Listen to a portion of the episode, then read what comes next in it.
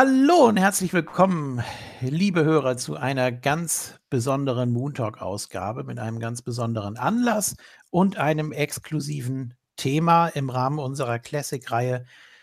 Äh, haben wir das jetzt auch so getimt, dass es jetzt genau passt. Äh, werde ich jetzt natürlich gleich nochmal genauer erläutern. Und ich begrüße als erstes den Jens. Hallo. Hallo. Ja, schön, dass du die Möglichkeit und die Zeit hast, äh, dich diesem Thema zu widmen. Es, es, es war für uns jetzt auch bisher nicht leicht und äh, die Ausgabe wird sicher auch nicht leicht werden. Aber wir haben noch einen dritten Mann im Bunde, nämlich den guten Formless One. Hallo. Hallo. Na? Aha. Ja. Gut.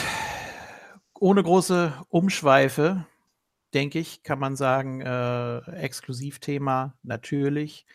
Der 20. Todestag von Owen Hart war am 23. Mai. Ja, war auf diversen Wrestling-Seiten natürlich auch nochmal die Erinnerung, auch in unserer Gruppe, auf der Facebook-Seite von Moonsault unter anderem. Also jeder, der auch nur irgendwie mit Wrestling zu tun hat, hat äh, dazu was gepostet und hat sich erinnert. Und wir wollen das jetzt auch nochmal in aller Ausführlichkeit tun, haben uns dazu die betreffenden Shows angesehen. Ähm, ich habe mir noch Heat angeguckt vor Over the Edge, was natürlich Hauptthema sein soll. Und dann natürlich die Tribut-Show, also Monday Night Raw danach, also vom 24.05.99. Ja, wie gesagt, es war nicht leicht. Also, äh, ich musste auch ein paar Mal Pause machen. Ich konnte mir das nicht alles am Stück angucken, weil's ich ich persönlich fand es einfach zu heftig. Man man ist da komplett wieder drin. Wobei ich sagen muss, ähm, ich weiß nicht, welche Version ihr jetzt gesehen habt von Over the Edge. Bei der Network-Version ist alles rausgeschnitten, was irgendwie mit Owen zusammenhängt. Ja, habe ich auch gesehen. Das fand Ja. ich auch ein bisschen merkwürdig irgendwie. Ja. Naja, außer am Anfang, ne? Die, das, äh, dieses Richtig, das haben sie das haben sie natürlich nachträglich dann Eingesetzt. eingefügt, finde ich auch in Ordnung. Ähm, es ist an manchen Stellen ziemlich ziemlich krass geschnitten, wobei man's eigentlich ganz gut gemacht hat. Es sind relativ flüssige Übergänge, kann man sagen. Ja. Ja, hat man. Also, man merkt es eigentlich nicht. Man muss halt ganz einfach so sagen, ähm, ich habe ja den Event damals, äh, auch noch gesehen auf, äh, VHS. Ja. Und, ähm, also, so wie es jetzt im Network, äh, äh, eingesetzt ist, muss man einfach sagen, man man wenn man jetzt 'n neuer Fan ist und die Zeit auch vielleicht nicht mitgemacht hat, würde man's gar nicht merken. Deswegen trage ich der WWE da auch nichts nach. Es ist hundertprozentig verständlich, dass sie's rausgeschnitten haben. Und wie Gordon schon gesagt hat, als neuer Fan würde ich mich dann natürlich auch fragen so: „Warum ist Owen erst da zu sehen in Interviews et cetera?“ Und plötzlich kommt dann da nichts. Ja, ja. Und dass sie natürlich, äh, da dieses diese Szene rausgeschnitten haben, das ist ja klar. Sie ist auch zum Glück nirgendwo verfügbar. Ähm, ich gebe zu, dass ich vor Jahren mal geguckt habe.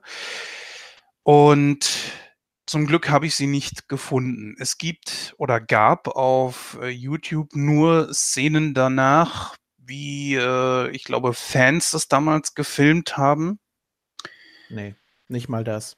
Äh, ja doch, es gab ja, wie gesagt, es gab nur Szenen noch, wo er bereits im Ring liegt, aber wo er auch umringt war von zig Leuten, die sich um ihn gekümmert haben. Hm, ja, nicht ganz. Es gibt 2 Fotos, Ja. äh, die von der Crowd gemacht wurden. Einmal, wie er da von den Ärzten versorgt wird und dann gibt es, äh, ja, noch eins, wo auch schon mehrere Leute, unter anderem Lawler, äh, um ihn rumstehen. Ähm, ansonsten, es gibt keine bewegten Bilder. Es gibt viele Fakes natürlich bei YouTube. Es gibt, äh es gibt Videos in Anführungsstrichen, die diese beiden Fotos einblenden und dazu noch irgendwas schreiben, auch mit entsetzlich vielen Fehlern, die dann auch entsprechend viele Dislikes haben. Ähm, ja, also aus so was Clickbait zu schlagen ist ja, ist schon abartig, finde ich. Ja. Äh, vor allem dann, ach, dann hast du da irgendwelche Sachen, wo, wo New Jack irgendwas macht. Also bitte, es ist. Ja, das ist ja die, die völlig, äh, völlig blöd einfach. New Jack gegen, wer war das? Vic Grimes oder was? Gar nicht. Keine Ahnung, auf jeden Fall, äh, das, das haben sie dann ja öfter gezeigt, wo er ihn äh, nochmal von oben dann irgendwie runterschmeißt und so. Also auch totaler Schwachsinn letzten Endes. Und klar äh, gibt es immer wieder Leute, die dann sagen, wieso, wenn es das gegeben hat, dann will ich es auch sehen. Ja, es gibt ja auch Leute, die das toll finden, sich, keine Ahnung, Abschlachtungen aus Nicaragua anzugucken und so. Ja, dann müsst ihr das machen.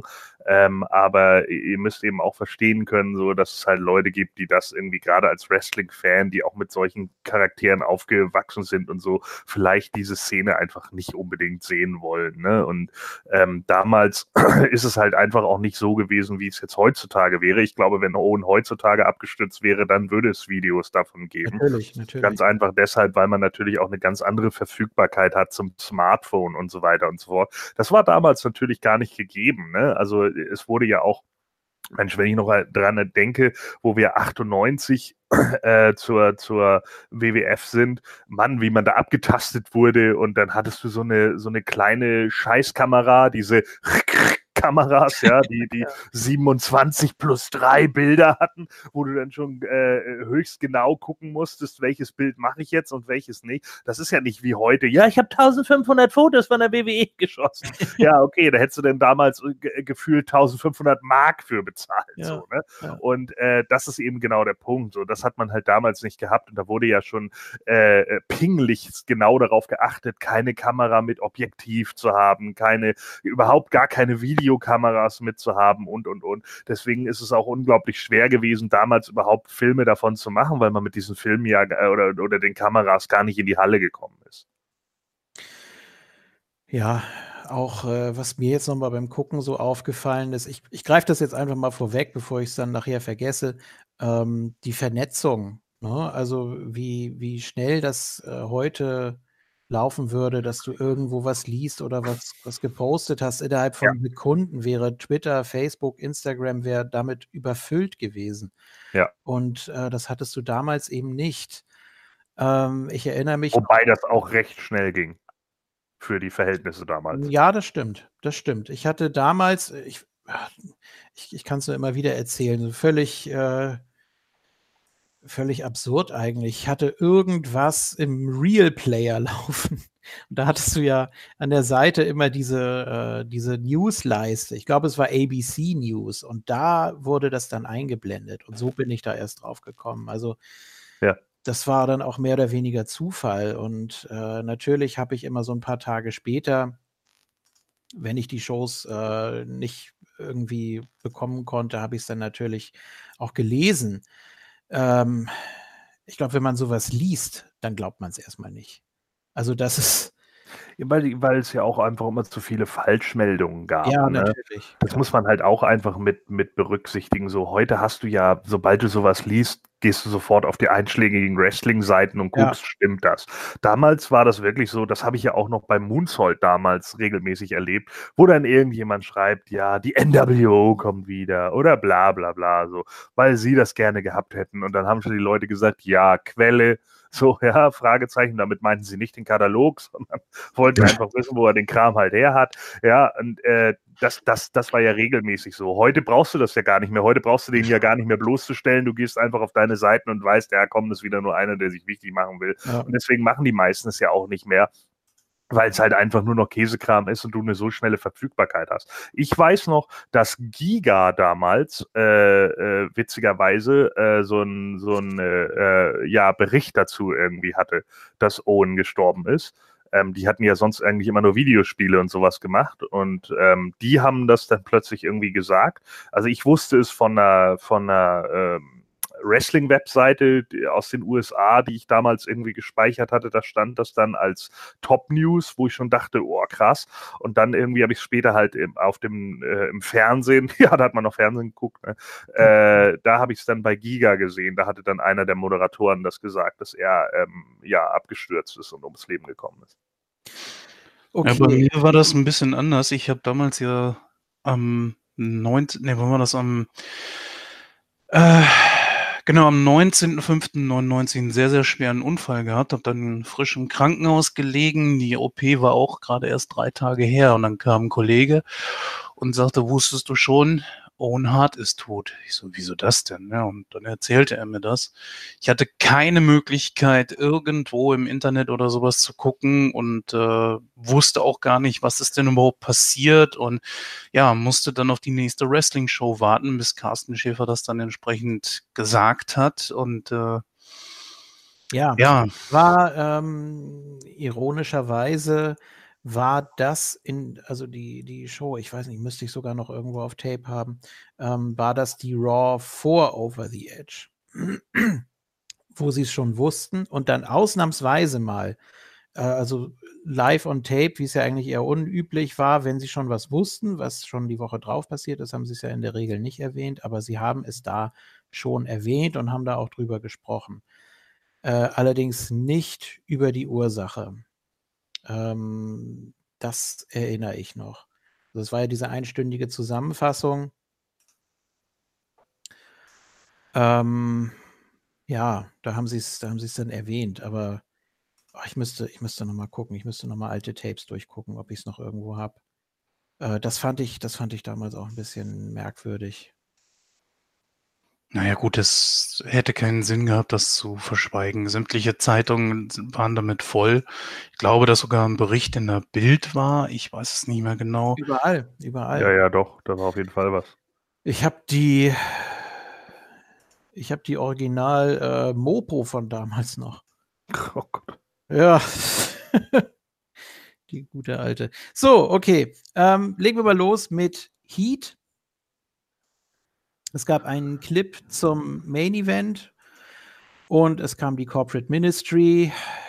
Shane McMahon, soweit guter Dinge. What's up, Kansas City? Erklärt nochmal die ganze Stipulation, dass äh, bei einer DQ, ähm, also sprich, wenn Austin Shane McMahon in irgendeiner Form angreift, dann gibt es die DQ und der Titel wechselt sofort zum Undertaker. Und er will sich schon mal aufwärmen als Special Referee. Hat er auch schon seine Referee-Klamotten an. Ähm, deshalb gibt es jetzt bei Heat zusätzlich noch Austin gegen Midian. Ja, wo wir natürlich alle dachten, was? was ist das denn für ein Match? Naja, gut, okay. Also, das sollte scheinbar irgendwie eine Finte sein, wie sich dann ja auch später rausstellte. Äh, Backstage sehen wir Vince McMahon mit den Stooges, die da gerade ankommen überhaupt wurde ja ständig irgendwie eingeblendet, wie irgendjemand in der Halle ankommt. Hat man ja heute auch nicht mehr so wirklich. Äh, ja, dann gab es einen Clip nochmal, Rescue of the Week nannte sich das, ähm, als Ryan Shamrock PMS beigetreten ist. Ja. Ja. so wichtig. Dann äh, gibt es Howard Finkel, der zu Vince und den Stooges kommt und sagt, also Shane hat hier gerade ein Match zwischen Austin und Midian angesetzt für Heat. Da hat Vince gesagt, also nee, damit kommt er aber nicht durch hier. Das, das geht nicht. So, und dann ist äh, Finkel einfach so weitergetrottet. Ich weiß nicht, warum gerade er jetzt. Austin kämpft doch hier nicht gegen einen Undercarder. Ja, genau, das geht nicht. Ist doch keine Undercard-Show. Das ist mein, mein bester Mann. Dated, dated. Ach nee, warte. Der kommt erst später. Ja. So. ähm, ja, wir sehen äh, Too Much, genauer gesagt Too Sexy Brian Christopher, der gegen Meat antritt in Begleitung von Pretty Mean Sisters. Terry setzt sich derweil ans Kommentatorenpult und nennt sich Queen of the Mountain. Aha. äh, Jeff Jarrett die Fühler ausgestreckt hat oder so. ja, aber äh, sie, kann, sie kann gut erzählen. Also ich weiß nicht, was da jetzt von geskriptet war, aber es war schon ganz gut, was sie da abgeliefert hat. Hat man wahrscheinlich auch nicht ohne Grund gemacht. Ähm, dann erzählt sie ja, Ryan ist noch keine ganze Diva. Ich weiß jetzt gar nicht, ob der Begriff vorher überhaupt schon mal so verwendet wurde, aber es ging da eben hauptsächlich um das Stable, ne? Und dann hat sie auch gesagt, äh, ja, wir hassen ja Männer und also war natürlich auch ein sehr fragwürdiges Stable, aber irgendwann mhm. gab es es dann ja auch nicht mehr. Ähm, Ja, äh, Ryan hat derweil Scott Taylor abgelenkt und äh, demzufolge natürlich auch Brian Christopher. Äh, Jacqueline hat sich auch noch mehr oder weniger eingemischt und es gab den Meat Grinder von Meat. So, und dann auch äh, den Sieg für Meat und zusätzlich. gewonnen. Ja. Fälschlicherweise. Als ob das noch nicht reichte, kam dann noch Michael Hayes und die Hardy Boys, die dann auch noch mal Too Much attackiert haben. Die Hardy Boys, ey. Das ist ja auch so eine Geschichte. Also, das waren ja gerade mal die Anfangszeiten. Ja. War äh, Hayes mit dabei?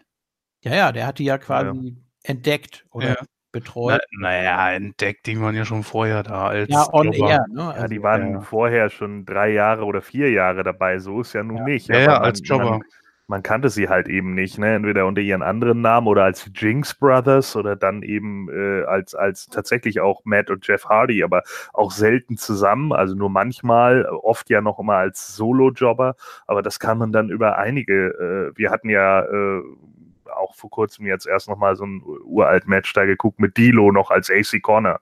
Ne? Also ja. von daher, ja. Ja, wir sehen wieder Vince und die Stooges. Äh, Vince sagt nochmal, Shane geht zu weit mittlerweile und dann kam aber Shane auch noch raus.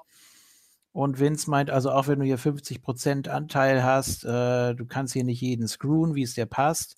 Und es wird kein Match geben hier bei Heat. Und Shane sagt dann aber doch, es gibt ein Match, sonst äh, nimmt der Austin gleich den Titel ab und gibt ihm dem Taker, es sei denn, äh, es gibt ein Replacement, also einen Ersatzgegner. Und da fällt ihm natürlich als Erster ein, also wer hier die Balls hat, oder wer, wer größere Balls als ein Brains hat, ne, äh, der kann das natürlich machen und ich meine natürlich dich, Dad. Achso, ich dachte Bolz Mahoney, verdammt. Ja, genau. Ich meine natürlich Santa Claus. ja, der Bruder von Brains Mahoney. Genau. Äh, so, und Vince druckst erst so ein bisschen rum und weiß nicht, ob er sich darauf einlassen soll. Und dann kommt hier, You got it. So. Und die Kommentatoren dann auch, ich glaube, es waren Michael Cole und Kevin Kelly, oh mein Gott, das ist, das ist Suicide, nicht nur für Vince, sondern für die ganze Company und ja.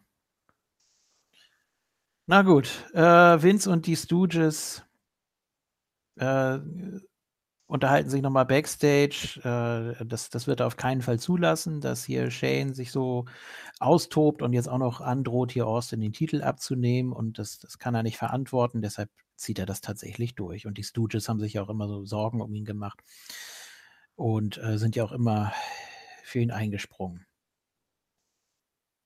Ich bin übrigens gespannt auf die nächsten beiden Raws, die wir dann ja im nächsten Classic Review haben. Ich weiß gar nicht mehr, was dann mit den Stooges passiert ist. Ob die trotzdem noch hinter Vince standen oder ich, ich habe es ehrlich gesagt vergessen. Ähm, so, äh, es gibt einen Clip zu Rock gegen Triple H. Diese ganze Geschichte da mit dem, mit dem Casket-Match und mit dem Gipsarm und so weiter. Und dann gibt es nochmal eine Promo von The Rock im Ring.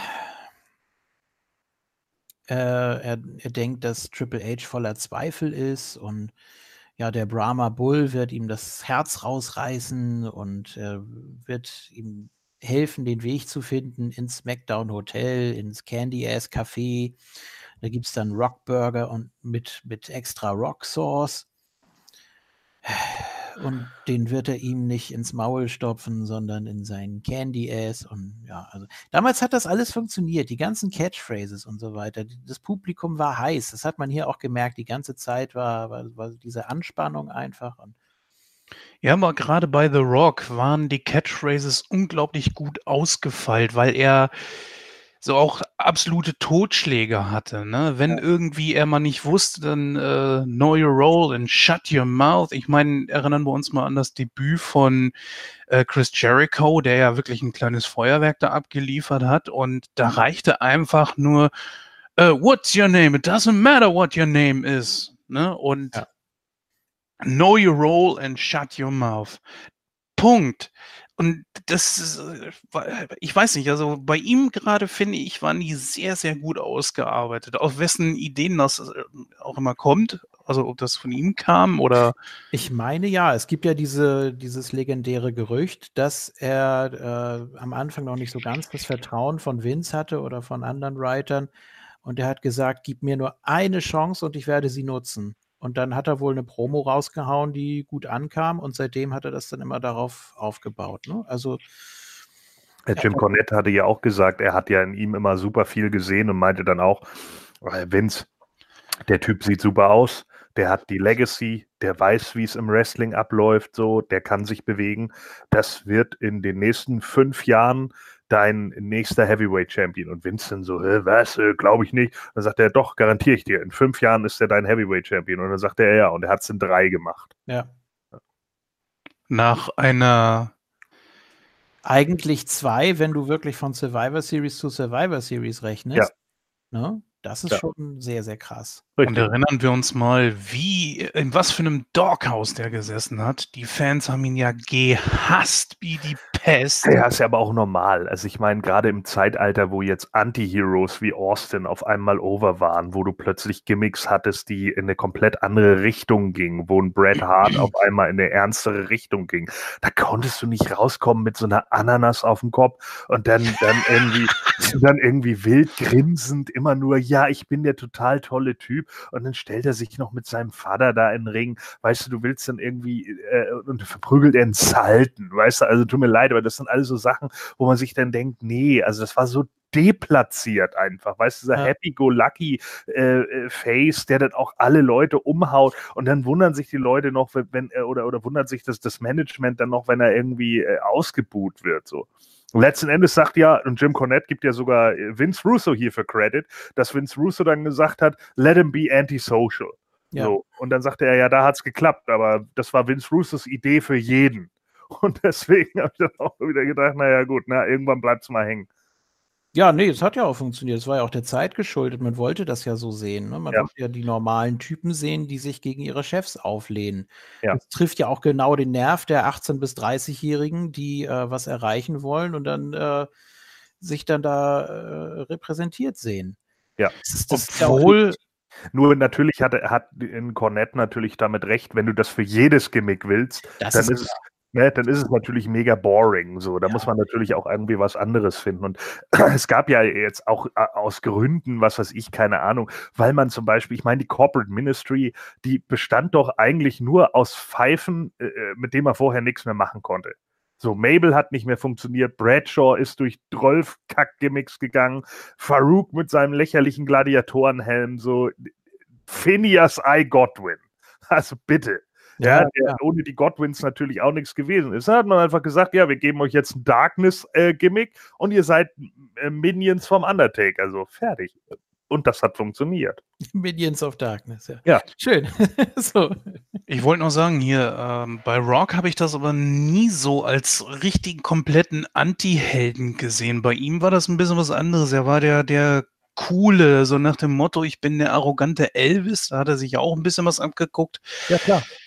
Und ja, natürlich steckte da auch ein bisschen Austin mit drin. Das, das, äh, da konnte man ja gar nicht anders. Nein, ich sagte ja auch, es geht eher um das Zeitalter der Anti-Helden, ne? Und es, ja, ging klar, einfach, es ging einfach in eine viel erwachsenere Richtung. Und da ist halt so ein, so ein Charakter wie in Anführungsstrichen Hulk Hogan halt fehlplatziert. So. Und das ist halt der Grund, warum die dann in vielen Punkten auch einfach nicht so richtig funktionieren. Die kannst du dann vielleicht overbringen in der Form von einem Dude Love, der das auch nicht so ganz ernst verkauft und der vielleicht ein bisschen der Comedy-Charakter ist, wo man dann irgendwie noch sagen kann, ja, okay, der ist halt lieb und nett und keine Ahnung, aber äh, der ist auch ein bisschen goofy und deswegen können wir den irgendwie anerkennen. Aber hättest du äh, damals zum Beispiel, nehmen wir mal an, du hättest einen John Cena, der so aufgetreten wäre als der Marine äh, äh in den Matches da gehabt, den hättest du nur overbringen bringen können, dadurch, dass der wirklich harte Matches führt, so wie gegen JBL in diesem I Quit Match. Ansonsten hätten die Leute den aus der Halle geboot. Hm, ja, oder wirklich so ein komplett over-the-top äh, Patrioten-Gimmick. Ja. Das funktioniert im Zweifel auch noch. Aber naja, gut. Obwohl ein Shamrock hat nicht wirklich funktioniert. Mal davon ab, dass es kein guter Wrestler war und auch nicht so sonderlich sympathisch. Was, was, was, was, was, was? Was, was, was? Was? Was? Alter, Shamrock war doch kein schlechter Wrestler. Na, komm, also. Finde ich auch nicht. Also dafür, dass er wirklich äh, einen ganz anderen Background hatte, hat er hallo. ziemlich schnell weiterentwickelt. Ah, aber auf ja, jeden Fall. Dafür allem- gesehen, ja, okay, Nein, aber auch- geschenkt, aber. Nein, jetzt mal ganz ernsthaft, der hat schon einige gute Matches gezogen, auch, auch gerade was, was Mad Wrestling und sowas angeht. Und der ist einfach overgegangen, weil er legit war. Ja. Die Leute wussten, der Typ reißt dir den Arsch auf, wenn es sein muss. Und genau das hat er ja auch overgebracht. Ja. Der hat ja auch manchmal Leute wirklich stiff durch den Ring geworfen. Ja, aber das war nun mal sein Ding. Okay, kommen wir noch zu. Wir haben noch jede Menge auf dem Zettel. Also alle Namen hier werden noch äh, irgendwo wieder auftauchen. Äh, deswegen Rock steht noch im Ring. Triple H und China sind dann auf dem Titantron und Triple H sagt also entweder du nimmst den Gips ab oder ich mache das für dich und Rock ja äh, Rudy Poo. So, äh, dann sind wir backstage bei einem Interview mit äh, den Hardys und Michael Hayes. Und äh, sie meinen dann, ja, es wurden wohl alle Zweifel aus dem Weg geräumt, zum Beispiel auch von der Brood. Und Matt Hardy sagt, äh, gleich gibt es zwei weitere Opfer, die das dann bestätigen können. Ja, nämlich Goldust und den Blue Meanie, also die waren auch noch nicht weg. Ich dachte da erst, die kämen erstmal eine Weile nicht wieder, aber viel kam da, glaube ich, auch nicht mehr. Haben erst die Hardys dominiert, bis es dann Poetry in Motion gab. Gab es eine ganz schöne Phase von Jeff Hardy gegen Goldust, eine Powerbomb von Goldust, einfach so im Match und die sah ziemlich gut aus. Ähm, Ich glaube, die haben auch die Hardys instruiert. Sie hatten irgendwann mal in einem. Die Hardys haben ja für das äh, Spiel auf der PlayStation und auf dem ähm, N64 WWF Attitude Mhm. äh, die ganzen Moves, die du in dem Spiel sehen konntest, die wurden ja alle per Motion Capturing eingesetzt und die sind alle von den Hardy Boys gemacht worden. ja. Alle. So, das heißt also, äh, die Hardys haben sich wirklich alle Moves angeguckt und äh, die dann irgendwie durchgeführt. Und muss mal gucken, ob der Sharpshooter richtig sitzt. So, und dann, äh, äh, da war es ja so, dass, glaube ich, ich meines war Matt, der hat irgendwann mal in so einem Zeitschrift-Interview gesagt, äh, dass sie damals halt einfach zeigen wollten, was sie alles können, um, um halt overzugehen bei der Crowd. Und deswegen haben sie halt auch oft andere Wrestler dazu animiert, ja, mach mal das und das mit mir Hm. wo die dann halt auch irgendwie gesagt haben, ja, äh, mache ich sonst eigentlich nicht. Ja, ist egal, mach einfach. So, und dann, ich könnte mir gut vorstellen, dass das so ein Ding war, so. Weil wann zeigte Gold das vorher mal eine Powerbomb? Ja, das stimmt. Äh, der Blue Mini kam dann zurück mit einer Double Clothesline gegen beide. Dann gab es den Mini Salt. Ähm, Goldust war draußen, hat Michael Hayes niedergeschlagen. Dafür gab es dann den Dive von Jeff Hardy auf Goldust. Währenddessen gab es dann den Twist of Fate von Matt gegen den Blue Mini. Und das war es dann auch. Ja, und dann gab es aber noch von der Brood ein Blutbad gegen die Hardys und Michael Hayes. Daher übrigens auch der rote Fleck auf dem Apron, Ah ja. ähm, der die ganze Zeit über den Pay-per-View auch zu sehen war. Also das hatte nichts mit den tragischen Ereignissen später zu tun. War ja auch von Anfang an zu sehen, sondern Ich hatte, ich hatte gedacht, dass das hier bei, bei Dings passiert wäre, hier bei äh, Nicole Bass, weil die hatte ja hinterm Ohr geblutet. richtig, richtig. Und ich hatte- das war ja wirklich von Anfang an. Ah ja, okay. Ja, da hatte ich nicht drauf geachtet. Ich habe Ja, ja. hinterher nur den, den, den äh, Blutfleck da gesehen. Ja, okay. Die hat aber heftig geblutet, ne? Ja, die muss irgendwo, äh, ich weiß nicht, ob ihr jemand am Ohr gerissen hat oder so. Ja, kommen wir So, gleich noch zu. ähm, ja. Mm, Und Mann war Blumini eine Speckwurst. Unglaublich. Aber beweglich. Der hat hier einiges gezeigt. Ich dachte, was hat denn der für eine Kondition? Meine Güte. Ich mochte den auch immer. Ich fand den ja auch irgendwie immer sympathisch. Ich finde den auch in seinen ganzen Shoots und so, wenn er auch die Fragen an andere Wrestler stellt. Ich finde den immer mega sympathisch. Äh, aber mittlerweile, der musste ja ein bisschen vom Gewicht runter, der Junge. Ne? Der hatte wohl ganz heftige Health-Issues gehabt, deswegen. Nur die Combo fand ich kacke. Also ich, ich weiß nicht, er und Goldust passten nicht zusammen. Och, die Blue Dust-Geschichte. Ja, fand ich auch ganz gut. äh, er hätte eher zu ihm gepasst, als Goldust diese ganzen verschiedenen Outfits da immer hatte, wo er so durchgespackt ist. Ja. Da hätte Ja, der auch. Blue Mini besser gepasst, aber nicht äh, so mit dem ganz normalen Goldust-Gimmick. Wobei mit Luna war auch schon ziemlich cool. Ja. Also das hat auch ganz gut gepasst. So. Wo er immer den Gagball im Mund hatte. Ja. Trottel. Naja, gut, was soll's. Das Neujahrsbaby und was war Ja, noch? so schlecht. Aber wer kam auf so eine Idee, ey? Das war doch, boah, selbst für Ja, die ja. Attitude-Era irgendwie, Das ist krass, ja. Ja, aber ich glaube, da hat puh.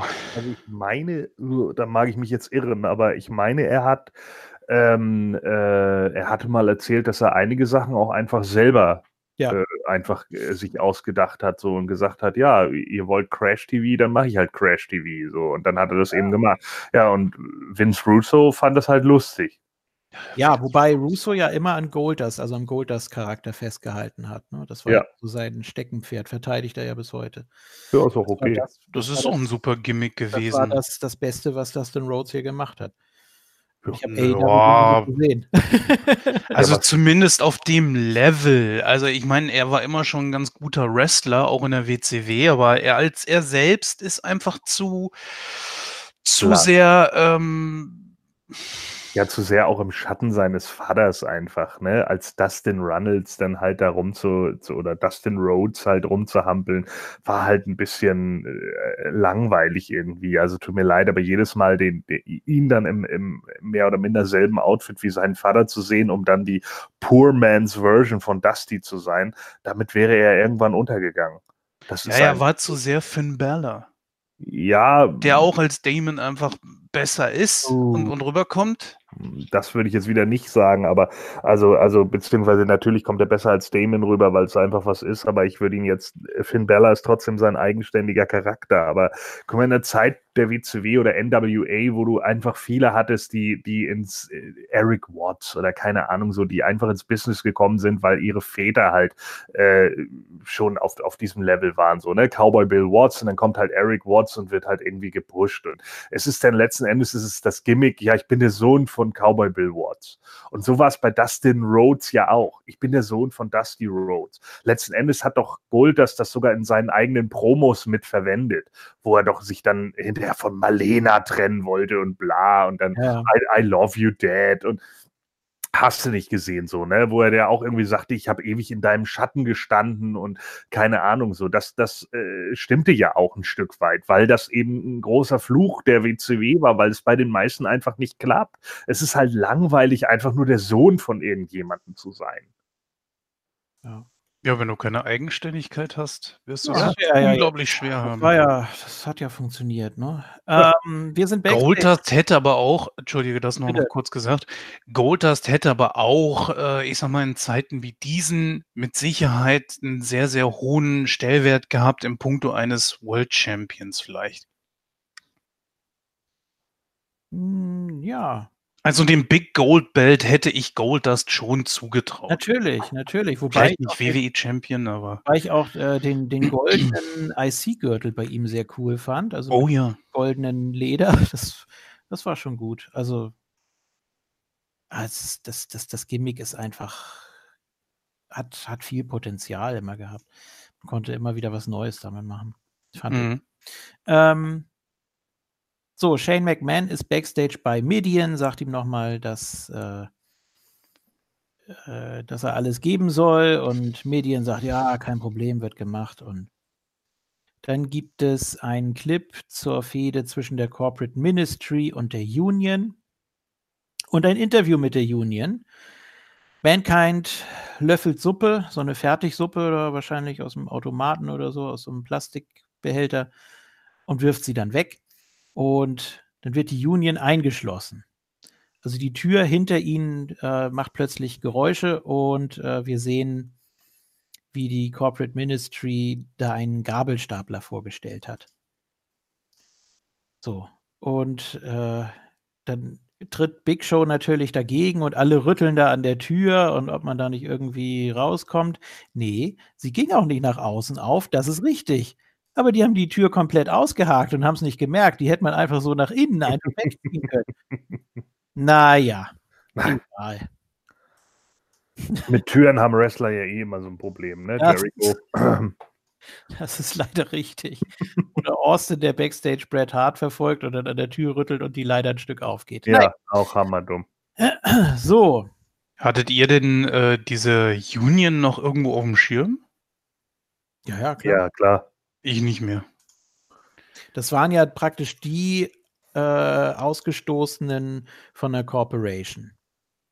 Ne? Also äh, Mankind bzw. Mick Foley hat ja Vince vorher eine ganze Weile immer als Dad bezeichnet und er war seine Vertrauensperson und dann wurde er von ihm hintergangen und äh, Test war in der Corporation. Big Ähm, Show auch. Big Show auch, ja, war ja so äh, quasi Der Corporate Giant. ja, so, so Muscle auch von Vince, ne? Also seit, ähm, seit St. Valentine's Day Massacre. genau. Ja, und dann gab es ja da diese, Und Shamrock ja auch, den sie dann irgendwann als zu unstable kategorisiert hatten, ne? Shamrock war eigentlich immer äh, pro Vince, Ja. weil er ja auch für ihn nach Steph gesucht hat und so, ne? Und er hat sich Genau. klar gegen den Taker und so gestellt. Ja, und das waren dann eben die vier. Äh, keine schlechten Leute, auf keinen Fall, aber das, das, das Stable an sich hatte einfach keine Aussage. Und dann, Nee, gar nicht. Das war eigentlich das, das größte Miss, Missleadment da, dass die auch keine richtige Story hatten. Einfach nur gegen die Corporation zu gehen oder gegen die Corporate Ministry ist ein- einfach zu wenig so, ne? Und äh, dafür, dass eigentlich Big Show auch ziemlich over war äh, und wie geil beweglich er zu dem Zeitpunkt auch noch war. Ja. Dass er, Jo. dass er jetzt mega unbeweglich wäre, aber äh, man, man merkt halt einfach so mit Flying Clotheslines und keine Ahnung, ne? Die, Okay. die da ja, die einfach richtig sitzen auch noch, ne? Und er einfach auch trotz alledem wie so ein muskulöser Hühne noch wirkt. Also das ist schon äh, ganz schön krass. Also ich glaube, das war so der Peak von, von äh, äh, Big Show, gerade auf der, auf der Fan-Favorite-Seite zu dem Zeitpunkt. Also da wäre der Titel auch drin gewesen und ich glaube, den kriegte er dann auch kurz danach. Ne? Ja, Survivor Series. Ja, Also- naja, gut. Also Ja. halbes Jahr. Ja, ja. Und auch nur, weil Austin da ja ausgefallen ist. Ja, gut. Ja, aber macht ja nichts. Äh, so, ähm, Vince kommt ohne Theme raus und geht gleich auf Midian los, drischt richtig auf ihn ein. Äh, Shane geht natürlich dazwischen und auch ziemlich rabiat, kriegt dafür aber eine ab von Vince. Der haut ihn richtig um. Ja, und dann gibt es die Szenen, die auch dann beim Pay-Per-View nochmal gezeigt werden, als Aufbau, nämlich dass die Corporate Ministry Vince vermöbelt und ihm auch den Knöchel bricht. So. Damit er eben nicht der zweite Referee sein kann im Main Event. Ja, und dann sehen wir noch Backstage, dass Austin ankommt. Das war es eigentlich mit Heat. Das, die ging nicht lange, Oh. ne? Heat war ja, glaube ich, wie lange? Stunde. Stunde. Ja, also äh, 40 Minuten netto, so wie das ja, Ja. Immer so Typische, typische Kickoff-Show. Genau. Ja, können wir eigentlich direkt übergehen zu Over the Edge. Ja, wir sind natürlich in Kansas City, Missouri, in der Camper Arena. Und ja, 23. Mai 1999, wie gesagt. Knapp 17.000 Zuschauer. Ja. Auf den Tag 20 Jahre her. So, und wir haben es ja schon erwähnt, bei der Network-Version gibt es eine Einblendung in memory of Owen Hart, who accidentally passed away during this broadcast.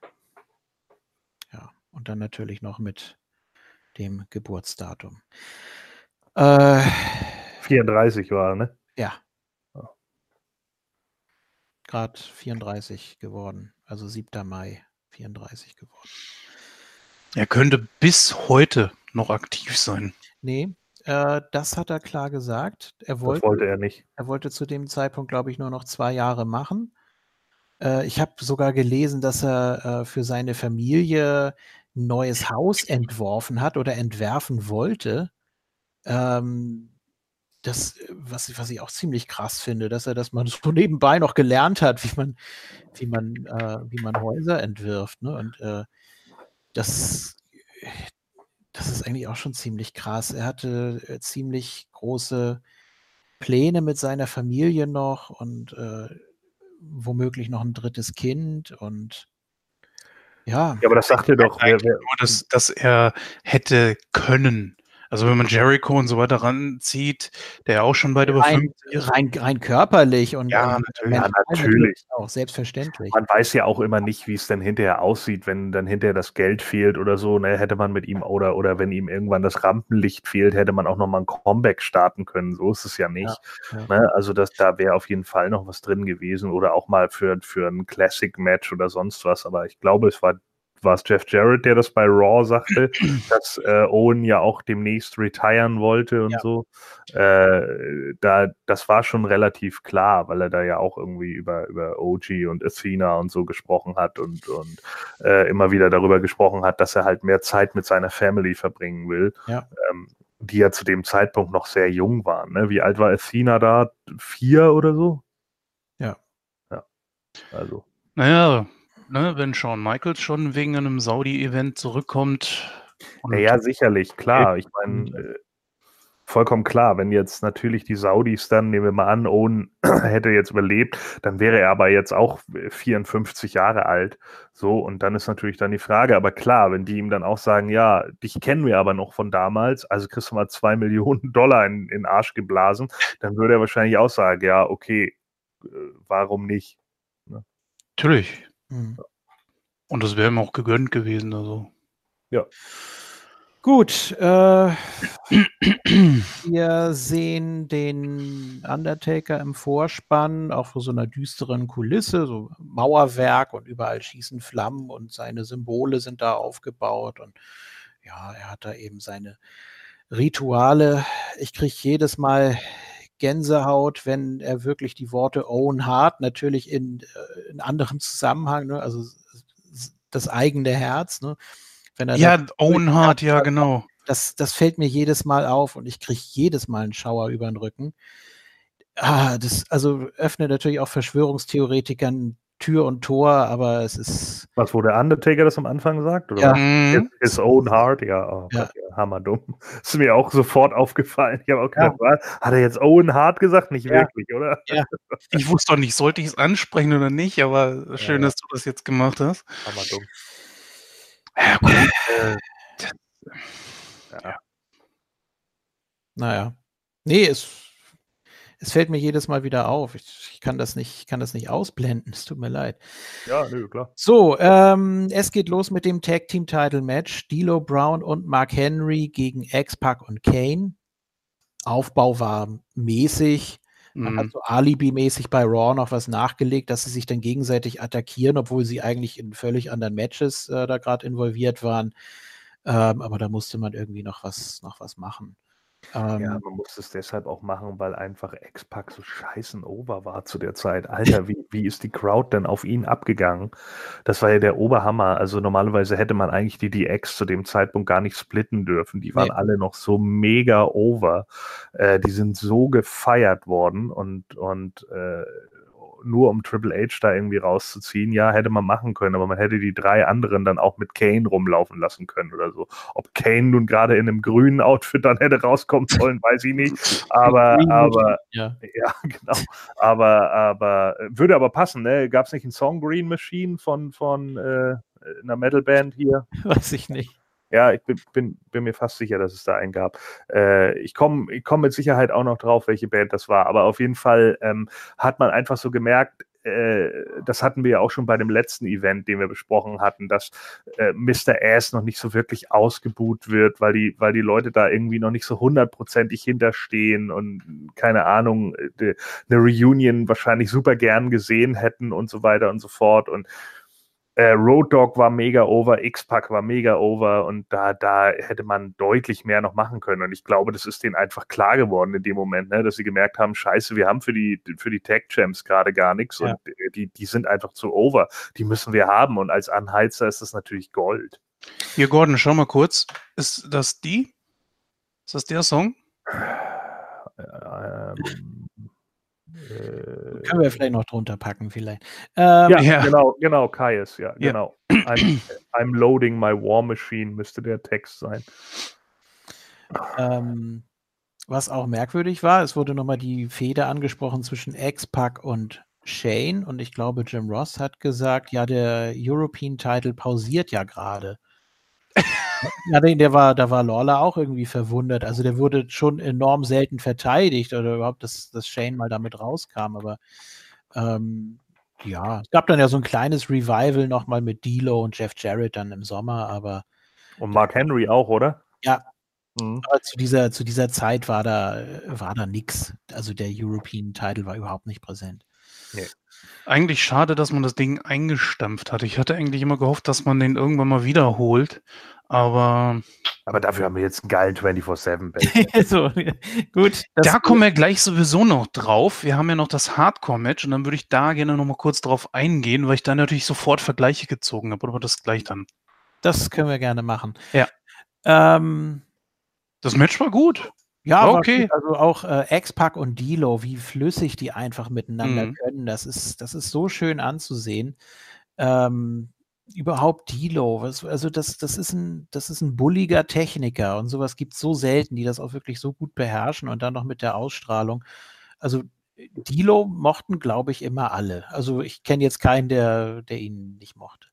Ähm, er weicht dem Bronco Buster aus, wechselt dann mit Mark Henry.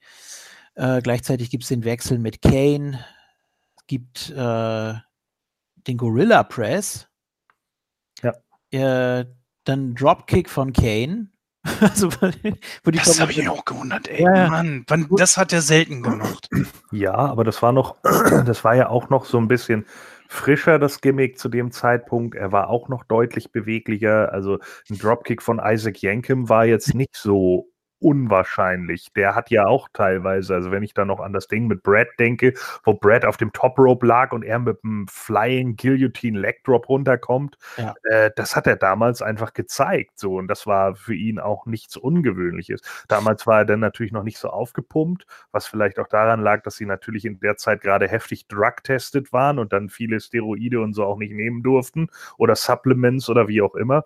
Aber als Kane ist er ja noch eine deutlich härtere Kante gewesen als als Dr. Isaac Yankem.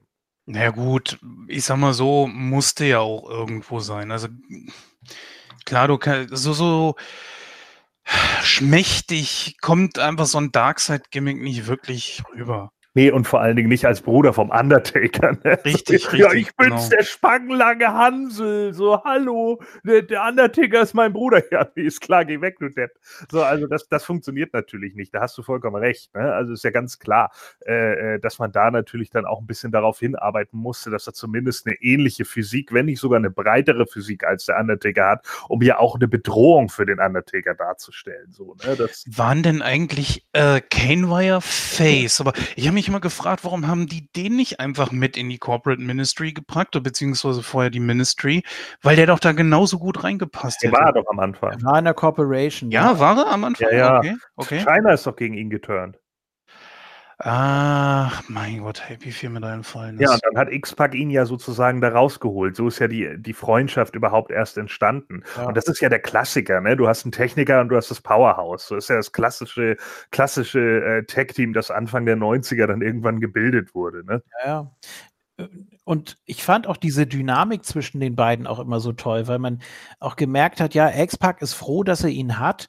Auf der anderen Seite, er vertraut ihm vielleicht nur zu 99 Prozent, weil man Kane grundsätzlich nicht ausrechnen kann. Aber auf der anderen Seite empfindet er wohl irgendwas sowas wie Freundschaft für ihn und will ihm helfen. Aber ja. Kane kann natürlich auch jederzeit, wenn er mal durchdreht, auch X-Pac attackieren. Hatten wir ja auch schon.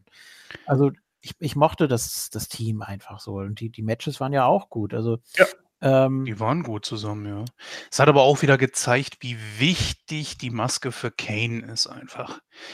Wenn ich mich an die Zeit zurückerinnere, wo Glenn Jacobs ohne rumgerannt ist, okay, das war vielleicht mal ganz gut für ihn, aber für, für den Charakter ist diese Maske einfach unglaublich wichtig gewesen. Ja, sicherlich. Ähm, ich meine, eine Zeit lang war es natürlich ganz cool, als er die Maske verloren hatte dann, Mhm. später da in der Storyline mit Shane und RVD. Ähm, da war oder ich glaube gegen Triple H hat er gegen Triple H die Maske abgenommen? Ja, ne? Gegen wen hat er äh. denn noch verloren? Er hatte ein Match verloren, deswegen Ja. musste er die Maske ja abnehmen. Ja, das war das war kurz nach der Fehde von, äh, RVD und Triple H, glaube ich, ne? Da ging Ja. noch, äh ich glaube, er hatte, ich glaube, er hat gegen Triple H verloren und dann, äh, äh, ja, RVD hat, er, hat dann als erstes da das, den, den Chokeslam kassiert und dann gab es ja die Kurzfehde gegen RVD und dann gab es noch die Fehde gegen Shane, wo er doch noch Shanes Eier an den, an die Autobatterie gepackt hat oder was. Ja, ja. Ähm, ah, tatsächlich äh, Triple H in einem blauen Höschen. Ja, kann gut sein. Ähm, war, könnte, könnte gerade Anfang, entweder noch kurz davor oder gerade Anfang Evolution gewesen sein. Nee, warte mal, 2002. Drei. Ja, 2002 das war der 23. War Juni 2003. Ja, also könnte, könnte Anfang Evolution gewesen sein, oder? Ja, müsste sogar. Warte mal, hier stehen noch ein paar Leute rum. Ric Flair ist da, ja. Ja, ja, siehst du. Mhm. Da, war ja also auch, da war ja auch Moon Talk noch ganz, ganz frisch. Wir sind ja auch erst im April 2003 an den Start gegangen. Kann man sich natürlich alles nochmal anhören. Ja, genau. Äh, wenn man darauf steht, äh, äh, sich äh, Telefonanrufbeantworter an. Nein, nur, das waren nur die ersten vier Ausgaben. so, und äh, ja, also als Moontalk natürlich noch eine kleine Corporation war. Ja. Und ähm, heute ist natürlich ganz anders. So, und äh, ähm, ja, auf jeden Fall, da war es ja, also ich fand damals in der Fehde halt einfach kacke, dass Shane besser dargestellt wurde als Rob Van Dam als Non-Wrestler. Äh, damit habe ich auch heute immer noch ein Problem. Tut mir leid. Also das, das finde ich einfach teilweise überzogen. Aber gut, wie es, wie dem eben auch sei. Aber zu dem Zeitpunkt war das wichtig, weil sich der Charakter Kane einfach festgelaufen hatte. Und ihm da die Maske wegzugeben, hat ihn, äh, wegzunehmen, hat ihm einfach absolut neuen Aufwind gegeben. Vor allen Dingen, weil man auch mal sehen konnte, das ganze Mimenspiel von, von Jacobs, das er ja auch hat, wo er ja auch wirklich Sachen gut dargestellt hat, auch mit dem mit der Rückkehr des Undertakers und so. Natürlich hat sich das dann auch irgendwann abgegriffen, aber das lag, finde ich, gar nicht so sehr an Kane, sondern eher daran, wie man ihn dann eingesetzt hat und dann immer wieder, ja, so ein bisschen Big Show Turns und äh, teilweise dann so belanglose Fäden, wo man irgendwann gesagt hat, okay, jetzt ist gut. Ja, äh, Ach so, ja, ich glaube, bei dem Dropkick war das, als die Kommentatoren noch meinten, dass das ja auch der Technikeinfluss von X-Pac sei, der auch nochmal hilft, ja. zu erweitern. Ja, finde ich eine gute Idee. Ja, gut, klar. Da gibt es eine Weile äh, Dilo gegen Kane. Äh, war auch ganz witzig, wie, wie Dilo das da versucht hat, wie er dann auf ihn einschlägt und dann merkt es. Oh Gott! Oh, damn! ja, aber gut, ja. Ah, wie geil auch Dilo die ganze Zeit die Dilo Sachs-Rufe kassiert hat, ne? Ja, also ziemlich ja. stark. Äh, ja, dann wird er ja noch gechoked und dann sagt, oh no. Ja. ähm, dann gibt es den Spin-Kick von X-Pac, der auch immer gut aussieht. Mark Henry äh, zieht ihn dann an den Pfosten. Es gibt den Leg Drop von Dilo. Ähm, hm, hm, hm, hm. dann weicht X-Pac dem Big Splash von Mark Henry aus. Der sah auch ein bisschen komisch aus, ganz ehrlich. Wieso ist Mark Henry hier eigentlich in Zivilklamotten angetreten? Das hat er eine ganze Weile lang gemacht. Also erst, äh, ja? Erst, ja, ja, erst eine ganze Weile. War nicht sogar bei dem Raw, ist er doch auch darin aufgetreten. Also er hatte ja eine richtige Stoffhose und so ein Hemd und dann auch ja. so ganz normale Straßenschuhe und hatte er auch, hatte er auch beim Raw danach und das hat mhm. er eine ganze Weile lang gemacht. Also ich weiß noch, dass dieses Outfit war auf jeden Fall eins bei bei äh, ich weiß jetzt gar nicht mehr welches Game das war, war das WrestleMania 2000, war auf jeden Fall äh, ein Zweitoutfit von ihm. Also das hat er eine, eine, eine Weile lang gemacht, bis mhm. er dann wieder sein komisches gold-schwarzes Sexual Chocolate Ding angezogen hat. ja. Das war aber auch die Zeit nach der Nation und da hat er ja echt auf der Stelle getreten. Ja. Ja, gut, ich meine, äh, Henry war natürlich kein Techniker vor dem Herrn, ganz im Gegenteil. Ne? Der war super limitiert im Ring. So, deswegen war es natürlich auch gut, ihm jemanden an die Seite zu stellen wie Dilo, der tatsächlich seine Sporen deutlich mehr verdient hat. Man darf ja auch nicht vergessen, Mark Henry hat zu diesem Zeitpunkt drei Jahre im Ring gestanden. Ja. Das als absoluter Rookie. Ne? Also da war nicht irgendwie wie bei eben Dilo vorher schon andere Ligen, äh, was weiß ich, USWA oder sonst irgendeinen Scheiß im Vorfeld, wo er äh, ja eben keine Ahnung, Jobbermöglichkeiten hatte oder irgendwelche Sachen von der Pike auf zu erlernen.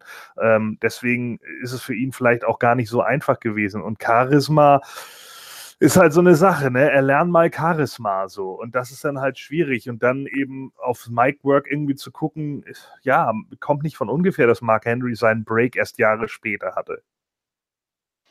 Ja. Naja, man kann schon versuchen, ein bisschen sympathischer rüberzukommen. Das kann man schon versuchen zu lernen. Gut, bei mir ist es zu spät, aber nein. Äh, das gibt ja auch äh, ich weiß nicht, ob es das immer noch gibt, aber das gab es zumindest in der WWE mal Leute, die äh, tatsächlich die Wrestler auch geschult haben, wie sie mit dem Publikum besser ankommen und so weiter. Mhm. Außerdem machen das die Wrestler untereinander ja auch. Ja, gibt ja auch Promo-Class und so. Das gehört ja alles dazu, weil du ja ein Gesamtpaket letztendlich abliefern sollst. Und wenn das nicht klappt, dann musst du es eben irgendwie kompensieren. Ja.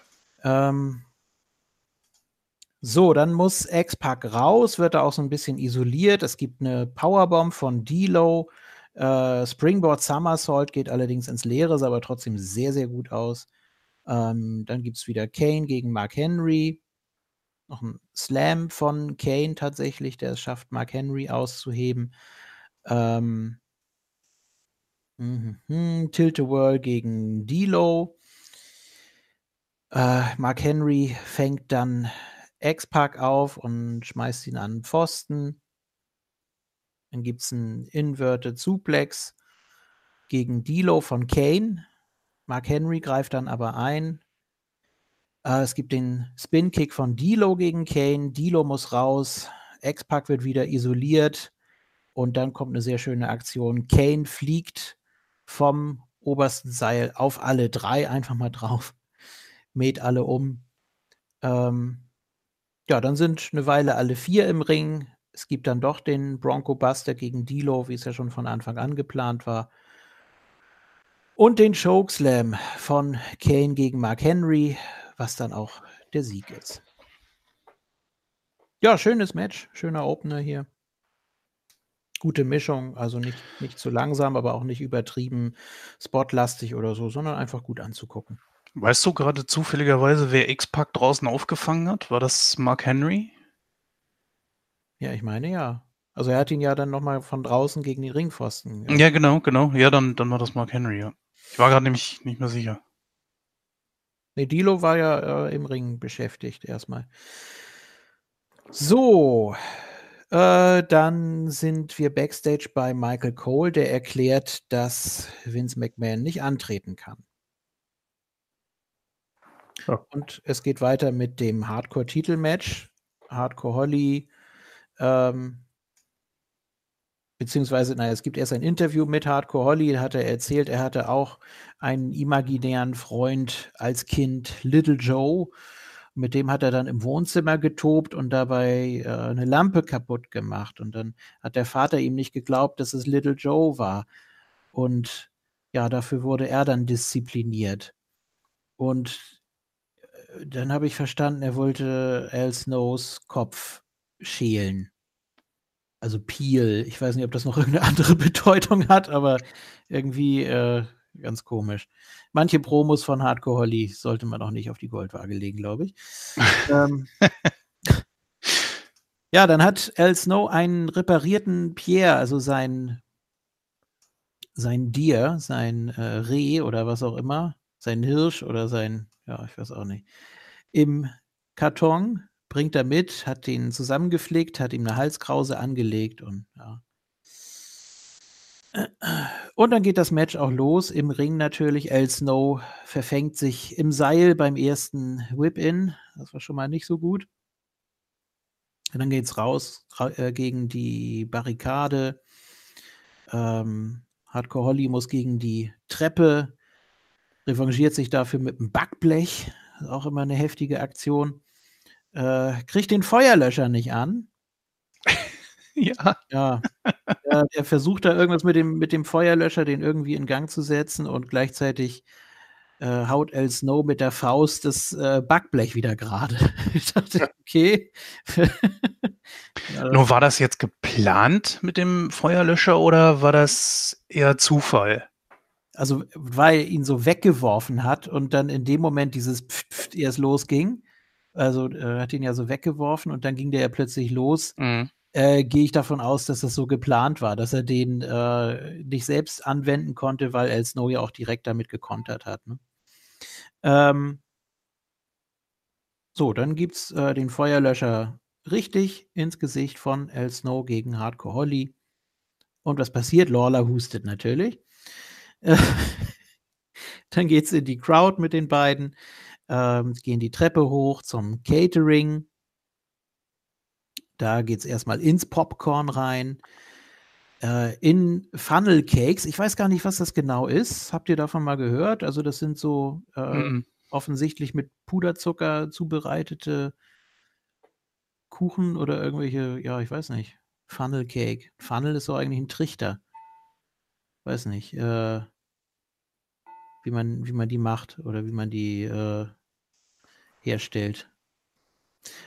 Ja, gut. Ähm, dann kommt El Snow mit dem Puderzucker an und Lawler hustet natürlich. Äh, dann geht es da zum Damen-WC. Also wir sehen das nicht komplett, sondern die Kamera bleibt draußen stehen. Da muss auch noch eine Frau oder so einen Jungen zurückhalten, der da äh, mit rein will. Der sagt, nee, nee, du musst hier bleiben. ähm, ja, dann geht es wieder runter. Dann äh, gibt es nochmal einen Brawl mit einer äh, Zuckerwatte äh, Jim Ross bezweifelt auch, dass das irgendwie irgendeinen äh, Effekt haben könnte. Äh, was blinkt denn da immer? Keine ich Ahnung. nicht. Ja, komisch. Hm. Dann gibt es einen Leg Drop von der Barrikade. der sah auch ziemlich krass aus, muss ich sagen. Also El Snow landete da mehr mit dem Hintern auf äh, Hardcore Hollys Kopf. Und das auch völlig ungebremst. Also El Snow ist ja auch völlig schmerzfrei. Ähm, ja, dann gibt es einen Low Kick, also einen Eselstritt. Äh, er holt einen Stuhl und einen Tisch und stellt den Tisch in die Ecke und ja, kommt dann natürlich erstmal nicht zum Einsatz. Dafür gibt es den Holocaust. Ähm, dann beschwert sich Hardcore Holly, dass es nur bis zwei ging. Das dauert auch ewig. Also er stand da stundenlang beim Referee und die haben irgendwie diskutiert. Äh, da gibt es den Snowplow und äh, da kickt dann Hardcore Holly wiederum aus. Also haben sie sich gerade mal gegenseitig die Finisher geklaut, so äh, dass die keine Wirkung hatten. Ähm, dann will El Snow zu Head, zeigt ein, äh, kriegt dann aber ein DDT von Hardcore Holly auf den Stuhl.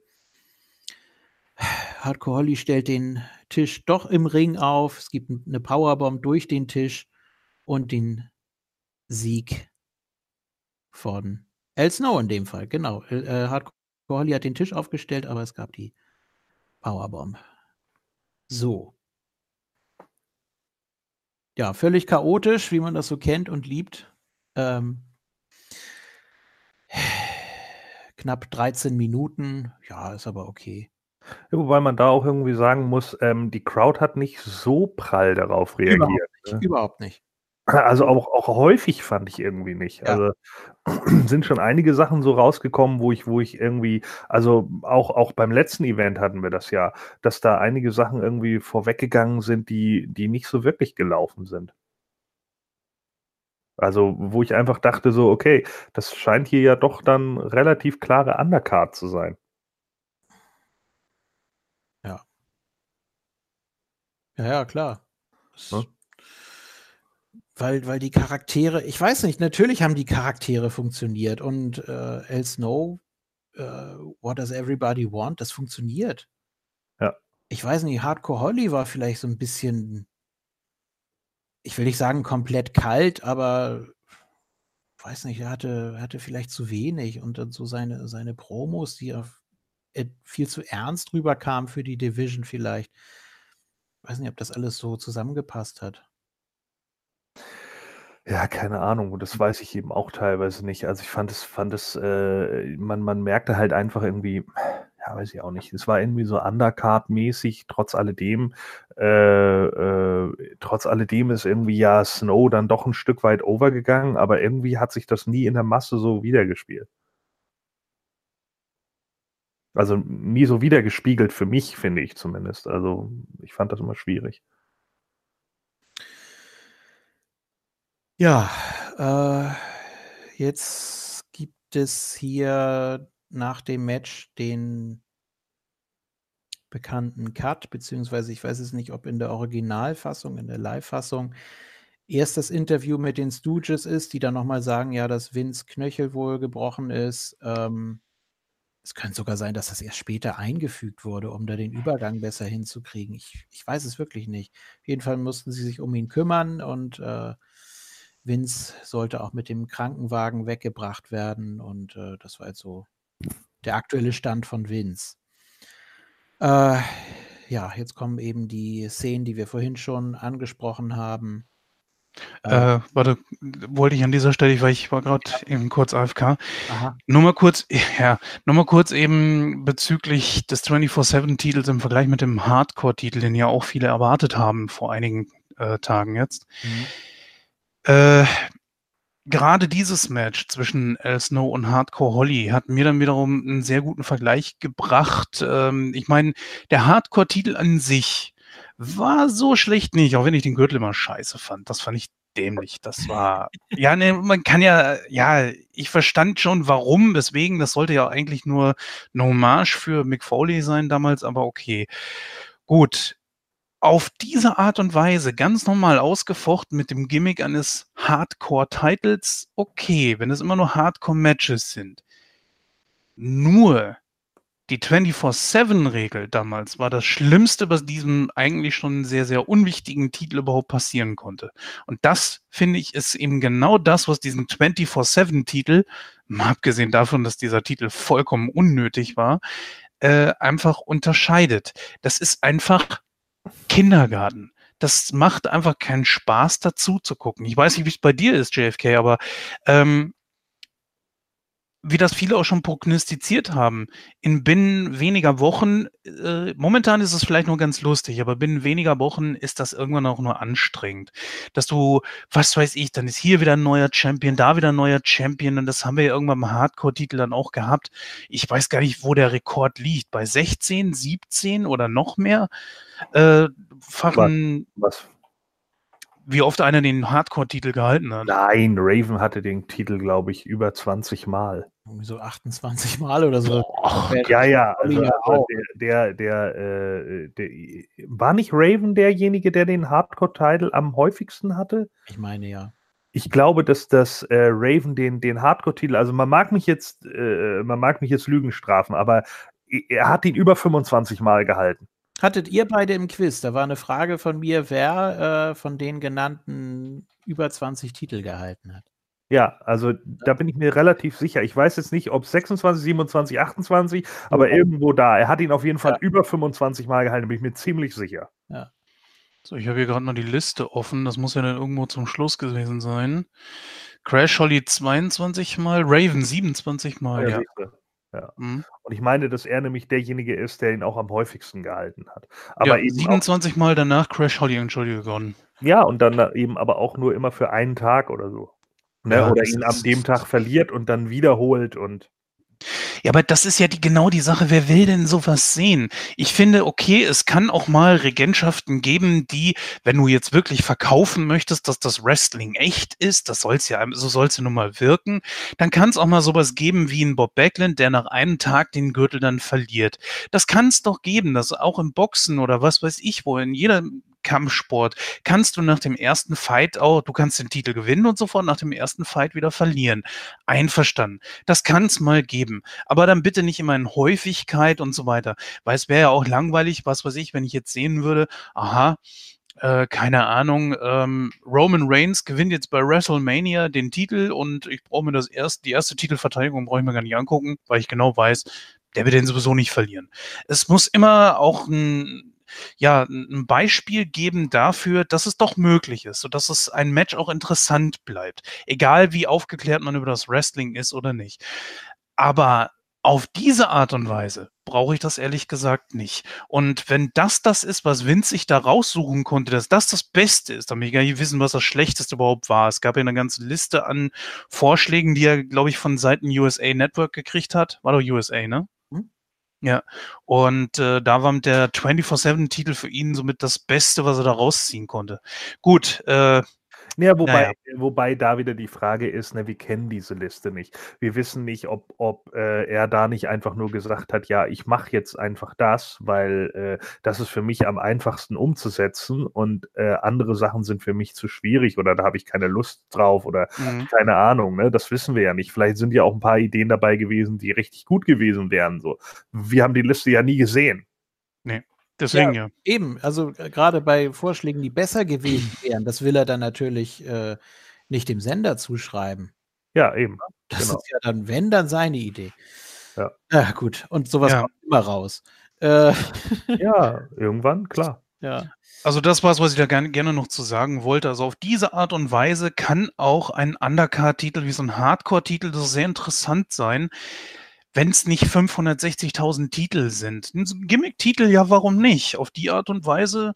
Aber das ist eben so eine Geschichte. In der heutigen WWE brauchst du das nicht, weil du gewisse Sachen einfach nicht machen kannst. Und deswegen macht so ein Titel, und der 24-7-Titel ist ja ein Hardcore-Titel. Ich meine, du kannst ja alles einsetzen. Das ist ja das, das Problem. Äh, aber, aber das nützt ja nichts. Du darfst ja nicht wirklich, ich sag mal, aufs Ganze gehen, wofür ein Hardcore-Match ja nun mal auch eigentlich da wäre. Das, da sehe ich eben das Problem da drin. Aber damit jetzt auch erstmal Schluss mit meinem Plädoyer. Gut.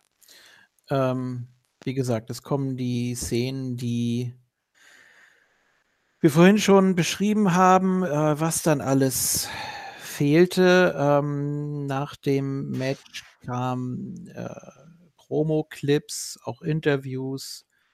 Ja, die Originalversion jetzt vom Blue Blazer. Ähm, währenddessen oder kurz danach sagt dann Jim Ross, äh, er wendet sich nochmal an die Zuschauer, dass es hier gerade in der Halle große Probleme gibt und es gibt einen weiteren Clip für das Match. Viel gab es da natürlich nicht, nicht an Material, also zwischen Blue Blazer und dem Godfather um den IC-Titel. Ähm, hat man, glaube ich, nochmal einen anderen Blue Blazer-Clip aus der Konserve gezeigt. Ähm, als man dann zurück in der Halle ist, wird nur das Publikum eingeblendet und Jim Ross erklärt die Situation, dass ähm, Owen sich eben von der Hallendecke abseilen sollte äh, bis zu einem gewissen Punkt, wo er sich dann auch selber äh, ja, ablösen sollte von der ganzen Konstruktion. Ähm, die ganzen technischen Details äh, findet man im Internet, ist auch in dem Buch Broken Hearts von Martha Hart nochmal beschrieben. Äh, also die, die ganze Konstruktion war an dem, war an dem Outfit angebracht. Er hatte natürlich noch das Cape drüber. Und ja, es gab da wohl so ein, so ein Snap-Release, also wohl so, eine, so ein Mechanismus, womit er das äh, ganz leicht und ganz schnell öffnen konnte. Äh, und scheinbar, äh, man weiß nicht, ob das mit dem Cape zusammenhing oder mit anderen Komplikationen, auch schon oben auf dem Catwalk, wo es nicht ganz funktioniert hat, äh, dass er das leider gelöst hat ähm, vorzeitig. Wie gesagt, wie genau das passiert ist, müsste man nochmal nachlesen. Ähm, ja, und infolgedessen ist er eben aus 78 Fuß, wie ich jetzt äh, immer wieder nochmal gelesen habe, also fast 24 Metern Höhe, äh, kopfüber auf die Ringseile gefallen, blieb im Ring liegen. Ähm, auch Gott sei Dank muss man sagen, während noch die Clips liefen. Das heißt, die Halle war abgedunkelt, dass es ähm, nicht jeder gesehen hat. Äh, Habe ich jetzt auch noch mal gelesen, dass diejenigen, die das gesehen haben, natürlich völlig äh, ja, traumatisiert sind. Ne? Also wenn du da in der ersten Reihe sitzt und das direkt vor dir passiert, das sind Bilder, die wirst du dein Leben lang nicht mehr los. Ähm, ja, er blieb im Ring liegen. Jim Ross hat die Situation erklärt. Das Ganze hat natürlich ziemlich lang gedauert, bis dann auch äh, die Ärzte und so weiter da waren, die ihn dann auf die Trage geschnallt haben, natürlich erste lebensrettende Maßnahmen da versucht haben. Und als dann Jerry Lawler zurückkam zu Jim Ross, meinte er, uh, doesn't look good at all. So, ob man es jetzt, ob er das jetzt zu dem Zeitpunkt schon wusste oder ob es wirklich erst ähm, beim Abtransport passiert ist, dass Owen dann erst ums Leben gekommen ist. Äh, weiß man nicht, angeblich tatsächlich erst im Krankenhaus, habe ich jetzt auch schon einige Quellen gelesen. Ähm, also ich habe immer einheitlich gelesen, dass er bereits schon im Ring tot war. Ja. Er soll nur noch kurz gelebt haben, ein paar ja. Atemstöße noch und dann. Ja, aber das deckt sich zumindest nicht mit einigen Aussagen von nee. Leuten, die Backstage waren, unter anderem auch von Sean Waldman, der halt gesagt hat, er hätte ihn gar gesehen und da hätte er sich noch bewegt. Ja. Also, ähm, äh, wo er halt meinte, er wäre zwar schon irgendwie fast blau angelaufen. Also er hat halt gesagt, er wirkte halt mega blass und äh, man habe halt gesehen, dass, äh, dass es ihm definitiv nicht gut ging und so. Aber er sagte, äh, er hätte wohl auch noch irgendwas vor sich hingestöhnt. Also passt es nicht hundertprozentig genau mit den Aussagen, die man später von anderen Leuten gehört ja. hat, die halt Backstage waren.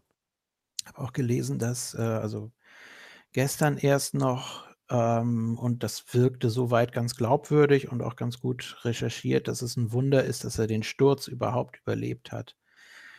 Äh, also normalerweise, wenn du aus fast 24 Metern Kopf über, egal wo immer, auch drauf landest, ähm, ja, ich habe auch gelesen, da musst du schon sehr, sehr fit sein, um das überhaupt überleben zu können. Naja, ich meine, man muss ja auch mal, äh, jeder, der mal im Schwimmbad war und von einem 10-Meter-Brett gesprungen ist, der weiß, wie fucking hoch das ist. Ja. So, und jetzt nimm die doppelte oder die zweieinhalbfache Höhe, ja, und spring runter und mach einen Körper.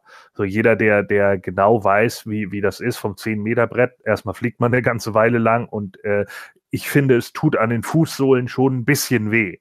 Ja, und das ist nur Wasser wo du drauf triffst. So, überleg, du fällst Kopf über auf irgendein äh, Kabelseil. Natürlich äh, überlebst du das äh, äh, in der Regel nicht. Ja. Ähm. Puh, ja, gut. Äh, nach dem, was man gelesen hat, war wohl äh, also er hatte ja keine, keine offenen Verletzungen, zumindest nicht auf den zwei Fotos, die ja äh, kursiert sind.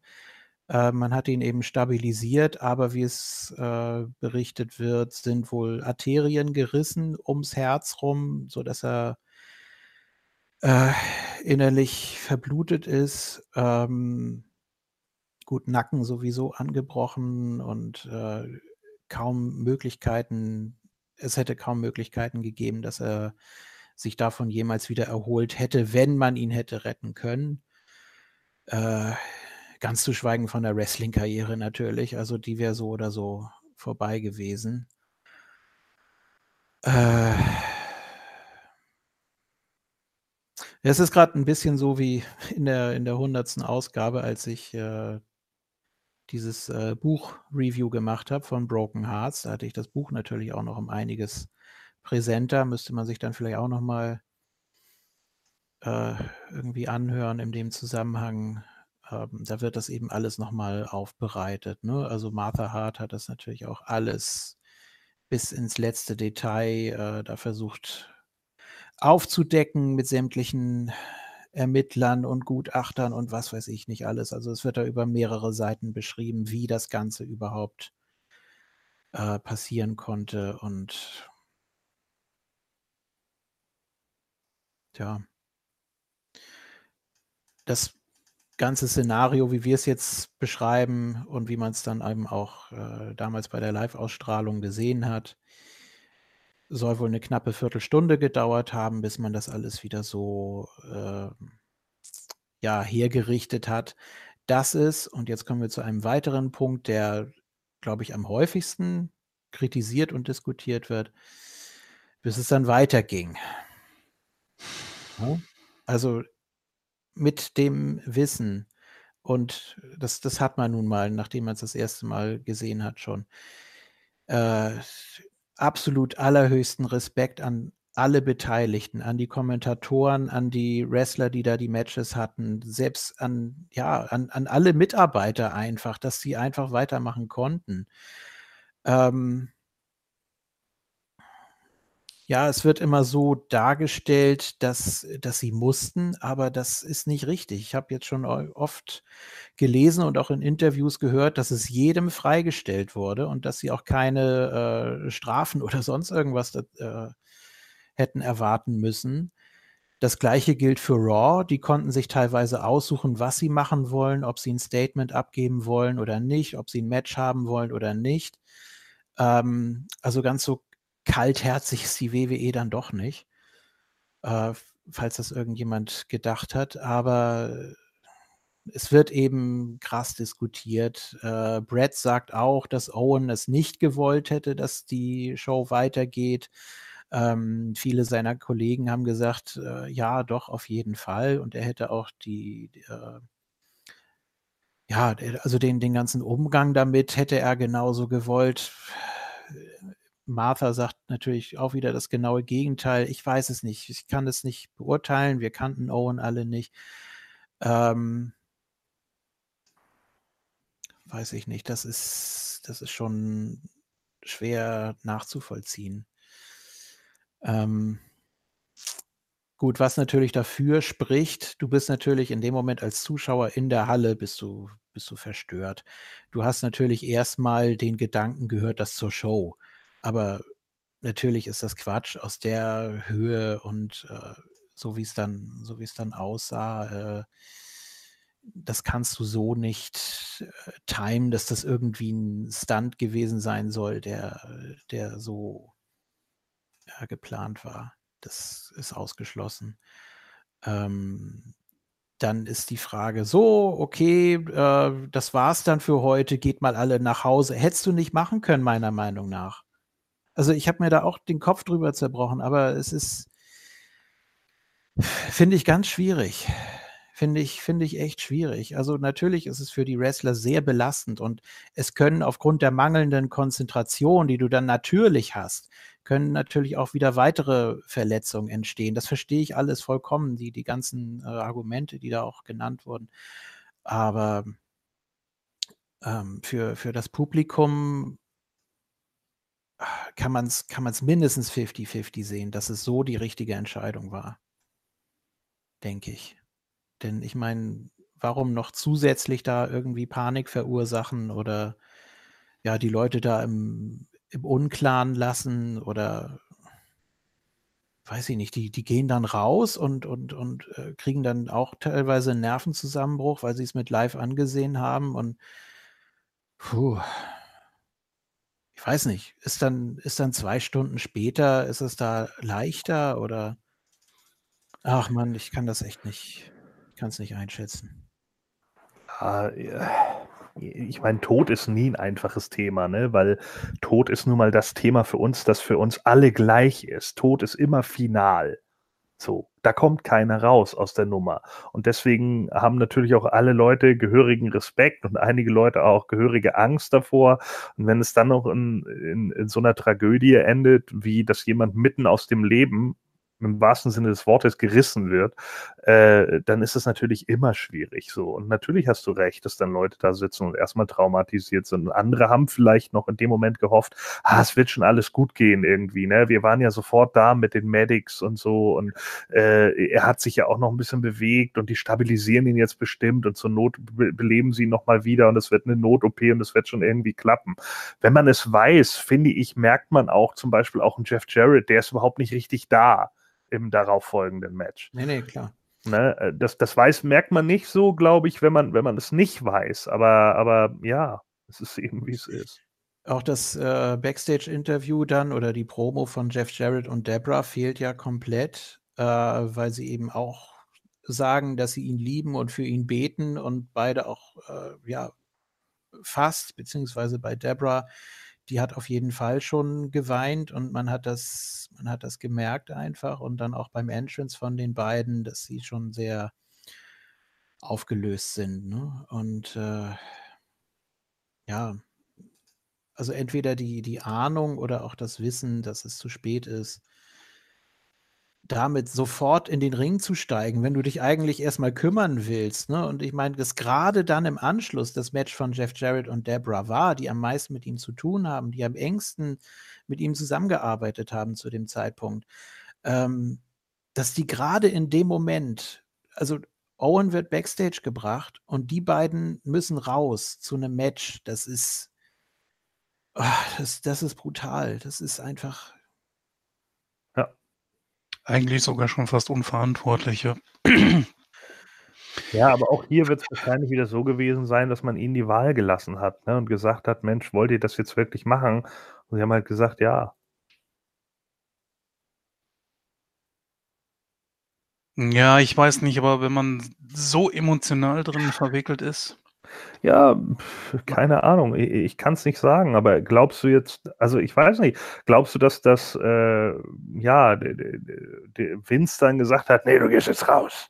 Nein, ich ja. glaube eher, dass es seine Verantwortung. Kommt, schaut mal, wenn, wenn ich da stehe, bei mir auf der Arbeit und ich habe den Kopf nicht frei, dann frage ich dann auch manchmal nochmal nach, so, äh, wie viel war das jetzt? Bin überhaupt nicht dabei und brauche auch viel länger und kann mich überhaupt nicht richtig vernünftig konzentrieren. Und das bei belangloseren Sachen als wie das. Und das, was die machen, das ist ja ultra gefährlich. Das sind richtig gefährliche Aktionen. Und da wäre es vielleicht sogar besser gewesen, wenn äh, von Seiten der Offiziellen gesagt worden wäre, okay, ihr beiden vielleicht jetzt besser nicht. Ja, sicherlich. Ja, wenn man es nochmal um ein, zwei Spots verschoben hätte oder irgendwas. Ähm, ja, das wäre auch eine Möglichkeit. Nach dem Motto, macht euch erstmal Gedanken, ob ihr das wirklich wollt. Ja. Das, das hätte nicht viel gebracht. Äh, Match darauf wäre der Road Dog dran gewesen, den es auch unfassbar mitgenommen hat. Äh, danach wäre dann das äh, Eight-Man-Tag gewesen und äh, dann hättest du dann acht Leute rausschicken müssen. Also, es, egal wie du es drehst, du hättest in dem Moment wahrscheinlich gar nicht richtig entscheiden können. Vor allem muss es dann ja auch wirklich schnell gehen. Und vielleicht hat man auch so ein bisschen gedacht, ja, lass uns das über die Bühne bringen und dann kümmern wir uns um Owen, beziehungsweise ja, um die Situation, wie sie dann ist. Ähm, ja. Gut. Ich mache der WWE da aber auch keinen Vorwurf. Es ist schwer. Ja.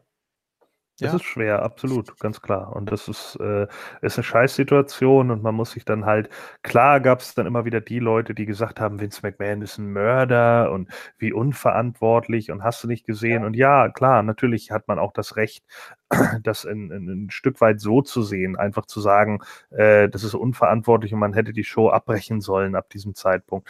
Klar kann man das so sehen, ähm, aber man kann es eben auch aus der anderen Sicht sehen, ne? dass äh, da eben äh, die Frage auch herrscht, hätte Owen das gewollt und, und, und so. Und auch bei anderen Sachen, wo man ja auch nicht hundertprozentig wusste, ist er jetzt tot, ist er nur schwer verletzt, ist dies, das, Ananas, äh, äh, wären wahrscheinlich andere Leute auch erstmal weitergegangen in der Show.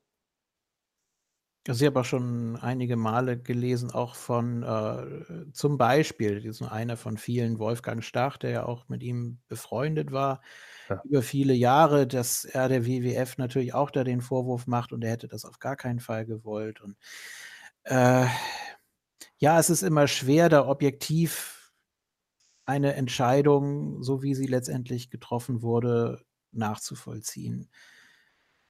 Äh, wobei, ja, uns lässt es natürlich auch nicht kalt. Ich, ich bin da auch oder fühle mich auch ziemlich involviert. Ich bin durch Owens Fehde mit Brett bin ich hängen geblieben bei der WWF. Also das war der ja gerade in der Entstehung. Ja. Ähm, ja, es ist, es ist auch immer die Frage, wie, wie, wie sehr äh, nimmt ein das persönlich mit und wie viel äh, ja, persönliche Emotionen äh, steckt man da rein. Ich habe selbst einen Bruder, der sieben Jahre jünger ist. Also das ist ist schon ist schon heftig. Also, klar, man kann man kann das wirklich rein objektiv betrachten und sagen, ähm, die die Company musste hier eine Entscheidung treffen und das hat sie gemacht und sie musste treffen. ähm, da konnte man in dem Moment keine Rücksicht drauf nehmen, so hart es klingt. Ne? Und wie gesagt, ich kann es teilweise nachvollziehen, auch aus Sicht der Zuschauer in der Halle. Ähm, auch wenn die Stimmung natürlich gedrückt war, aber das, was Gordon eben sagte, dass äh, die Zuschauer ja erstmal nur wussten, dass er versorgt wird, was ja erstmal das Wichtigste ist. Und ähm, die Verkündung dann später von Jim Ross, äh, dass Owen eben verstorben ist, das kam ja auch nicht über die Halle. Das äh, ja. haben ja nur die Fernsehzuschauer mitbekommen. Die hätten dann ja auch denken können, äh, ach, das war jetzt bestimmt ein Statement, dass, dass er weiter versorgt wird oder ja, wie auch immer. Ähm, du musst natürlich erstmal vom Positiven ausgehen. Wenn du nichts weißt, denk dir immer, es wird schon irgendwie gut gehen. Ähm, und das konnte man hier in dem Moment aus Company-Sicht nicht aufs Spiel setzen. Bin ich der Meinung. Also, wie gesagt, es ist, es ist wahnsinnig schwer, 50-50 vielleicht aus Sicht der Zuschauer, aber ich weiß ja auch nicht, wie ist das denn bei anderen äh, Shows gewesen, wenn es jetzt um Perro Aguayo Jr. oder Silver King ging, die jetzt ja auch im Ring verstorben sind. Äh, wurde da dann die Shows, wurden da die Shows das dann abgebrochen? Weiß ich leider nicht. Ja. Das weiß ich leider nicht. Ähm, am nächsten Tag bei Raw, um das vorwegzunehmen, wurde verkündet, dass einige Hausshows in Kanada abgesagt wurden, äh, einfach um die Kollegen auch noch zu schonen, weil das äh, zu viel Belastung wohl dann in dem Moment gewesen wäre. Ähm, wir haben es bei wir haben es bei Bad Blood 97 erlebt. Äh, an dem Morgen des Pay-per-Views ist ja Brian Pillman verstorben. Mhm. Ähm, hätte man ja auch sagen können, okay, wir, wir sagen das jetzt alles ab hier. Ähm, aber letztendlich, wenn das, es ist, es ist vielleicht vergleichbar. Auch wenn da ein paar Stunden dazwischen liegen, aber äh, ja, ist schwierig, ne? Es ist einfach schwierig und klar will man dann auch nicht auf die Komponente Geld oder sowas kommen, weil dann alle Leute sagen, ein Menschenleben wirkt mehr als Geld. Ja, sicherlich, aber es, es hängen halt ganz viele andere Sachen auch da mit drin, ne? Vielleicht könnte man es auch von der Warte aus sehen, es ist halt eben auch Owens Lie Leben gewesen und vielleicht ehrt man ihn einfach deswegen, indem man sagt, man macht jetzt einfach weiter. Man hat ja am nächsten Tag auch Matches abgehalten und das ihm zu ehren. Ja. Sozusagen die Show für ihn. Ja, klar. Ja. Egal, was man über Vince McMahon denkt glaube nicht, dass sie das. Weil Owen, also die McMahons und die Hearts waren ja zu dem Zeitpunkt vielleicht nicht mehr die besten Freunde, aber trotzdem haben sie ja eine gemeinsame Vergangenheit gehabt und noch viel erreicht zusammen. Ja, äh, sicherlich. Äh, Shane erzählte das dann ja auch beim Raw danach, ne? Okay, ähm, das erstmal zu diesem Abschnitt. Ähm, wir machen erstmal weiter. Ja, wie gesagt, jetzt gleich im Anschluss das Mixed Tag Team Match. Jeff Jarrett und Deborah gegen Val Venus und Nicole Bass. Ähm, Val Venus sagt, Kansas sei der Show Me State. Aber Kansas City liegt in Missouri, also irgendwie hat er daneben gegriffen. Da sagt auch Jim Ross nochmal, also irgendwie äh, war das nix. Ähm,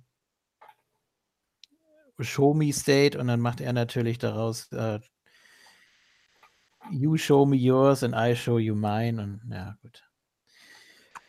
Äh, äh, also Velvines hat man gar nichts angesehen.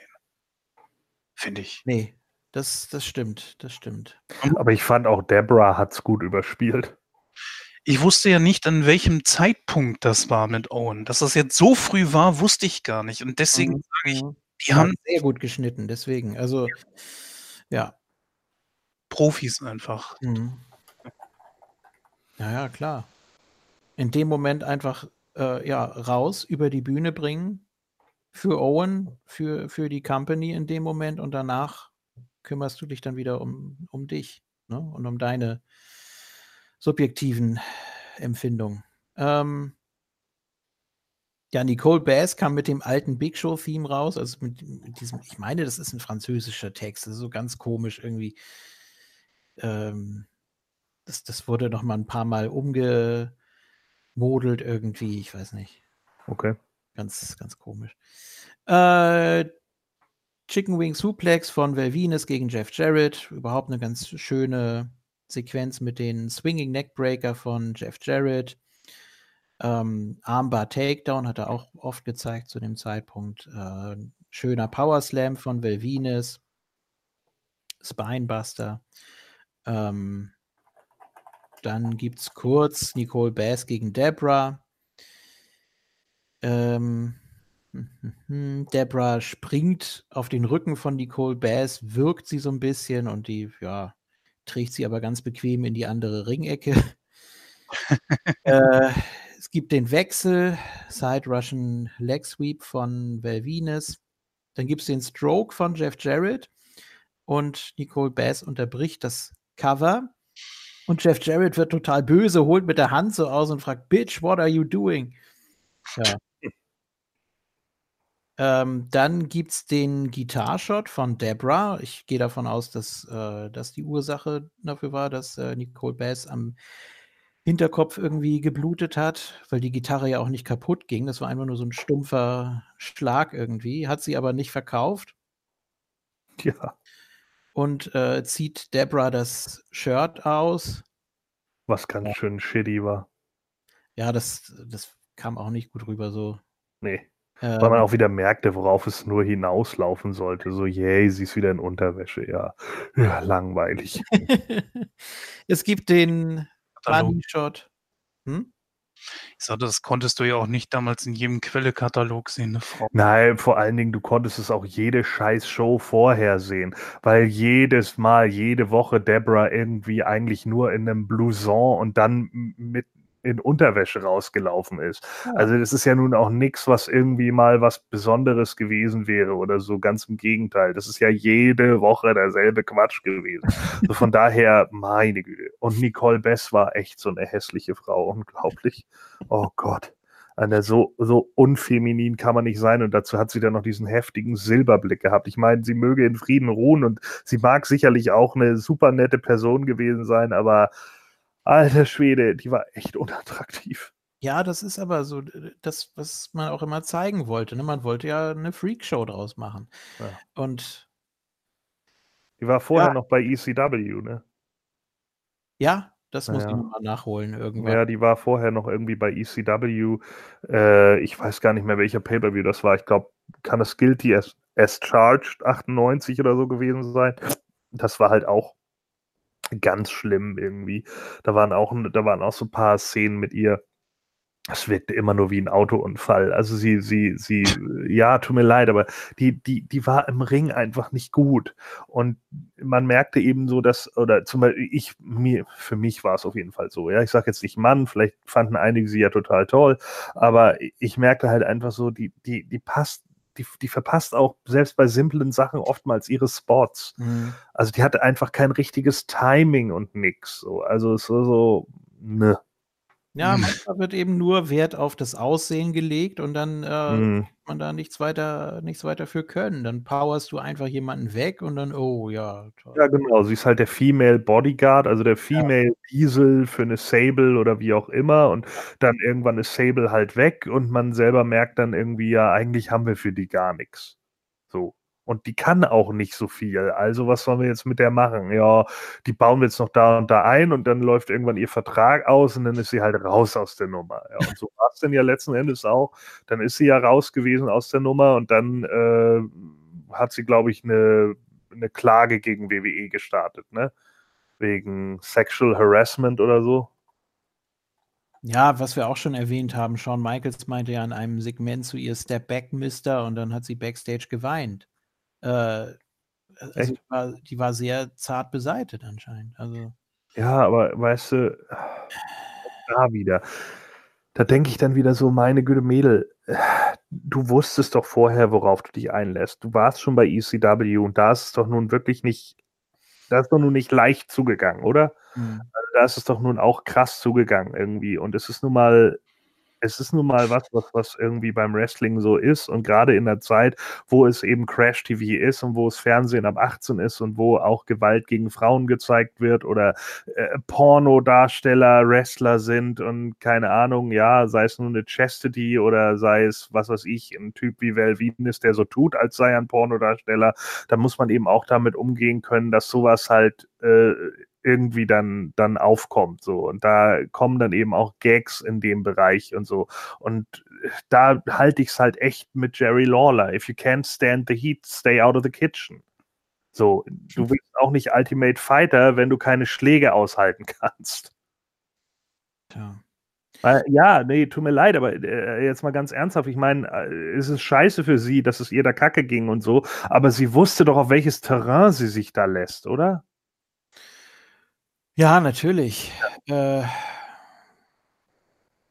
gut, aber es ist natürlich immer blöd, wenn man so auf den Freak reduziert wird. Ja, sicherlich, ja, klar. Und es ist auch hammerdumm. Und, und äh, das ist auch nicht der positive Bereich der Attitude-Ära, weil das auch viele Sachen sind, die einfach nur nerven.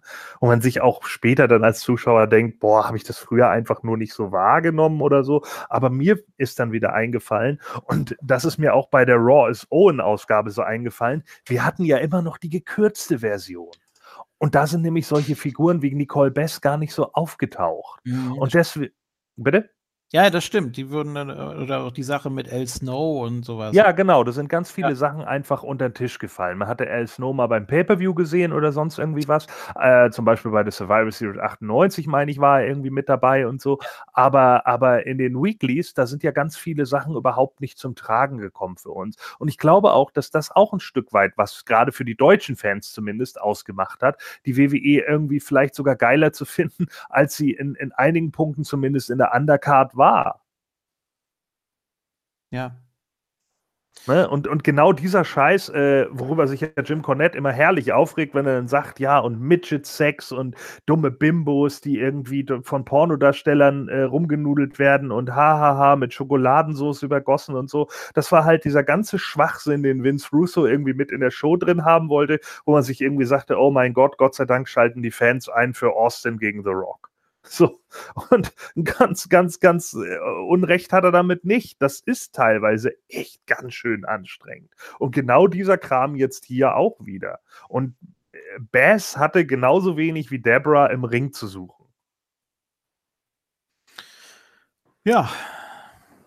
Ist leider richtig. Zum Glück hattest du zwei gute Worker mit Jeff Jarrett und Will Venus, die Ja. das Finish äh, durchgezogen haben. Es gab den Money Shot und äh, da gab es noch den Kuss von der blutenden Nicole Bass. Aber, aber Jarretts Gesicht, ne? Nach dem Money Shot. Hm. Hat er ihn da zu hart erwischt?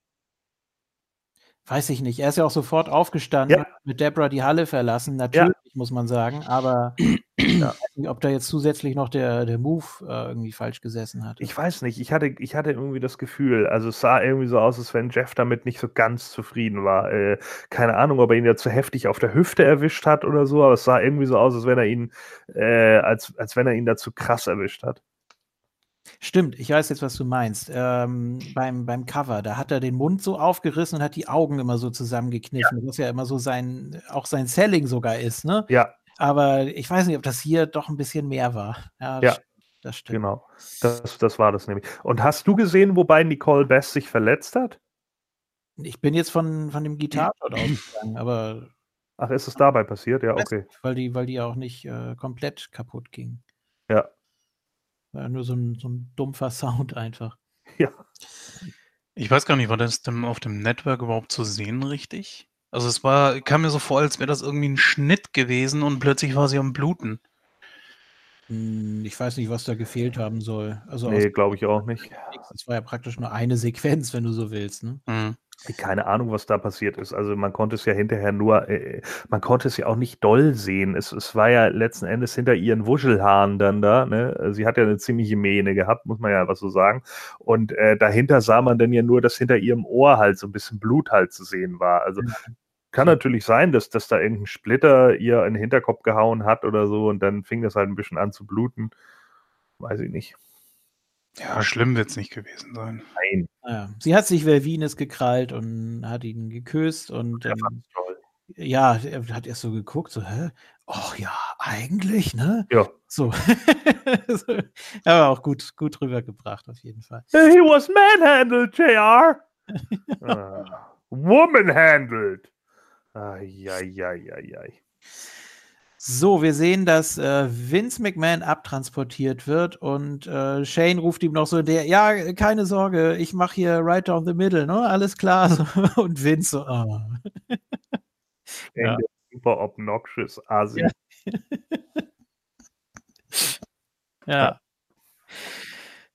Gut, es gibt einen Clip zu den New Age Outlaws, äh, den Split und so weiter. Also erstmal natürlich die Karriere der beiden. Eins der erfolgreichsten Tag-Teams und so weiter.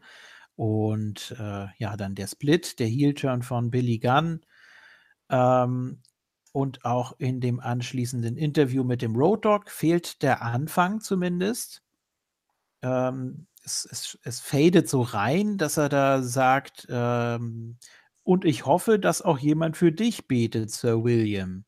Weil er natürlich vorher auch noch gesagt hat, dass er für Owen betet. Ähm, und dann fragt er Kevin Kelly, äh, ach so, nee, ja, äh, D-O-G-G oder P-U-S-S. Und er sagt, I don't know. oh, you didn't know? Und er fängt Backstage an. Also so wie wir es neulich bei äh, Big E gesehen haben, mit dem Mhm. Oh, ne? Wo man das, wo man das Backstage schon so, so äh, verfolgen kann, weil die Kamera drauf hält und dann macht er sein Entrance eben von, von Backstage aus. Ich weiß nicht, hat er, glaube ich, ein paar Mal öfter gemacht, aber hier ist es mir nochmal so in Erinnerung geblieben. So, Ja, und auch gut, gut eingebracht mit dem I don't know, ne? Und er, oh, you didn't know? Also, das war schon eine, eine gute Idee, die Ja. sie äh, aufgezogen haben. Fand ich schon nicht schlecht. Und vor Dingen, wie eben dann auch die Fans wieder darauf reagieren. So. Also, Road Dogg war ja mega over zu der Zeit. Ja. Klare Upper Midgard. ja. Ähm, dann gibt es Billy Gunn. Sich, sich von, jetzt mal ganz ernsthaft, sich von Double J Jesse James wieder so hoch zu arbeiten, das muss man auch erstmal schaffen, ne? ja. Ja. Ja, und ein Jahr später war er dann im Tag Team mit Cakewick. Ähm, so, Billy Gunn Interview, äh, du bist heute Dog Pound und so, ja, das, er ist jetzt Mr. Ass und überhaupt alles total arschig und alles mit Ass und ach übrigens Ass. So. Und Billy Gunn dominiert natürlich auch den. Wie heißt dein Lieblingshorrorfilm? Ass? Ja. Ja. Naja. Mhm. So. Ja, der neue S war ja auch für den Arsch. So, also weiter geht's. Billy Gunn dominiert, äh, der Road Dogg kommt zurück. Ähm, es geht den Entrance-Bereich lang. Da geht es wieder in den Ring zurück. Der Road Dogg muss raus gegen die Treppe. Drin gibt es dann Jackhammer von Billy Gunn, den Power Slam. Also Billy Gunn hat einfach so diese Schnellkraft-Moves, die hat er ziemlich gut drauf, muss ich sagen. Also das, das sieht immer schon gewaltig aus. Ähm,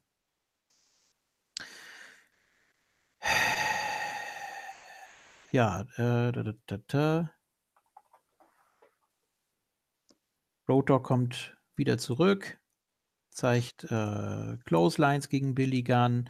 Billy Gunn callt ziemlich laut, gibt Neckbreaker, einen ersten Sleeper von äh, Billy Gunn, dann gibt es noch einen Sleeper Hold von Road Dogg, dann gibt es diese typischen Road Dogg Punches, äh, den Knee Drop.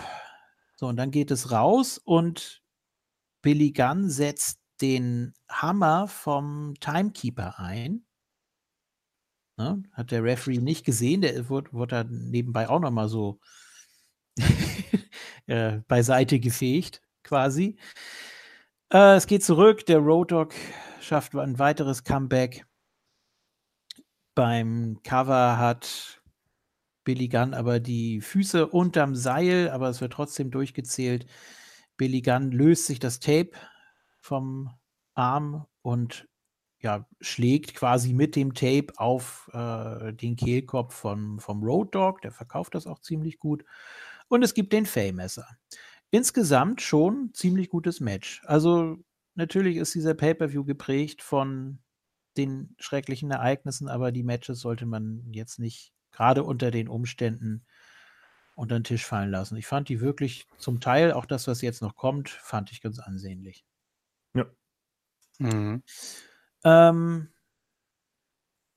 ja, wie gesagt, ich weiß jetzt gerade nicht, wann die Durchsage kam. Es mag schon nach diesem Match gewesen sein von, von Jim Ross, äh, dass Owen mittlerweile eben leider verstorben ist. Und der Gesichtsausdruck von Jerry Lawler spricht natürlich auch Bände. Man hat gemerkt, der, der wird am liebsten abbrechen wahrscheinlich.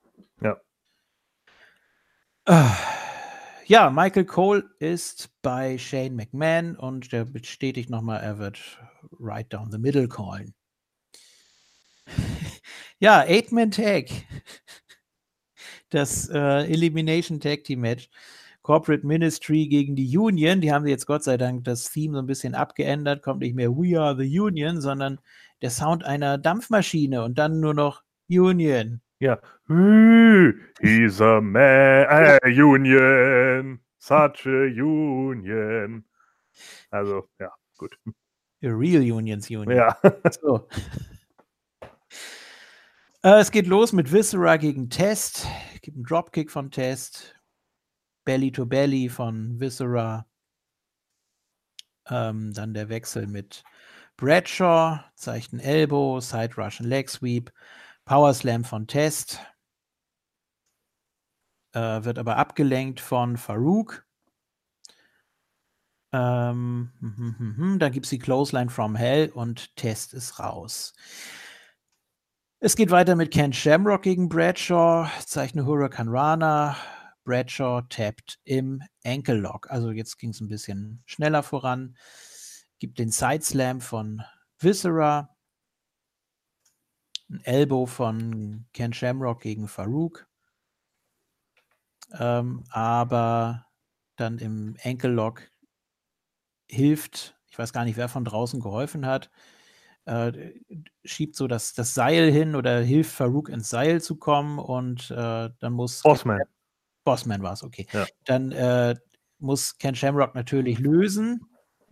Sieht er gar nicht ein und zeigt dann erstmal ein Belly to Belly gegen den Referee. Hey, ja, und das ist, das passt ja wieder zu seiner instable Persona, ne? Ja. Wo ja dann äh, King auch immer wieder darauf eingeht, dass er nicht der smarteste im Oberstübchen ist, weil er sich halt nicht unter Kontrolle hat. Nicht das schärfste Messer im, Im ja, in der Schublade, ja. Schublade. ja. nicht die hellste Kerze auf dem Kuchen. So, aber genau ja. darum geht's.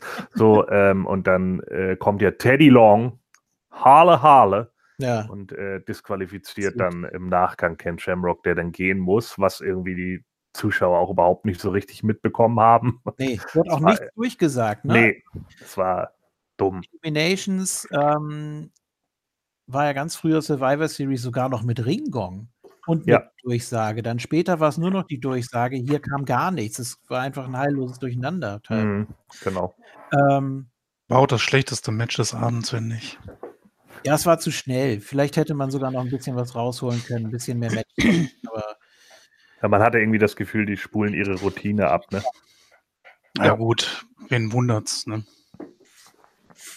ja, kürz, kürzestes Match war tatsächlich mit sechs Minuten das Mixtag. Ähm, alle anderen gingen dann doch etwas länger. Äh, Ja. Big Show zeigt den Chokeslam gegen Farouk. Damit ist Farouk draußen. Und der Boss. Er, moch, er mochte Farouk, man hat, hat ihn sehr tief abgelegt. Ja. Aber ich habe mal drauf geachtet, hat er jetzt auch und bei Raw dann auch, also Goldust und den Blumini, die hat er auch alle äh, noch, noch gestützt. Ja.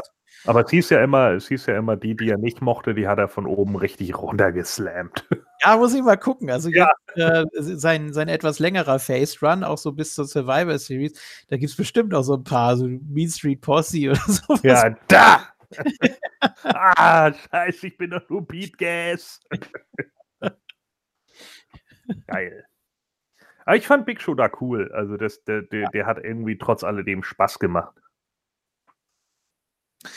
Ähm, der Bossman geht einfach, Big Show folgt ihm. Ähm, der Bossman wirkt Big Show er geht nicht einfach, ne? Er winkt schon ab und verkauft das. Also Bossman ist schon der Profi hier im Ring. Also muss man einfach mal so sagen. Also einer derjenigen, die am längsten im Business sind und natürlich auch schon ein Standing hatte. Äh, etwas, das sich ja Mick Foley erst über, über die Jahre hinweg dann aufgebaut hat. Denn zu dem Zeitpunkt, wo äh, der Bossman halt schon ein Main-Eventer war, da war er gerade mal äh, im Aufbau als Cactus Jack Manson, ne? wenn überhaupt.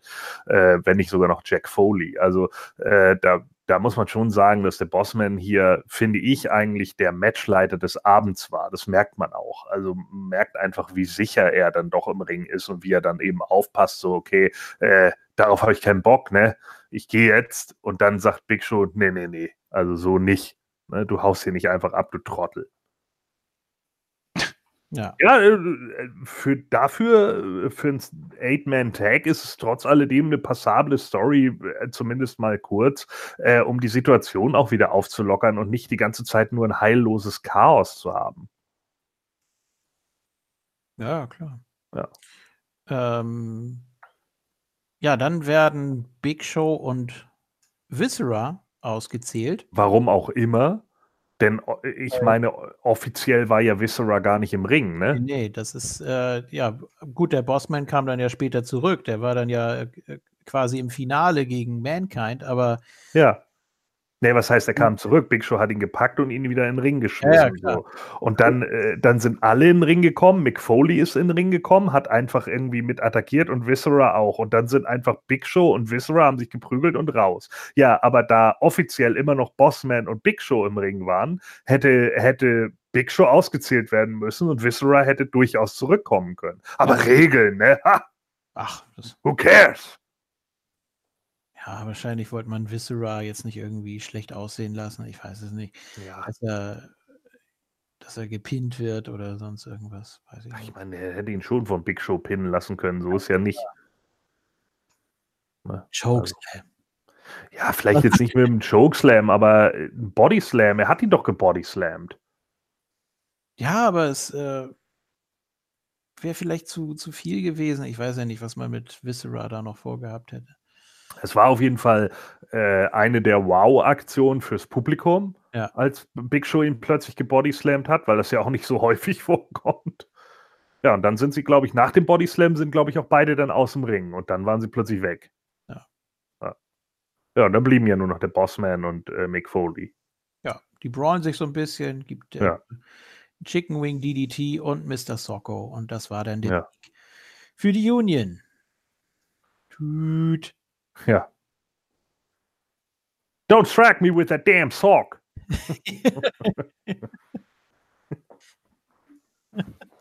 Ain't scared of you, dead sock.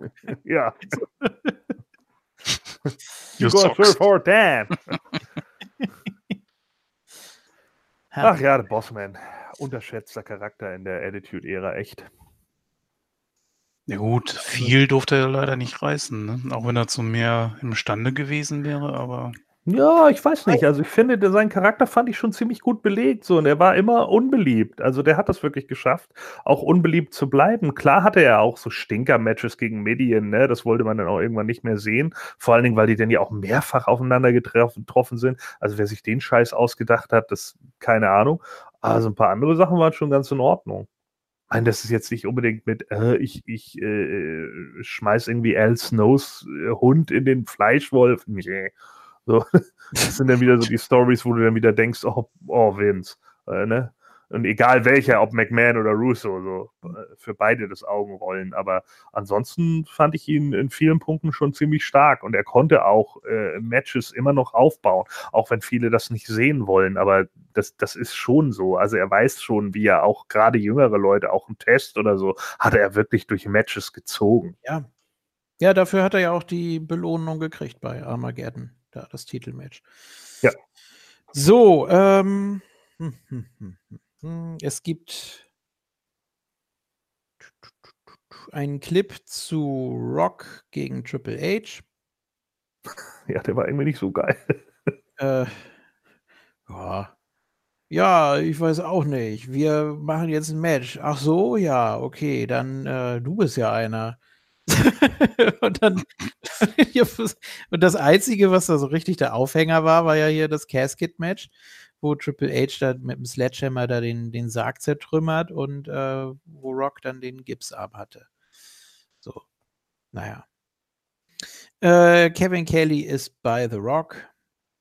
Dann kommt äh, China und äh, Rock ist natürlich abgelenkt. Dann kommt Triple H von hinten und Mankind macht den Safe und Triple H will Rock noch den Gips abschneiden und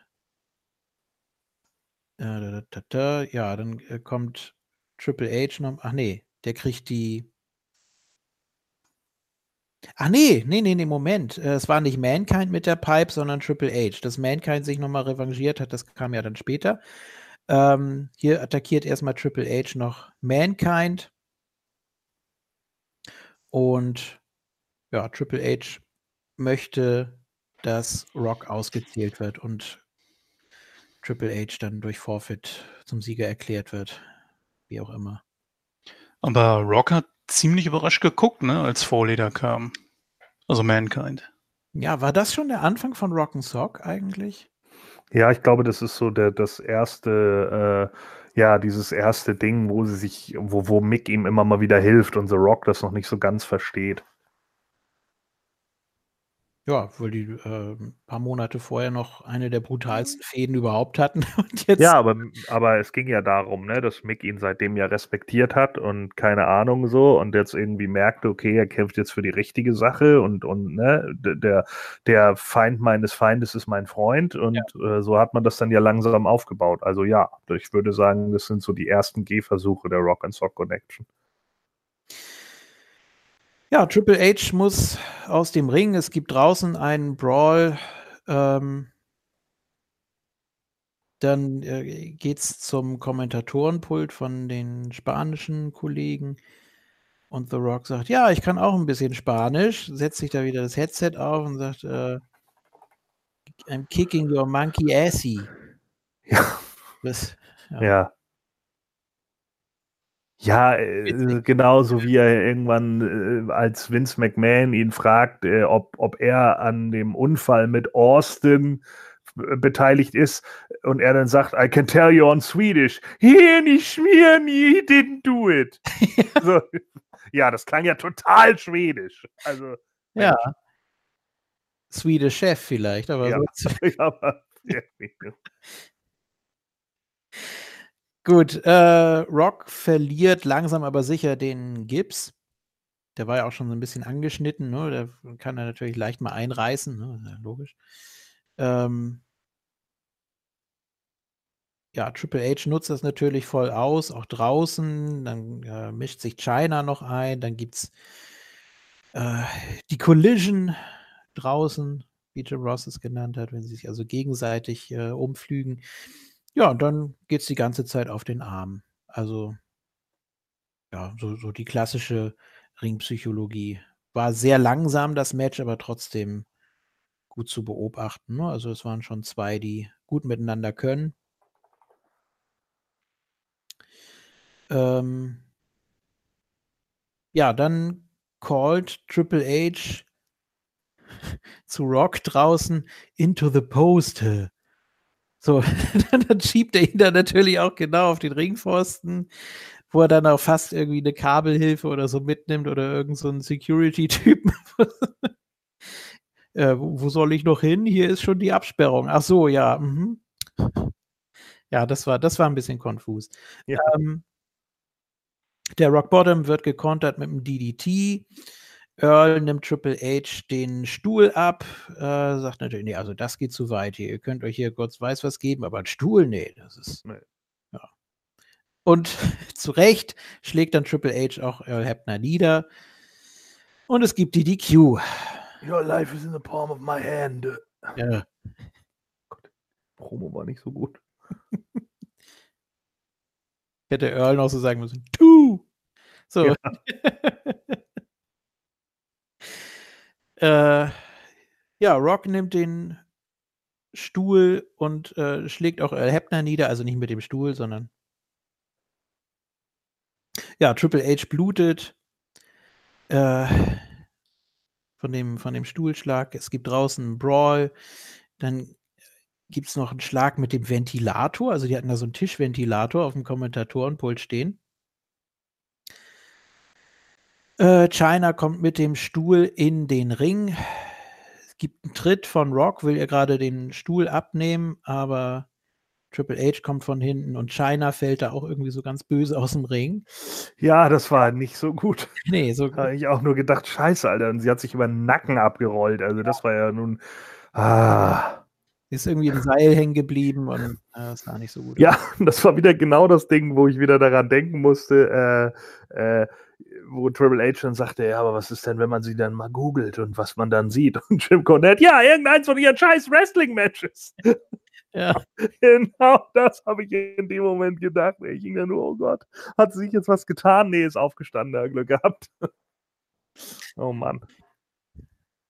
So, es gibt den Rock Bottom gegen Triple H. Ähm, dann legt Rock ihm den Stuhl aufs Gesicht für den People's Elbow, aber China greift leider ein und Triple H kommt dann nochmal mit dem Stuhl. Und Mankind macht aber den Save mit der Pipe, die Triple H schlauerweise direkt neben ihm liegen gelassen hat. So. Ja. Auch wie Triple H da backstage die, die Pipe nochmal hingeschmissen hat, dass man auch hört, dass sie aus richtig Ja. Pipe, ja. Ich habe gedacht, oh Gott. sie noch so dreimal abfedert auf dem Boden, so klonk. naja. Am besten Mick Foley nochmal trifft. Au! Ja, dau. Ja, da! Das ist auch wieder bei Raws Own so schlimm gewesen, ey. Oh Gott. Mit, äh, mit Billy Gunn, ja. Ah, ja, ah, da, da, da. ja, Gesundheit.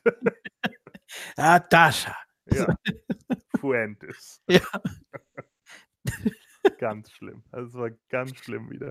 Das denken wir uns nicht aus, liebe Hörer. Hört da bitte Ja, rein in Bitte äh, hinhören. Mankind gegen Billy Gunn. Das- Man hört wirklich ein paar Mal, ja, Dasha. Ja, und wie er dann noch da hockt und immer die ganze Zeit noch im, im äh, Hammerlock oder was ist. Ja, ah, ah.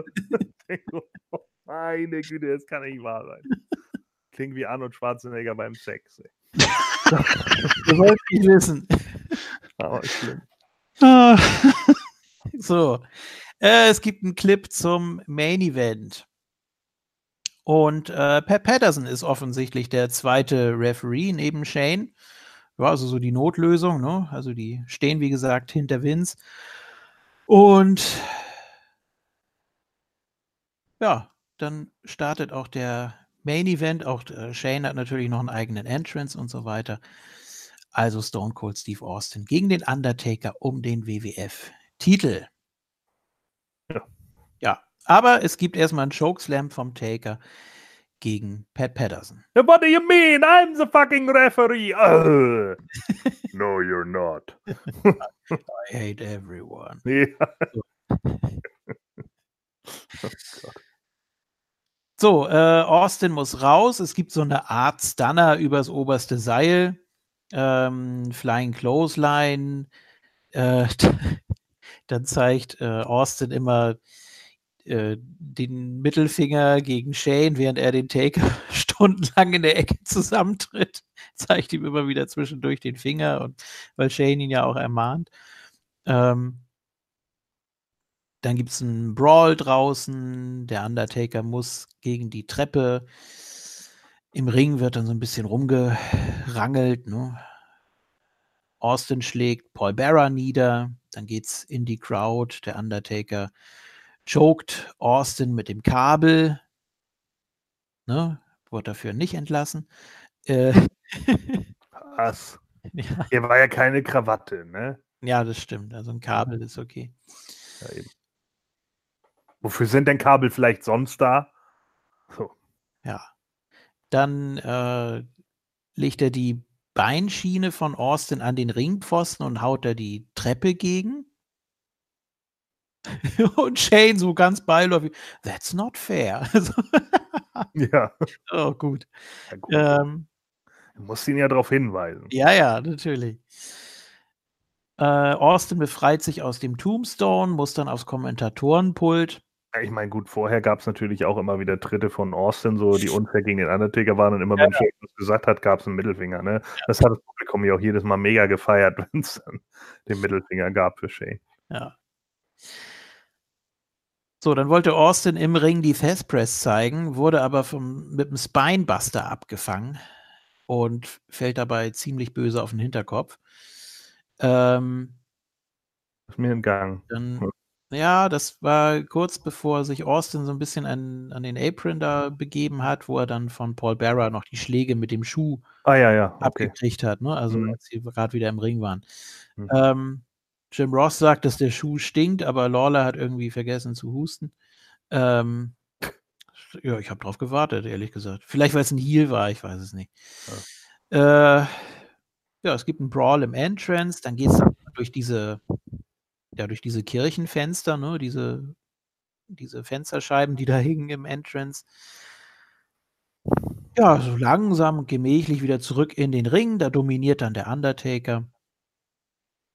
Zeigt ein Elbow und das Cover und Shane zählt nur bis zwei. Also es gab diesen, diesen Flying Elbow von, von Austin, da diesen, ja, halb Elbow, halb äh, Ex-Handle, ne? Ist halt immer so. Das, das eine andeutet und das andere macht. Ähm, und Shane zählt nur bis zwei. Äh, ja, der Taker nimmt sich einen Stuhl. Austin schleudert den Taker gegen Shane. Ist ja dann kein direkter Angriff von Austin gegen Shane, ne? Kann man ja so Mhm. durchgehen lassen. Ähm, ja, und dann kommt Gerald Briscoe und zählt. Aber der Taker kickt aus. Äh, Undertaker attackiert auch Gerald Briscoe. Gibt eine Clothesline gegen Austin. Ja, und dann ist erstmal die Frage, wer soll da jetzt zählen? Wer soll da noch was machen? Es gibt HBK-Chance. Und dann humpelt doch Vince McMahon noch rein. So. Ja. Ja. Gibt es eine Double Clothesline, also es liegen beide dann flach und Vince zählt beide an. Und was ich natürlich nicht mehr äh, im Kopf hatte, beide setzen sich auf und gucken sich an. Das Ja. ist eigentlich die Originalszene von diesem Hahaha Ja. mit Lesnar. Ne? Ja. Also natürlich nicht äh, bis zum Exzess hier, aber es waren schon Parallelen erkennbar. Ja. Wurde auch von der Kamera leider nicht so eingefangen, natürlich. Nee, das, Äh. da war, stand sie im Winkel, scheiße, ja. Stimmt. So, und Shane unterbricht äh, das Cover. Vince schubst Shane. Ja. Austin dreht Vince um, so nach dem Motto, was war da los? Ja, und dann schubst Shane beide. Austin kullert irgendwie über den Taker Ja, dann One, Two, Three. Ja. und 1, 2, 3, der Fast Count hier. Ja, und auch irgendwie Austin hatte eigentlich noch die Schulter oben und ach, Ja, Ahnung. also zumindest bei drei. Ich habe mir das auch noch zweimal angeguckt. Ja, Ähm, das war, das war so jetzt nicht so wie, wie Samoa Joe, aber schon ziemlich. Ja, das war so, so, eine, so eine hektische Situation einfach. Das, Hm. Da kann auch viel daneben gehen. Ne? Naja, dann kommt die Corporate Ministry noch und Austin vertreibt sie aber. Ich meine, es gibt einen Stunner für den Bossman und für Midian und die Acolytes hat er dann mit dem Stuhl irgendwie auf Abstand gehalten. Ne? Also die sind da gar nicht erst in den Ring gekommen. Und die Abschlusszeile dann von Jim Ross des Pay-per-Views. The rattlesnake has been screwed. Ja. So, My God! ja. So, also wie gesagt, eigentlich, äh, wenn man von den Ereignissen um Owen absieht, ein recht runder Pay-per-View, auch was äh, so die In-Ring-Leistung angeht. Also Main Event war ganz okay, dann Rock gegen Triple H war sehr gut, Outlaw gegen Outlaw hat mir gefallen. Ähm, Union gegen Corporate Ministry war zu hektisch, war zu abgespult, sonst wäre da wahrscheinlich auch noch mehr drin gewesen. Also ist auch so. Also ein guckbarer Pay-Per-View. Ich finde, der Pay-Per-View wird ähm, im Gegensatz zu dem, den wir davor hatten, äh, kommt der deutlich zu schlecht weg. Äh, also ich fand zum Beispiel die WrestleMania davor schlimmer, ähm, weil da einfach Oh. viel. Was? Ja, nee, also äh, du meintest jetzt aber eben Backlash, ne? Oder? Ja, ja, ja, Backlash war Okay. davor, aber auch die WrestleMania davor war auch schlimmer. Also ich fand, fand, äh, da waren einfach viel mehr Stinker-Matches drin, so auch so Sachen, wo man sich Booking-entscheidungstechnisch irgendwie manchmal fragen muss, hey, was ist das jetzt hier? Und viel Chaos, Gedöns und so. Und gerade diese unsag unsäglich beschissenen Sable-Matches und keine Ahnung, also da ist halt viel Müll irgendwie mit dabei gewesen. Das haben wir hier natürlich auch so, ne, mit Nicole Bass und Deborah im Ring, aber da hast du wenigstens noch zwei Leute, die Jeff Jarrett und Val Venus, die das ausgleichen können und das sogar ziemlich gut ausgleichen. So, der Opener war auch vollkommen legitim. Also äh, ich fand Over the Edge ist nicht so schlecht, wie er in, in der Gesamtwertung eigentlich immer wegkommt. Ähm, ich glaube, da wird halt einfach sehr viel darauf gepocht, dass eben Owen daran verstorben ist und dass viele ihn deshalb als schwarzes Kapitel in der Geschichte sehen, was ja auch verständlich ist. Ja. Aber wenn man jetzt nur rein die, die In-Ring-Leistung und auch die, das Booking sieht, finde ich den eigentlich ziemlich in Ordnung. War ganz in Ordnung. Wie gesagt, das Stinker des Abends war dieses äh, Eight-Man-Tag-Team-Match. Wobei Stinker, naja. Aber gut, irgendein Match muss ja das schlechteste auf der Card sein. So ist es nun mal. Die beiden Main-Event-Matches fand ich eigentlich ganz gut. Ja. Ne, kann man eigentlich so nichts gegen sagen. Das war natürlich auch mit so die besten Main-Eventer, die sie zu dem Zeitpunkt hatten. Ne? Und äh, ja, Triple H und The Rock, ich weiß nicht, das wievielte Aufeinandertreffen das der beiden war, aber die sind ja so häufig aufeinander getroffen in der Zeit. Ja, in diesem Fall ist es jetzt mit verkehrten Rollen gewesen. Ne? Vorher war es ja immer Triple H als Face und The Rock als Heel. Ja, die, Und- die Generation X-Zeit, ne? Ja, genau. Ja, The Rock und Triple H hatten vielleicht ein, zwei Matches, die definitiv besser waren als das hier. Ne? Das war auch mehr so die Storyline, die man weiterspinnen musste mit dem, mit dem Cast und keine Ahnung. Ähm, und ja, natürlich, klar wird dann immer das SummerSlam-Match zwischen den beiden herangezogen, wobei man da auch wieder fairerweise sagen muss, äh, das war auch ein Ladder-Match, oder? Also, das ist dann auch nochmal wieder eine andere Stipulation und so. Also, da muss man natürlich auch sagen, äh, die hatten sicherlich bessere Matches, auch ihr späteres dann noch, äh, das, das Iron Man-Match zwischen den beiden und so, klar. Aber ich fand jetzt auch nicht, dass das Match jetzt so beschissen war, dass man sich gar nicht angucken könnte. Um Gottes Willen, nein, Ja. überhaupt nicht. Also ich, ich, ich, also an manchen Stellen habe ich im Pay-Per-View schon ein bisschen gespult. Nicht viel, aber trotzdem. Na, nee, nee, das, das denn ein? Ja, Ja, das, wie sagtest du vorhin, geht mir am Arsch vorbei? Nein, nein. Äh, das Eight-Man Tag Team Match, das hat mich nicht wirklich interessiert. Tut mir leid. Da, da, nee. ja, Aber das Match hier zwischen den beiden war gut. Das war okay, konnte man sich auf jeden Fall angucken. Klar, hast du recht, es gibt äh, bessere. Wie lange war das äh, Iron Man Match zwischen den beiden? Eine halbe Stunde? nee, eine ganze. Eine ganze Stunde. War eine ganze Stunde, ah, Ja. okay. Ah, Es, es ist Das, so nur das. Finish, das nur das Finish finde ich nicht so gut, aber der Rest. Und ich meine, also ich habe es ja nun auf mehreren Webseiten schon gesehen, dass sowohl WrestleMania äh, 15 als auch ähm, äh, Backlash immer wieder besser wegkommen als Over the Edge. Und ehrlich gesagt verstehe ich das nicht. Also, weil eben, wie gesagt, in den anderen Events deutlich schlimmere Matches dabei sind, auch deutlich belanglosere Matches und so. Und hier hat eigentlich das meiste schon einen relativ guten Aufbau. Man weiß ungefähr, warum die jetzt alle gegeneinander fäden und sowas. Also ja, ich, ich denke einfach, Over the Edge hat einfach äh, diese Negativnote eben wegen des, des Dramas. Natürlich. Ich glaube, darauf wird es auch immer bezogen sein. Ja. Das ist auch das, was diesen Pay-Per-View natürlich noch oben hält. Ansonsten würde sich wahrscheinlich an Over the Edge kaum einer erinnern.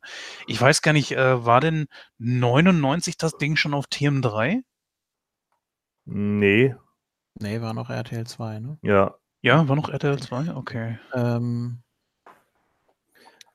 ich gucke jetzt hier gerade noch mal so die Card durch. Also ich fand eigentlich nichts wirklich schlecht. Gut, das Mixed Tag Match, das wir jetzt auch aus unterschiedlichen Gründen ähm, vielleicht nicht so gut wegkommt und auch Nicole Bass und Deborah, also die Phase natürlich auch, ja, Aber ich habe mich in dem Mixed Tag Team Match nicht vertan. Es durfte die Frau nicht attackiert werden vom Mann Richtig. und umgedreht. Ne? Ja. ja, das ist richtig. Ähm, Wie gesagt, das, also das in der Attitude-Ära eigentlich totaler Schwachsinn. Es macht einfach keinen Sinn, weil dann kannst du zwei Ja. Single-Matches ansetzen. Dafür, dafür gab es ja Intergender-Matches, das hatten wir ja schon das Thema. ja, natürlich, klar. Aber Mit äh, Hardys und Lita gegen TNA mit Trish oder sowas. Ja.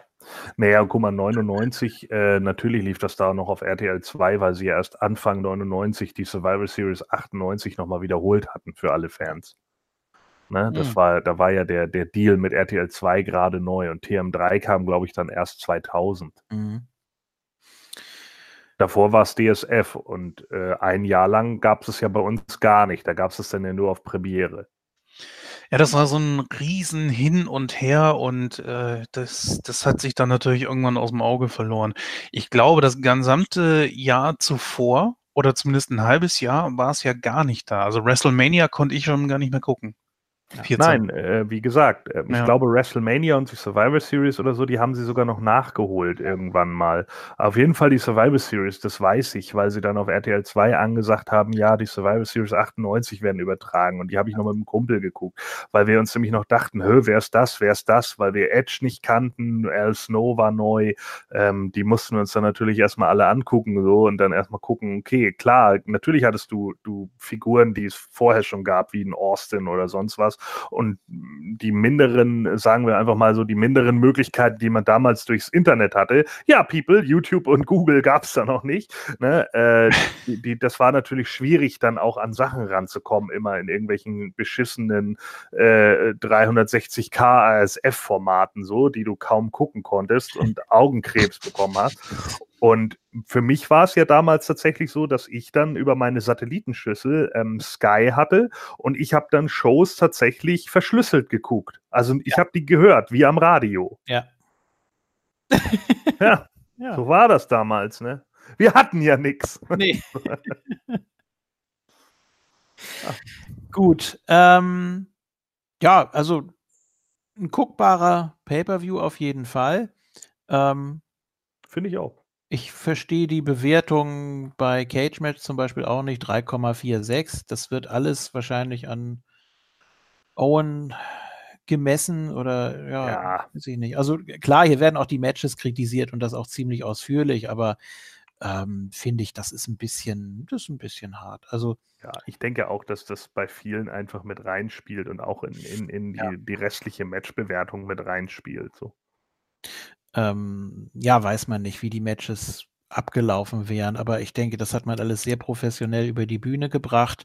Äh, dem Eight-Man-Tag hätte es vielleicht gut getan, hier Viertelstunde wird angegeben, ähm, wenn es noch kein Elimination gewesen wäre, wenn das die Fortführung davon gewesen wäre, dass du hier einfach nur einen Pin gehabt hättest, da hättest du genauso Chaos-Booking gut machen können. Ja. Ähm, oder meinetwegen auch hier wieder eine DQ oder sowas, weil das eben dann nur ein Aufbau gewesen wäre für ein nächstes oder ein Elimination-Match. Hm. Ähm, nee, ansonsten Outlaw gegen Outlaw, Rock gegen Triple H, Taker gegen Austin, da kannst du nichts falsch machen. Die Stimmung beim Hardcore-Match war natürlich total im Keller, Hm. aber war trotzdem unterhaltsam. Die beiden haben immer gut geklickt und ja. Ja, witzig, ne, dass Al Snow immer bei seinem Entrance mega Pop kriegt und dann in den Matches passiert irgendwie nichts. Ja. Das ist also strangely enough, aber das war jetzt die letzten beiden Events, also Backlash und WrestleMania schon genauso. Also irgendwie strange. Gut. vielleicht fanden alle das so witzig, haha, Giving Head. Ne? Naja, Ja, das sowieso. ja, Riesengag. Okay, äh, bevor wir zu Raw is Owen kommen, einen Tag später aus St. Louis, ähm, verabschieden wir den Jens. Der hat sich hier leider schon aus dem Staub gemacht. Warum? Warum hat er nichts gesagt? Ja, weiß ich auch nicht. Das ist. Äh Machen manche so, die gehen einfach, ohne was zu sagen. Ähm, Einige, was stimmt denn immer mit dem? war scheinbar dringend, aber schön, dass er dabei war, jetzt beim Pay-Per-View natürlich. Und ja, wir sind bei Monday Night Raw. Raw is Owen vom 24. Mai 99. Das Ganze ohne den klassischen Vorspann. Nur noch mal mit der Einblendung und es gibt als erstes, nachdem alle Superstars draußen waren im Entrance-Bereich und auf der Stage, den Ten Bell Salute und auch den Clip zu Owens Karriere sehr schön gemacht von Vince McMahon eingesprochen und äh, ja, dann kam auch der erste Clip, die erste Erinnerung. Es wurden ja einige eingespielt, habe ich jetzt gar nicht gezählt, wie viele, aber es waren wirklich viele. Ähm, von Mick Foley, der gesagt hat, dass sein Sohn Dewey sein Lieblingswrestler war, Owen Hart, und äh, er hatte über Jahre lange Haare, weil das äh, die Mutter wohl so wollte. Und dann kriegte er einen Haarschnitt. Richtig, genau. Und dann hat, glaube ich, äh, hat er, glaube ich, mit äh, Mick telefoniert. Er hat ihm dann gesagt, ich sehe jetzt aus wie Owen Hart. Ja. Weil er da eben auch so diesen Bürstenschnitt wahrscheinlich gerade hatte. Ja. Und Mick erzählt dann, dass er so stolz darauf war, äh, gerade äh, von so jemandem äh, wie Owen, der Fan war, und dass sie dann immer hinten im Auto gesessen haben und immer Nugget, Nugget-Chants angestimmt hatten, weil sie noch ja. so jung waren und nicht verstanden haben, dass es ja eigentlich gegen Owen ging, ja. sondern sie immer dachten, es würde ihn anfeuern. Ja, und dann eigentlich so die Worte, die sich durch alle Statements hier ziehen, also nicest und funniest und eben der Familienmensch und das haben eigentlich alle gesagt. Ähm. Dann kam Bradshaw. Ich glaube übrigens, äh, ja. war Mix, äh, äh, war Mix äh, Erinnerung im, in Deutschland dabei? Oh, das weiß ich nicht. Weil ich weiß, dass ich einige von denen nicht kannte. Nein, natürlich nicht. Waren längst nicht alle dabei, aber. Ja. Äh, also ich glaube, das ganze Office hatte man sowieso rausgenommen, ne? Haben sie noch gesagt, die kennt ja, ja keiner. dann, ja. ja. Keine Ahnung, aber. Ja, Bradshaw sagt, dass Owen immer ziemlich cheap on the road war. Also äh, er wollte immer möglichst schnell wieder bei seiner Familie sein und er vermisst ihn. Ja, er hat ja auch, äh, Bradshaw sagte ja auch, dass er da ja auch bewusst mit kokettiert hat, ne? Also immer Mhm. besonders cheap zu sein und so, ne? Und das auch teilweise ja auch als Gag dann schon so mit reingebracht hat. Ja, dann gibt es das erste Match. Jeff Jarrett und Debra kommen raus und Jeff Jarrett sagt einfach nur, äh, „For the record, Owen never was a Nugget.“ Ja, weil er auch schon sehr viel äh, gesagt hat, was dann später noch gezeigt wird. Also hier hätte jetzt keine längere Promo mehr halten müssen eigentlich. Ja. Ähm, gegen Test. Und das zieht sich ja durch den ganzen Abend, dass es wirklich wie eine Wildcard wirkt. Ne? Also es ja. treten eigentlich nur Leute gegeneinander an, die gar nichts miteinander zu tun haben. Ja. Ähm, hauptsächlich gewinnen die Faces. Ich glaube, es gibt nur zwei Heel-Siege. Ja, hier, wobei Jeff Jarrett natürlich eine besondere Verbindung zu Owen hat. Klar. Da hätte hier ein Sieg von Test auch keinen Sinn gemacht. Nee. Ähm, ich meine sogar äh, mal gehört zu haben oder gelesen zu haben, dass es Tests Idee war, äh, den Sharpshooter zu nehmen. Ja, warum nicht? Also, äh, dass er das nochmal so als Tribut ja, haben gut. wollte. Ähm, ja, es gab einen Flapjack, äh, Sidewalk Slam äh, von Test. Dann wird eben gesagt, dass die Hausshows in Kanada gecancelt wurden. Ähm, Test fliegt ran, was auch immer er da zeigen wollte. Das ist ja immer so diese komische Aktion. Äh, hm. Armbar Takedown von Jeff Jarrett. Ja, Single-Arm DDT, ne? Ja, es wird immer als Armbar Takedown. Ein Armbar Takedown ist für mich aber eigentlich der, den äh, Fujiwara oder so gezeigt haben, weißt du, wo er ihn halt am Arm packt und sich dann mit auf ihn runterfallen lässt. Ja, ich weiß auch nicht. Diese, diese Aktion von Jeff Jarrett, die geht ja eigentlich mehr gegen ihn selber. Also er fällt ja voll auf den Rücken und der Gegner, der wird eben so, so mitgezogen, aber auch eher so, so halb. Ich weiß nicht. Da mag ich den Stroke natürlich lieber. Ja. Ähm, Dann gibt es eine Gut Ranch Powerbomb von Test. Mhm. Debra lenkt ihn ab. Er geht zu ihr und shakert so mit ihr rum und dann kriegt er aber eine Ohrfeige von Debra. Ja, weil er ihren Arsch fasst. Das habe ich gar nicht gesehen. ja, er, er sagt irgendwie was zu ihr, bla bla bla, und dann Ja. legt er so den Arm um sie und ich glaube, er fasst ihr dabei auf den Arsch. Oh, Und dann hat sie ihm, hat sie ihm eine gescheuert. na sowas.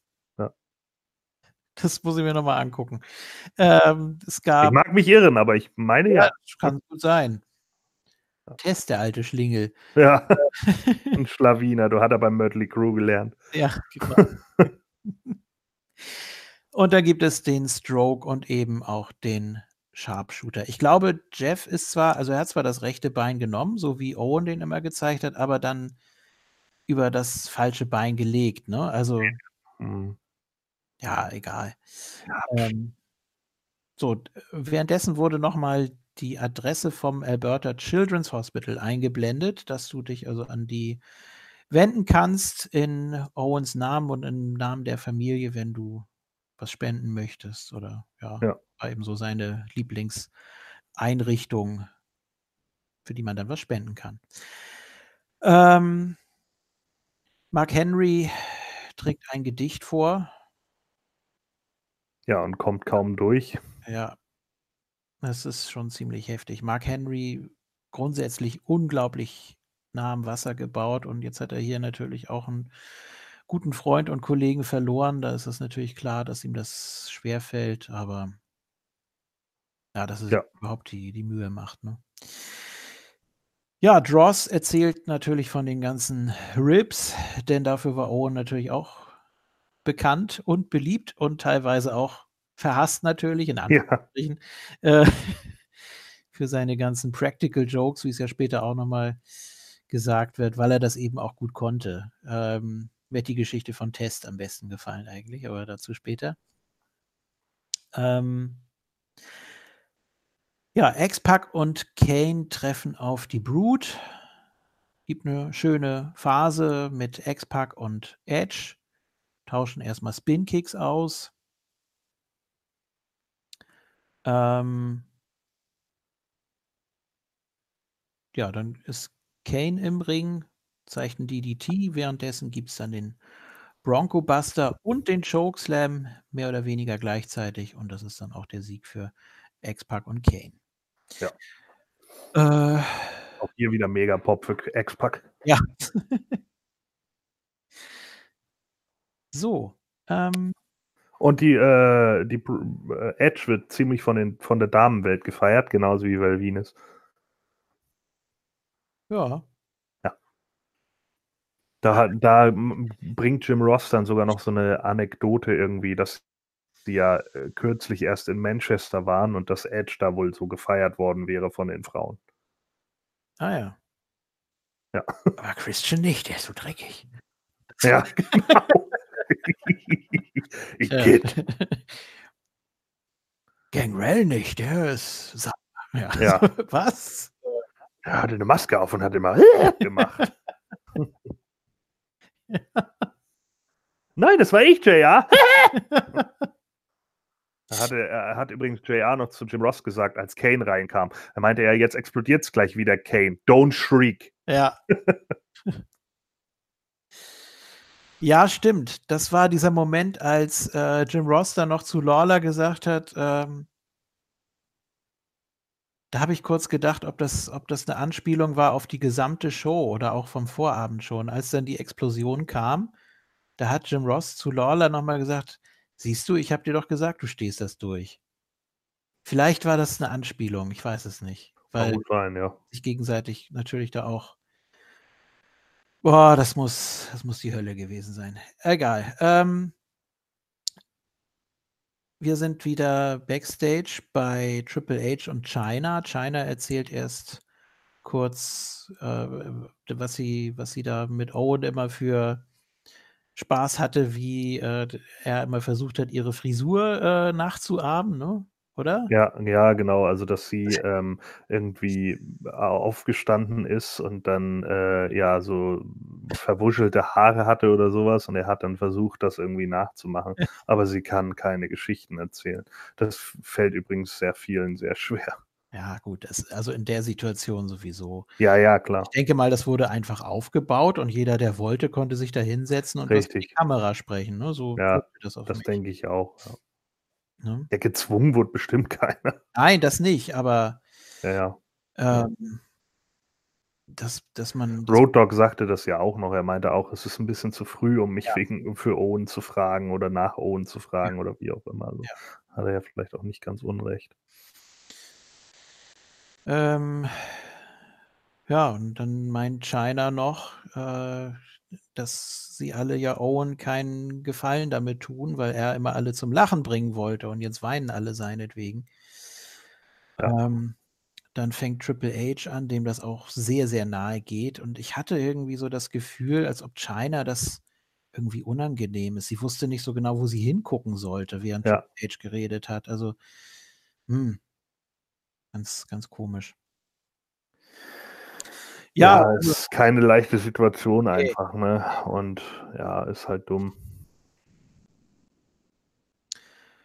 ja, Triple H sagt, äh, in, in dieser Branche sieht man das Schlimmste und das Beste von den Kollegen und wir sind alle eine Familie und Owen war immer da und ja, dann hat er irgendwie noch äh, was erzählt aus einer Geschichte aus dem Ring beim, beim Rumble. Ich wusste jetzt nicht genau, was er meinte.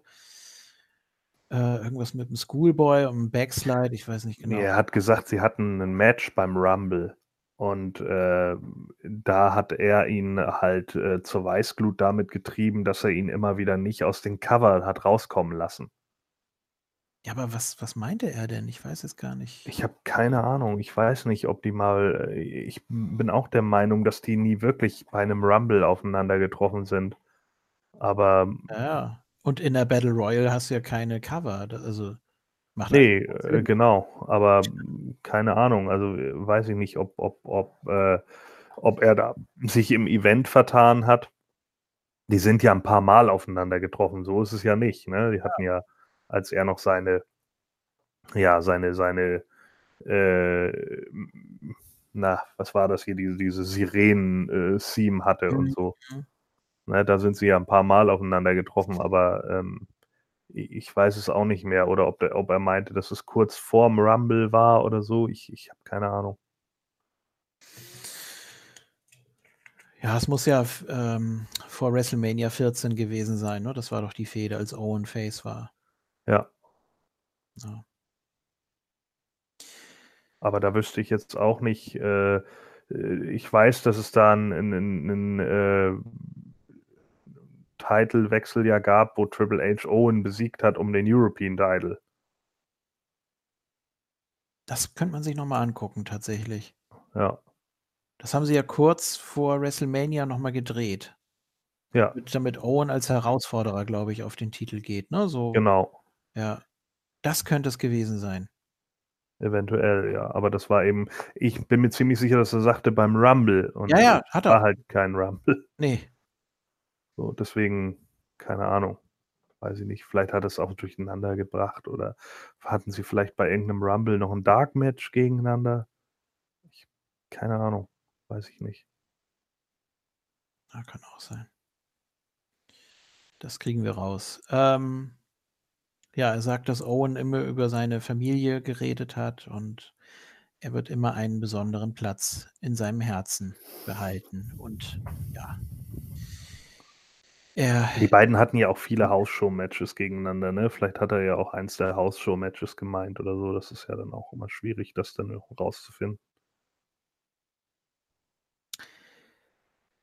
ja, dann ist äh, Dave Hebner an der Reihe und ja, erzählt auch so was von, von der Referee-Arbeit mit Owen. Mhm. und ja, wird auch immer in seinem Herzen bleiben. Ja, und vielen, also gerade auch bei Dave das ist mir aufgefallen, auch bei Edge, denen wurde erst während des Redens klar, ja, dass, dass sie ihn nie wiedersehen werden. Ja. Ja, stimmt. Er ist so er ist so ganz cool. Ja, was was ist das Erste, was mir einfällt, ne? Ja. Und dann kommen sie so in diese Phase, wo sie sich wirklich verabschieden müssen und sich teilweise noch bei ihm bedanken und auch, äh, noch mal die die Familie irgendwie, äh, grüßen oder da noch 'n paar Worte dran richten. Ja, es stimmt. Das, Ja. ähm es es war auch einfach zu früh. Ja. Da hat da hat Road recht. Also, die 5 Phasen der Trauer, äh, das ist ja nicht mal das ist ja noch nicht mal greifbar. Also, na ja. Äh, ja, die Hardy Boys treffen auf Kaientai, hier noch ohne AI. Also, Kaientai quasi. Mhm. Ähm ja, es gibt 'n Dive nach draußen, da muss sich, äh, Taka Michinoku noch 'n bisschen zurechtrücken. Da auf der auf der Matte, damit damit, äh, Jeff nicht daneben fliegt. Ja, genau. Äh Ja, da da waren die Hardys auch noch so, äh, scheißegal, so. Ja, uns so einfach machen. ja, So. genau. Puh, ey. Also, ich glaube, da hat Michael Hayes auch manchmal da gestanden: „Alter.“ Für euch schreibe ich aber nix. Ja, Ja. so. Gott sei Dank. Gott sei Dank. Alter Wichser. Äh, ich meine natürlich ne, doch, das war das, was ich meinte. Ähm, der Whisper in the Wind geht daneben. Es gibt den Michinoku Driver. Ähm, dann aber den Twist of Fate gegen Funaki. Und das war's. Number one Announcer. Ja. Ja, Melina kennt ja Funaki nur in seiner, äh, Announcing Position und sie hatte dann gestern Abend, als sie es geguckt hat, äh, hatte sie dann auch noch mal kurz mit reingeguckt und dann sagte sie: „Was? Das ist der Announcer von Japan?“ Ich so: „Ja, da hat er noch gewrestelt.“ Ja. Ja, sie ist auch überhaupt nicht damit klargekommen, wie jung die Hardy Boys waren. Ja, Aber na ja. auch so die Haare ins Gesicht, ne? Die sahen Ja. richtig Ja. Äh Ma Matt noch mit seinem Gothic-Look. Ja, also also die Emo-Brüder so. Ja. Und jetzt so richtige, ja, Popstars, ne, so Ja. so richtig richtig aufgetaut und richtig, äh, nah an der Crowd auch dran und so. Ja. Ja. Ähm Gut, es geht weiter mit, äh, Bruce Pritchard. Brother Love. Ja. Auch unfassbar jung, oder? Also, wenn du dir heute da, äh, seine seine Videos anguckst oder hier auch, äh, Something to Wrestle, also das ist Bruce 20 Jahre. Pritchard sieht aus wie 'n menschlicher Igel. Ja. Ja. Na ja. Ich weiß gar nicht, der hat sich der hat sich echt verändert. Also, nicht nur so altersmäßig, auch die Haare natürlich und so. Der sieht komplett anders aus. Auch die Augenpartie, was ist denn da los? Ne, keine Ahnung, was weiß Ja. ich. 20 Jahre ist zwar lang, aber nicht so lang. Ja, ich fand aber auch, dass er nie so aussah wie als Brother Love. Also, das war auch irgendwie strange. Ich fand, als Brother Love sah der echt komplett anders aus. Er sieht heute mehr aus wie Brother Love als Ja. damals. Ja, das stimmt. Das stimmt. Na ja.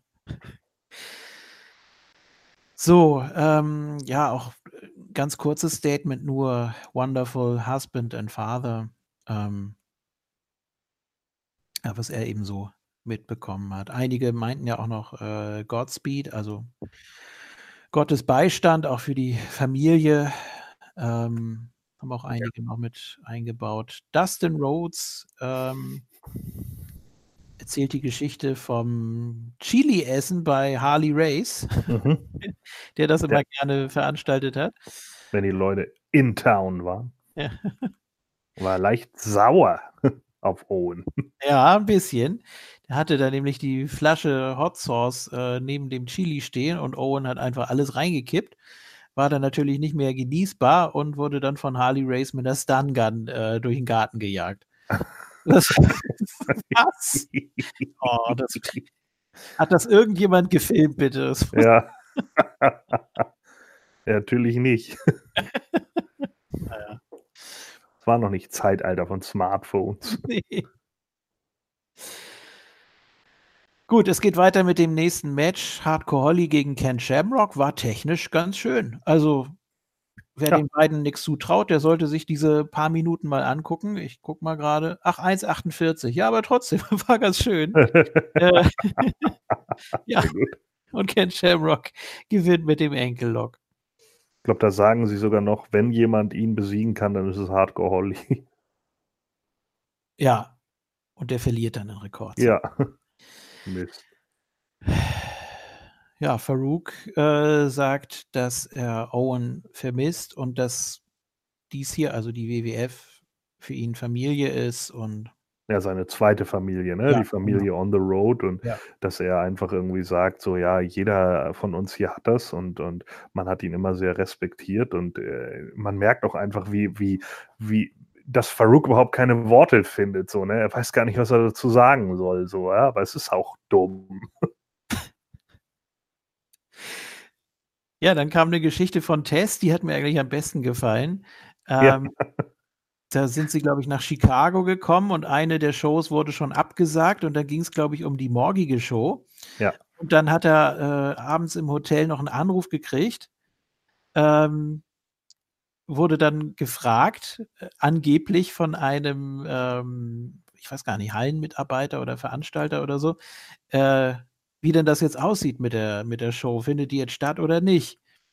Und hat Tess gesagt, ja, nee, also da, da bin ich der falsche Ansprechpartner. Müssen Sie sich ans Office wenden oder so, da kann ich nichts zu sagen. Und dann äh, äh, sagte der andere, ähm, am anderen Ende der Leitung. Ja, okay, dann sage ich, Test hat gerade die Show gecancelt. Ja, erstmal hat er ja noch gesagt, und das ist ja auch das, wo er dann sagte so, ja, wie stehen Sie denn dazu und so? Und dann sagt er halt, ja, ich würde es jetzt nicht so cool finden, wenn wir die Show canceln, aber wenn es nicht anders geht. Und dann sagt er halt, ja, dann, dann sage ich, Test hat die Show gecancelt. Er, nein, die lassen Sie meinen Namen daraus. Ja, genau. Und dann hat er aber aufgelegt. Ja, aber gut. und dann stellte sich raus, dass es Owen war. Ja. Ähm, ja. Dass, dass er ihn auch nicht erkannt hat, ne? Und ich meine, Tess, der war ja nun auch noch nicht so lange dabei, äh, ja. Äh, dass er da die Stimme nicht erkannt hat, ist schon, ist schon krass. Also Owen muss wirklich verdammt gut gewesen sein. ähm, ja, und dann dankt er ihm auch nochmal für die Erinnerungen. Ja. Ja, äh, das Also Test zum Beispiel, das weiß ich, Test war in der deutschen Version mit dabei. Mhm. Also da, da bin ich mir hundertprozentig sicher, genauso wie Jeff Jarrett, genauso wie Triple H, weil die ganzen Sachen kannte ich. Ich weiß aber, dass in der deutschen Version waren weder Pat Patterson noch Jared Briscoe noch äh, hier äh, Bruce Pritchard dabei. Also die ganzen Office-Leute waren alle nicht dabei. Das weiß ich auch. Dave Hebner und so, ja. Ja, genau. Die waren mhm. alle nicht in der deutschen Version dabei. War Shane dabei? Ja. Ah, Da bin ich mir auch relativ sicher, dass ich den gesehen hatte. Ja, wo will man da auch auf die Hälfte kürzen? Ne? Ich meine, die Matches waren Klar. enorm kurz. Ja. Allesamt. Ne? Wollte natürlich auch jeder auf die Card, ist ja klar. Äh, gut. Ähm, mhm, es geht weiter mit dem nächsten Match, nämlich Mankind gegen Billy Gunn, haben wir schon kurz erwähnt. Mhm. Billy Gunn nochmal out of character, war nochmal ganz kurz Face, meinte, ich habe das eine Weile nicht gemacht, aber helft mir mal hier. Ähm, ja, das Publikum steigt sofort darauf ein, weil sie ah, das Heal noch überhaupt nicht äh, akzeptiert haben. das ist, ja, das ist eigentlich der Hauptgrund. ja, genau. naja, gut. If you're not down with Owen Hart, I got two words for you. Und das funktioniert natürlich. Ja, natürlich, Mann. Ja. Steht doch außer Frage. Ähm, ja, gegen Mankind. Äh, ja, die beiden brawlen sich auch so ein bisschen draußen und dann steht. Ja, Mankind noch mit dem äh, Owen This for You. Woo! Ja, genau. Ja. Das haben übrigens viele auch in den Matches noch gemacht. Also ja, gerade wenn. Bitte? El Snow hat das ein paar Mal gemacht. El Snow, äh, ja, äh, war er das, der sich, der sich über den Rücken abgerollt hat und das dann gemacht hat? Weil das war so die, die typische Owen-Geste ja auch, ne? Später. El Snow, ja. Dilo, Mankind, ich weiß das ja. gar nicht, ich habe noch jemand. Ähm, Ja, dann stand Billy Gunn draußen auf dem Apron und Mankind äh, zeigt Mr. Socko. Ja. Und das war's. Und ja, das war's, aber durch Countout, was ich nicht ganz verstehe, weil ja, du darfst ja den Gegner nicht aktiv draußen halten. Ja, aber who cares? Ja. Das ist eine Tribute-Show, man, wen interessiert's? Es spielt sowieso außerhalb der Timeline, also von daher. Das ist richtig. Und Billy saß die ganze Zeit da und pulte sich die Flusen aus dem Mund. Ja. Ganz toll. Das Match war übrigens auch in der deutschen Version. Da habe ich nämlich damals schon gedacht, hey. ja, Und dann habe ich aber auch gesagt, naja, pft, who cares? ja, schlimmer war das dann natürlich bei Hornswoggle gegen Dolph Segler. Oh no! Ja, der Hornhu, der immer äh, dann ihn draußen gehalten hat, ne, immer wieder rausgekickt hat. Das ist natürlich auch kein Countout, also bitte. Naja, egal. Ja, Ja. das Statement von Jeff Jarrett, der natürlich Owen als Freund bezeichnet, der real war, ähm, dass sie beide eben Familie haben und sich auch immer drüber unterhalten haben, sich ausgetauscht haben. Äh, ja. Dass das äh, Ganze eben, das ganze Business eine Fantasy World ist und Ja, dass er eben äh, das Versprechen abgibt, dass er äh, seinen Kindern auch nochmal klar machen will, weil die Wahrscheinlichkeit, dass sie ihren Vater eher aus Wrestling-Shows dann kennenlernen, äh, dass er ihnen nochmal erklären will, was für ein toller Mann er eigentlich war, abseits dieses Business. Ja. Fand ich gut. das ist, oh, das Und ist Jeff hat mir echt leid getan. Ja, ja. Ja, das ist auch eine Geste, die, das, das geht schon unter die Haut, meine Güte. Ähm, auch als er meint, deine Frau und deine Kinder müssen die drei glücklichsten Menschen auf der Welt sein. Ähm, puh. Ja. Ja, und dann eben das Versprechen an die beiden Kinder. Ne? Aber die machen nichts im Wrestling, ne? Nicht, dass ich wüsste. Ja. Ähm, ja, die Integrität hat er noch äh, gelobt von Owen in einer sehr äh, egoistischen Welt, wie es teilweise ist. Tja. Ja, der nächste ist Edge, äh, der von der Canadian Mafia erzählt, dass Owen sein Guru war sozusagen. Ja. Und dass er auch sein letztes Match gegen ihn hatte. Ja, mit Christian zusammen. Ja, genau. Gegen Owen und Owen und. Jarrett, ja. Ja, und dann erzählt er noch von den gemeinsamen Reisen. Auch wenn Edge ihn natürlich nicht so lang kannte, aber hat man auch gemerkt, dass ihm das schon sehr nahe ging. Ja, und da wurde auch ihm ist das dann erst im Laufe Ja. der Zeit klar geworden.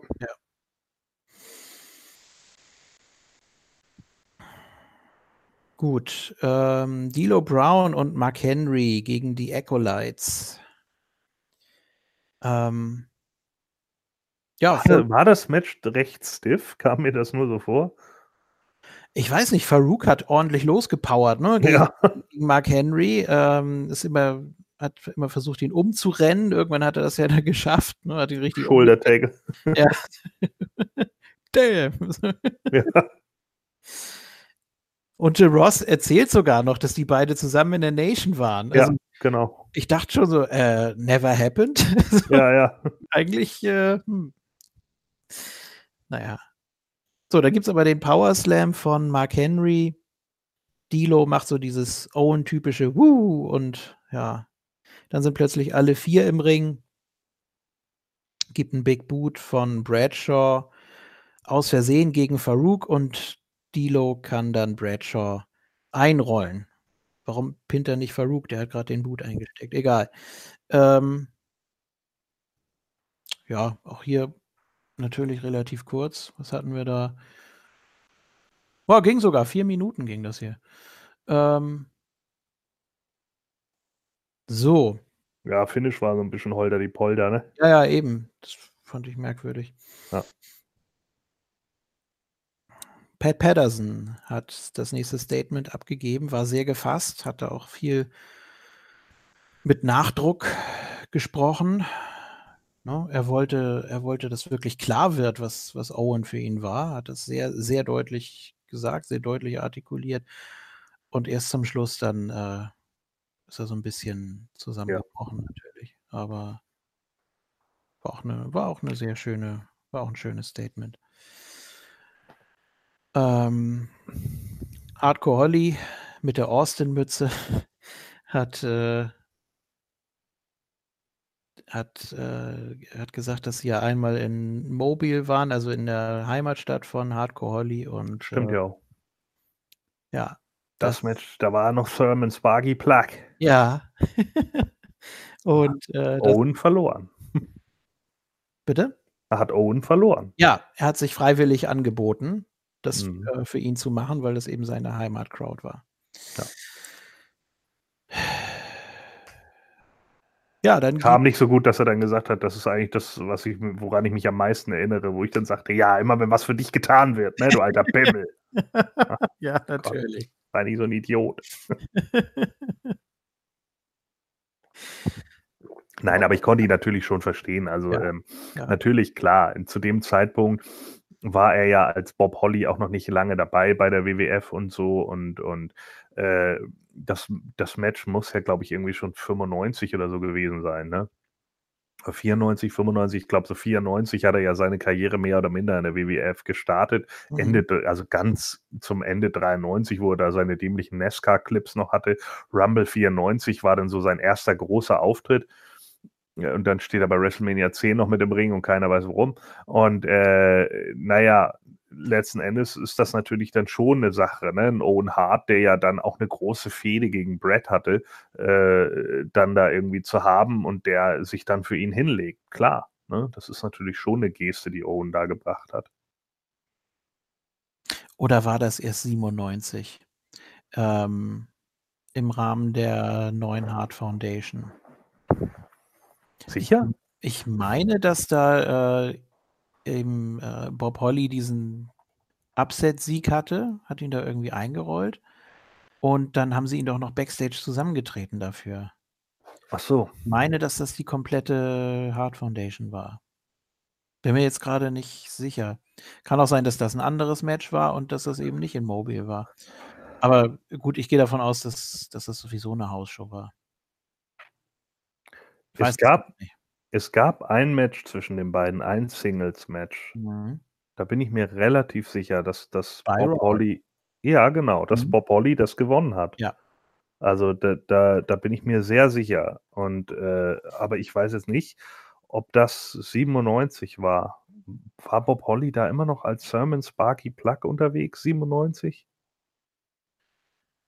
Nee, aber wenn er Bob Sparkplug Holly war, dann passt das auch noch mit Mobil. Ich bin mir nicht so sicher, ob er Ich da. auch, ich auch nicht. Ich auch nicht. Aber er hatte noch lange Haare. Das war ja erst später zur Job Squad 98. Hm.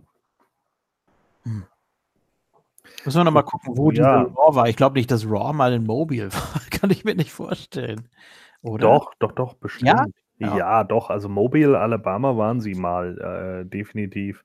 Und äh, es kann sein, dass es, dass es auch schon 97 erst war, aber ähm, ich weiß auch noch, dass sie äh, irgendwann hatten sie ja auch mal so ein, so Six-Man-Tag, ne, wo, wo Bob und, und der One-Two-Three-Kid mit Brad gegen Owen und Yokozuna und ich glaube Hakushi oder so angetreten sind. Das Mhm. war auch 95. Ich weiß jetzt aber nicht mehr. Also es kann auch sein, dass es, aber war das echt 97? War das echt schon wieder so spät? Dann habe ich das falsch eingeordnet.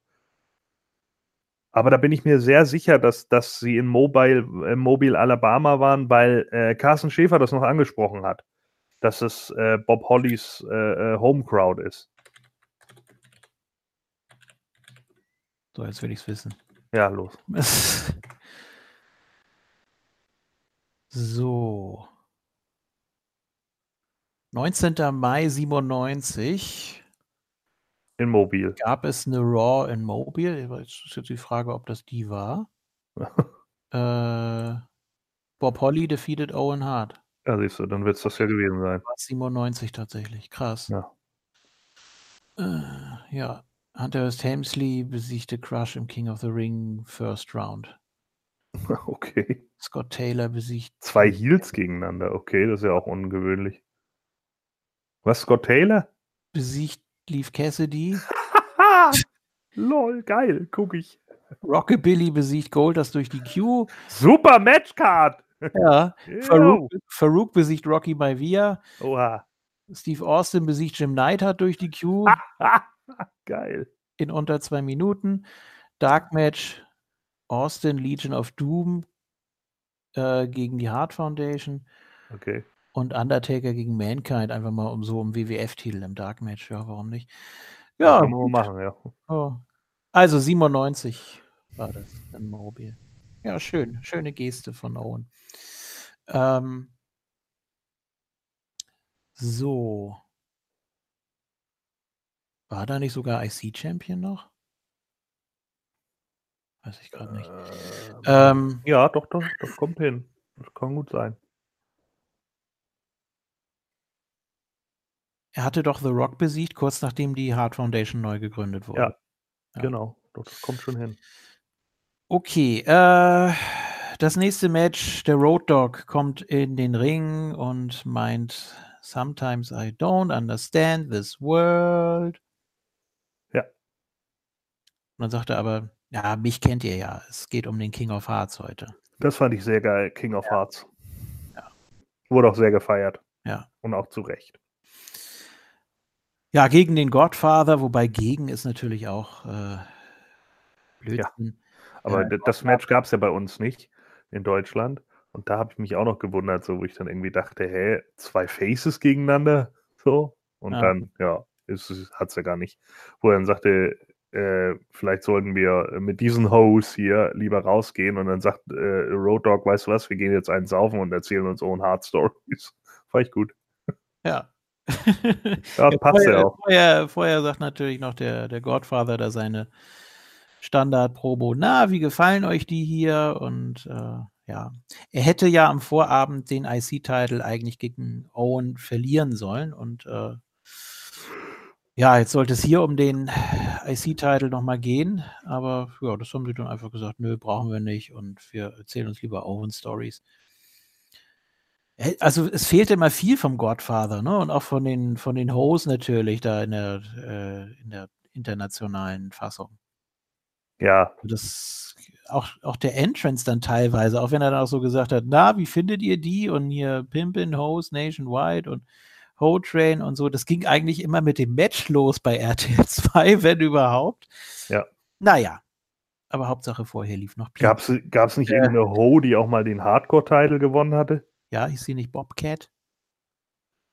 Guck ihn auch nochmal nach. Ah, Bobcat, ja, das kann sein. War, die, war das nicht so eine, so eine, äh, war das nicht, äh, diese Bobcat, war das nicht so eine ähm, Independent-Wrestlerin?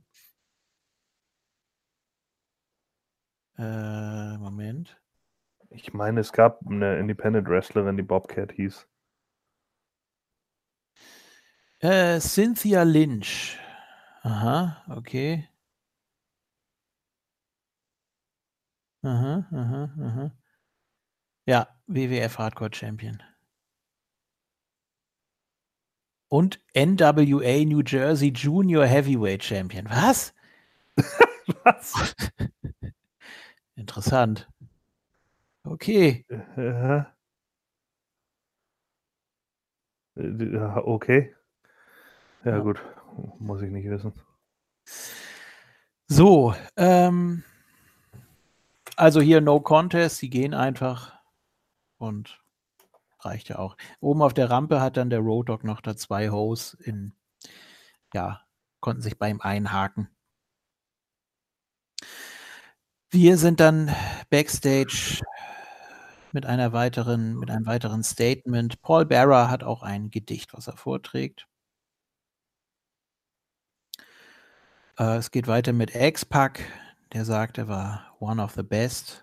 Und äh, die beiden sind ja auch einige Male im Ring aufeinander getroffen, selbst wenn das jetzt, wenn man nur die letzten Tag Team Matches nimmt, auch da hatten Owen und X-Pac immer die beste Chemie. Wir erinnern uns an den King of the Ring 94, dieses unfassbar gute Halbfinale, auch wenn es sehr, sehr kurz war, aber das war so richtig schön sauber einfach und Ja, so lang war Sean Waltman da ja auch noch nicht da, ne? Also, das war ja auch erst ein Jahr, anderthalb. Das war schon, war schon Ja. damals. Ähm, und dann gab es, glaube ich, noch ein Match beim King of the Ring 98 zwischen den beiden. Also die beiden haben einfach auch immer super harmoniert. Ähm, Du meinst jetzt Waldman und Owen? ja, Naja, die kannten sich ja noch von damals, ne?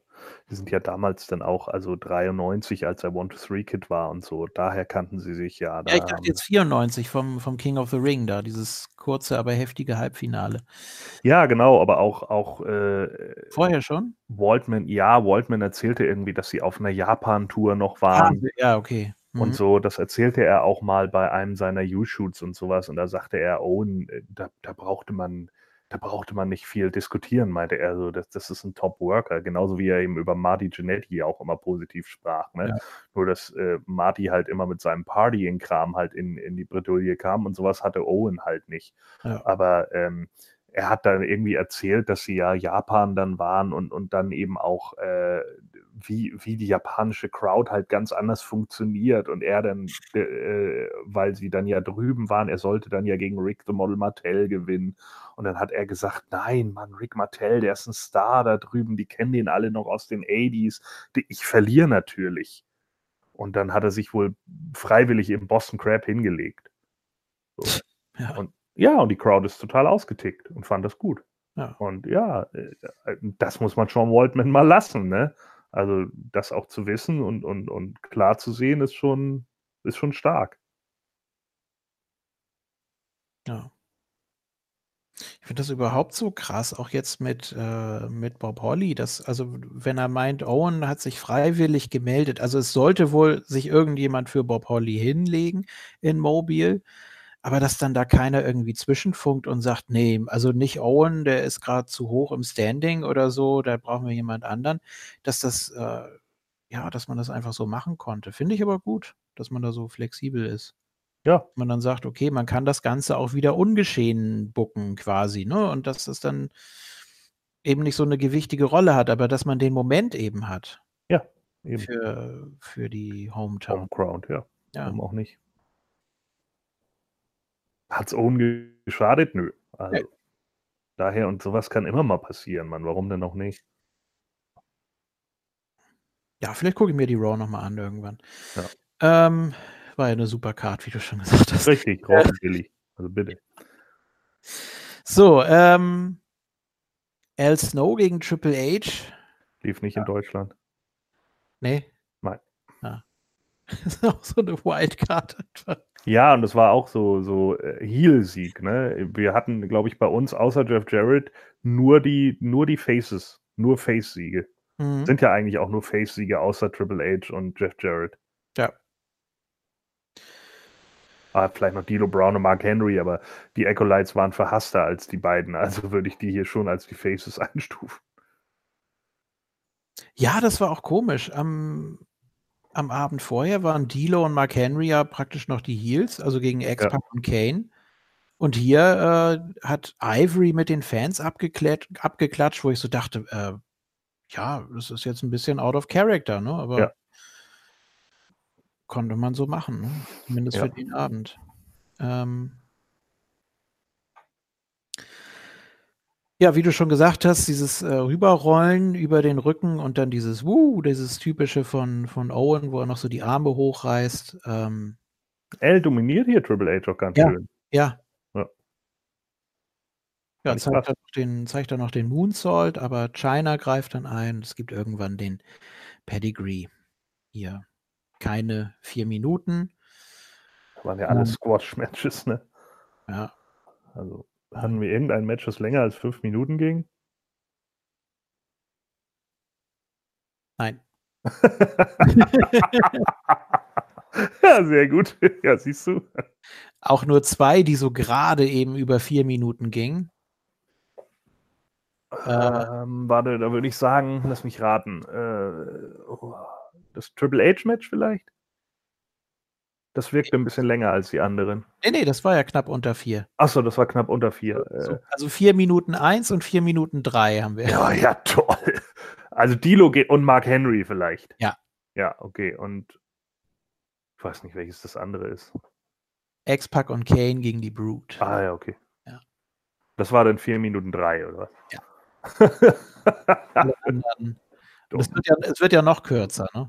Ja, ja, ich weiß. Also der Main- Main, Main Event, Main Event war, glaube ich, das kürzeste Match. Ja. Nee, nee, das kürzeste war Godfather gegen Road Dogg, ne? Das war ja, ja, nur Contest. ja, die haben ja nicht mal den Lockup geschafft. Ähm, so. Ja, auch Triple H's Geste dann nach dem Match nochmal, wie er da nochmal so zeigt, hier, du hast einen Platz in meinem Herzen und dann muss er auch schnell den Ring verlassen, weil es ihm schon wieder scheinbar emotional sehr nahe geht. Ne? Also hat man schon gemerkt. So. Ja, das Statement vom Road Dog haben wir schon angesprochen.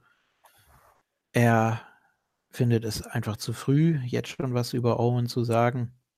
Aber gut, er versucht es mal und äh, ja, haben ja beide zwei Kinder, ne? Und das sind auch so die Gemeinsamkeiten, die ihm da aufgefallen sind. Und äh, ja, fällt ihm schwer, ab da weiterzumachen. Ja. Ja, und dann kommt Gerald Briscoe, der sich hauptsächlich bedankt. Ich weiß gar nicht, hast du da noch irgendeine Geschichte im Kopf, die er, die er erzählt hat? Er sagte eigentlich nur, dass er irgendwie relatable, äh, dass er es relatable fand, äh, weil er ja auch der jüngere Bruder ist, ne? Äh, dem Jack Ja, Briscoe richtig, da, äh, genau, genau. Und äh, dass er deswegen natürlich auch immer mit Owen, äh, ja, dass er halt Owen halt immer nachvollziehen konnte und so und dann eben auch, dass er es geschafft hat, aus dem Schatten rauszutreten und so. Ja. Und es war ja auch so, Owen war ja auch wirklich eigenständig, ne, irgendwann. Ja. Als Brad nicht mehr da war, er hat sich wirklich selbst einen Namen gemacht. Gut, er war auch in Stables wie bei der Nation oder im Tag Team mit Jeff Jarrett, aber er hat, er hat wirklich was aus sich selbst gemacht, ne? Und Und dass natürlich ein Vince Russo dann irgendwann der Meinung war, ja, nee, also mit Owen, da müssen wir was anderes machen und deswegen dieses scheiß Blue Blazer-Gimmick wieder rauszuholen. Also, sorry, aber das war einfach dumm. ja, entweder das oder so eine Dreiecksgeschichte mit Debra und Jeff Jarrett. Ja. Das, das hat beides nicht gepasst in dem Moment. Lass ihn doch einfach so und Ja, das, das war doch auch. also ich meine, da kann, kann. Russo, kann Russo auch äh, noch so sehr Bro heutzutage sagen, aber das muss er sich einfach auf die Fahne schreiben, dass er da Scheiße gebaut hat, Mann. Einfach nicht gut. Ja. Ähm, Big Show gegen Goldust. Das ging eine Minute oder so, ne? Äh, ja, eine Minute zwei. Und dann auch tatsächlich, äh, ja, eigentlich Blue Mini nur die Ringbegleitung, aber die hat dann einfach beide im Ring abgefertigt und dann auch Jo. beide gepinnt, beide gechokeslammt. Das Match lief auch bei uns. Ja. ja, dann kam die vielleicht emotional mitreißendste Backstage, Backstage, äh, das Backstage-Statement von Debra. Äh, sie hat sich auch eben daran erinnert, dass sie oft zusammen die Autogrammstunden gemacht haben zusammen und Mhm. ja, dass Owen immer da war und ja, auch dass sie äh, jetzt an dem Morgen nochmal auf den Schedule geguckt hat und auch da wäre wieder eine Autogrammstunde mit Owen dran gewesen und sie kann es nicht glauben, dass er nicht mehr da ist. Und sie guckt immer, wo er denn ist und auch bei den Hausshows, wenn sie mit Jeff Jarrett rauskommt, dass das ganz schwer ist ohne ihn. Äh, ohne ihn äh, sein wird. Ähm, ja, Ja. Das, das ist wirklich heftig. Also Debra hat auch nicht äh, hinterm Berg gehalten. Die ist ja, war völlig aufgelöst. Äh, ja, das nächste Statement dann von Shane McMahon, der auf zehn Jahre zurückblickt, also praktisch dann äh, 89. Das war ja dann eben auch die erste Blue Blazer Zeit, ne? Ja, oder eben, Unter anderem, ja. oder eben, wo er noch tatsächlich Owen Hart in dem blauen Strampelanzug war, Ja, bevor genau. er der Blue Blazer wurde. Ja. Ja. Ja, er erzählt dann auch, äh, wie er mit äh, Brad und ihm getourt ist und Owen hat äh, die, die Klamotten immer versteckt und waren dann plötzlich irgendwo unter der Dusche oder so irgendwie. Ja, gut, es war letzten Endes war es ja deshalb, weil äh, es war die Rache, ne? Weil sie ihn verarscht hatten am Vortag und dann sagte er, ja, und wenn man ihn verarscht hat, dann wusste man, man kriegt es doppelt oder dreifach zurück. Ja, So, und dann war es eben so, dass Brads äh, Stiefel plötzlich weg waren und seine Sachen waren auf einmal in der Dusche und ja.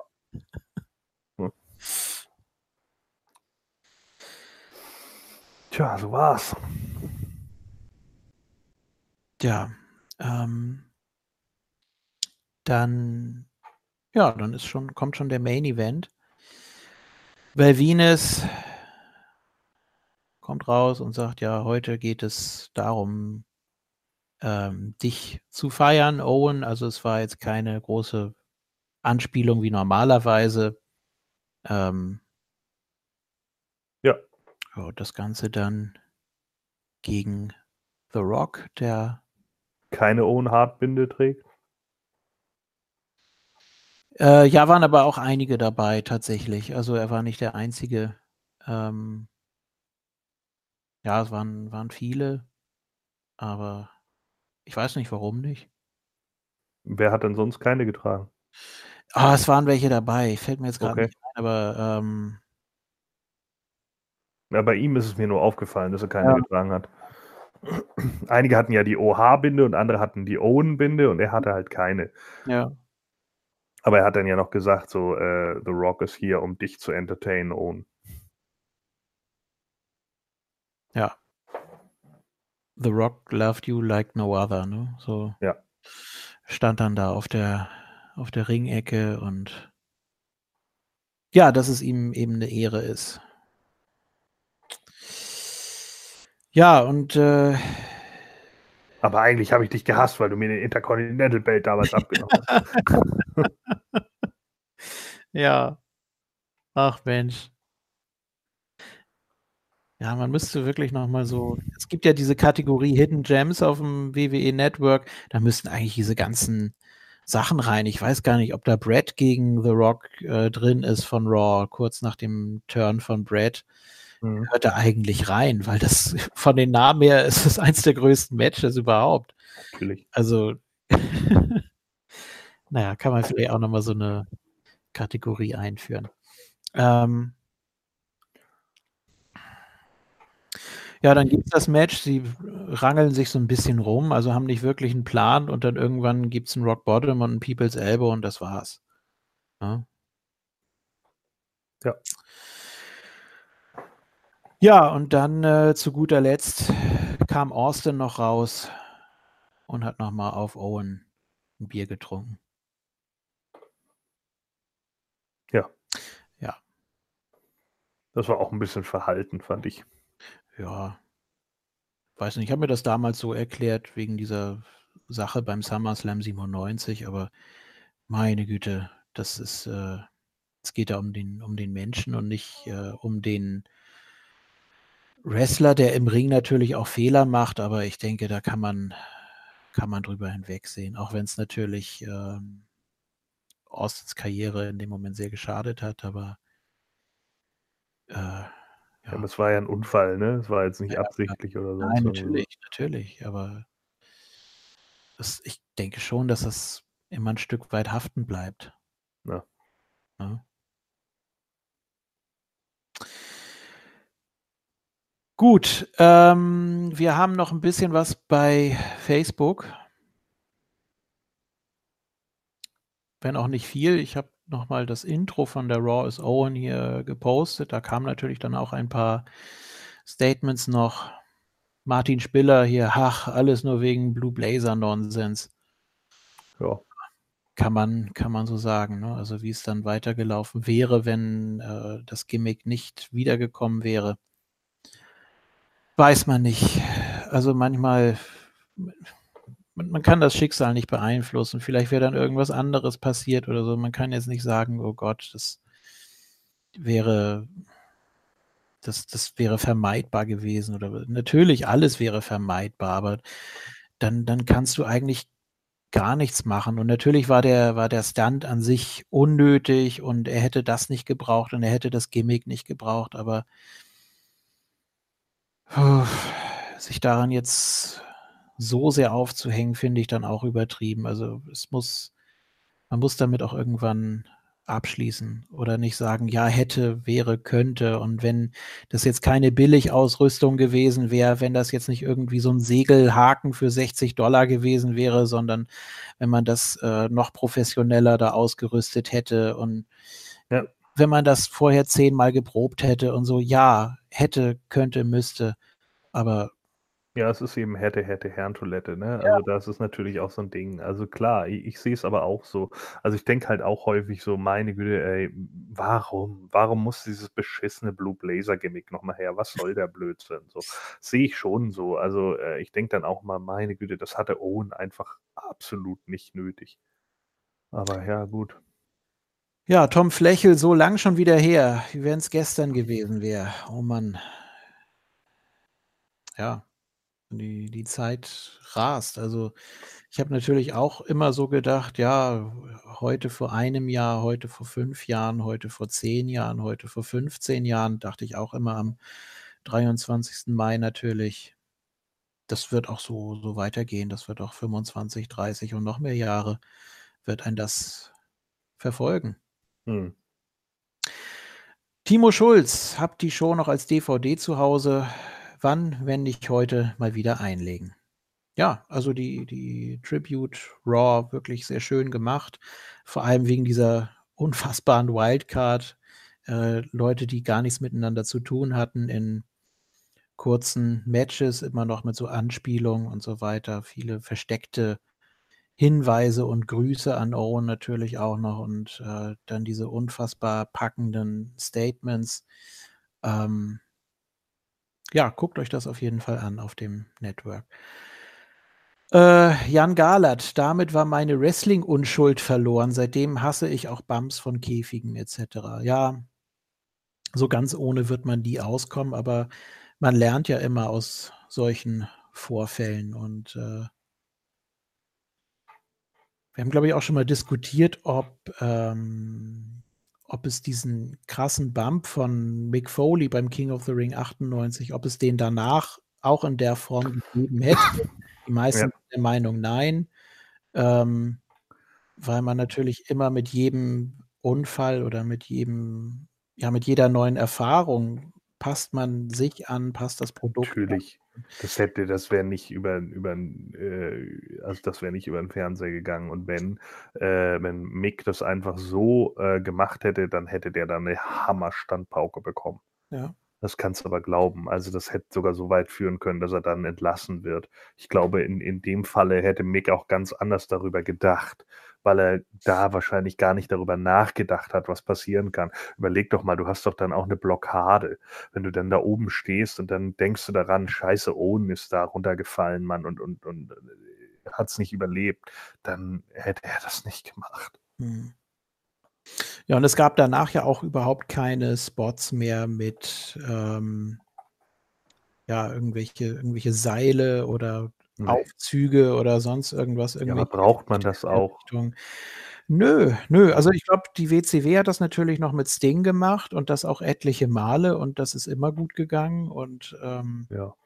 Aber wahrscheinlich haben die auch dann besonders darauf geachtet, Ja, dass diese natürlich. ganze, Ja. ne, diese ganze Verkleidung da einfach viel härter ist und stärker ist und dreimal abgesichert und keine Ahnung. Deswegen kam es ja auch nicht minder selten vor, dass Sting ewig gebraucht hat, um sich von dieser Scheiße überhaupt zu lösen. Ja, das, das war ja auch praktisch noch so ein Blue, Blue Blazer-Ding. Äh, das hat man ja auch noch mal gezeigt. Es gab ja schon einen Spot, äh, wo er da auf dem Boden noch lag und, und da sich nicht befreien konnte und so. Und dann, ja, das Publikum fand das natürlich witzig, klar. Ja. Ähm, aber das wollte man dann damit eben vermeiden. Ähm, das ist eben so dieses Überprofessionelle, wo du einfach nicht sagst, komm, ist doch egal.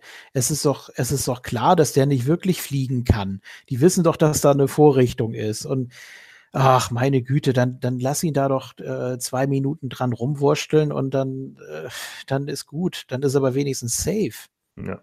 Ne? Oder Shawn Michaels da mit seinem äh, mit seiner. Seilbahn da. Ja. Ja, bei WrestleMania 12. Da hat das auch gedauert. Er landete mitten in der Crowd, das war ja schon mal das eine, bis er sich dann da äh, irgendwie durchgekämpft hat und Ja. musste ihm das natürlich auch alles erstmal abgenommen werden. Und das, das ist doch egal, man erinnert sich doch an den, an den Moment, wenn man sowas überhaupt braucht, das ist jetzt auch nochmal wieder auf dem anderen Blatt, aber wenn, Ja. Safety first, was, also Ja, natürlich. Gut. Ähm, ja, wobei es gab ja bei äh, No Way Out 2000, da gab es ja noch diesen Bump von Mick Foley ähm, durch das Dach in den Ring nochmal. Wobei das da ja äh, präpariert war, da ist er ja in den Ringboden so reingefallen. Ja, ja. Das war präpariert, genauso wie mit Rikishi vom, vom Armageddon Hell in a Cell. Ne? Äh, wobei sich Rikishi da ja auch verletzt hat. Ja. Wobei äh, Shane hat ihm das ja zweimal vorgemacht, ne, glaube ich. Ja, kann ja auch sein, aber Shane wog, wog nur die Hälfte von dem, was äh, Rikishi gewogen hat. Ne? Man muss halt einfach wissen, da muss man nun kein Physiker für sein, je mehr Masse, desto größer Peng. Ne? Also das ist ja nun mal klar. Und, und äh, da er sowieso schon viel Masse tragen musste, und er hat es ja erzählt in, in seinem U-Shoot, dass er, wo er übrigens auch eine Frage von mir beantwortet hat, äh, Ja. hat, hat er ja erzählt, dass ihm seitdem immer noch der untere Rücken wehtut.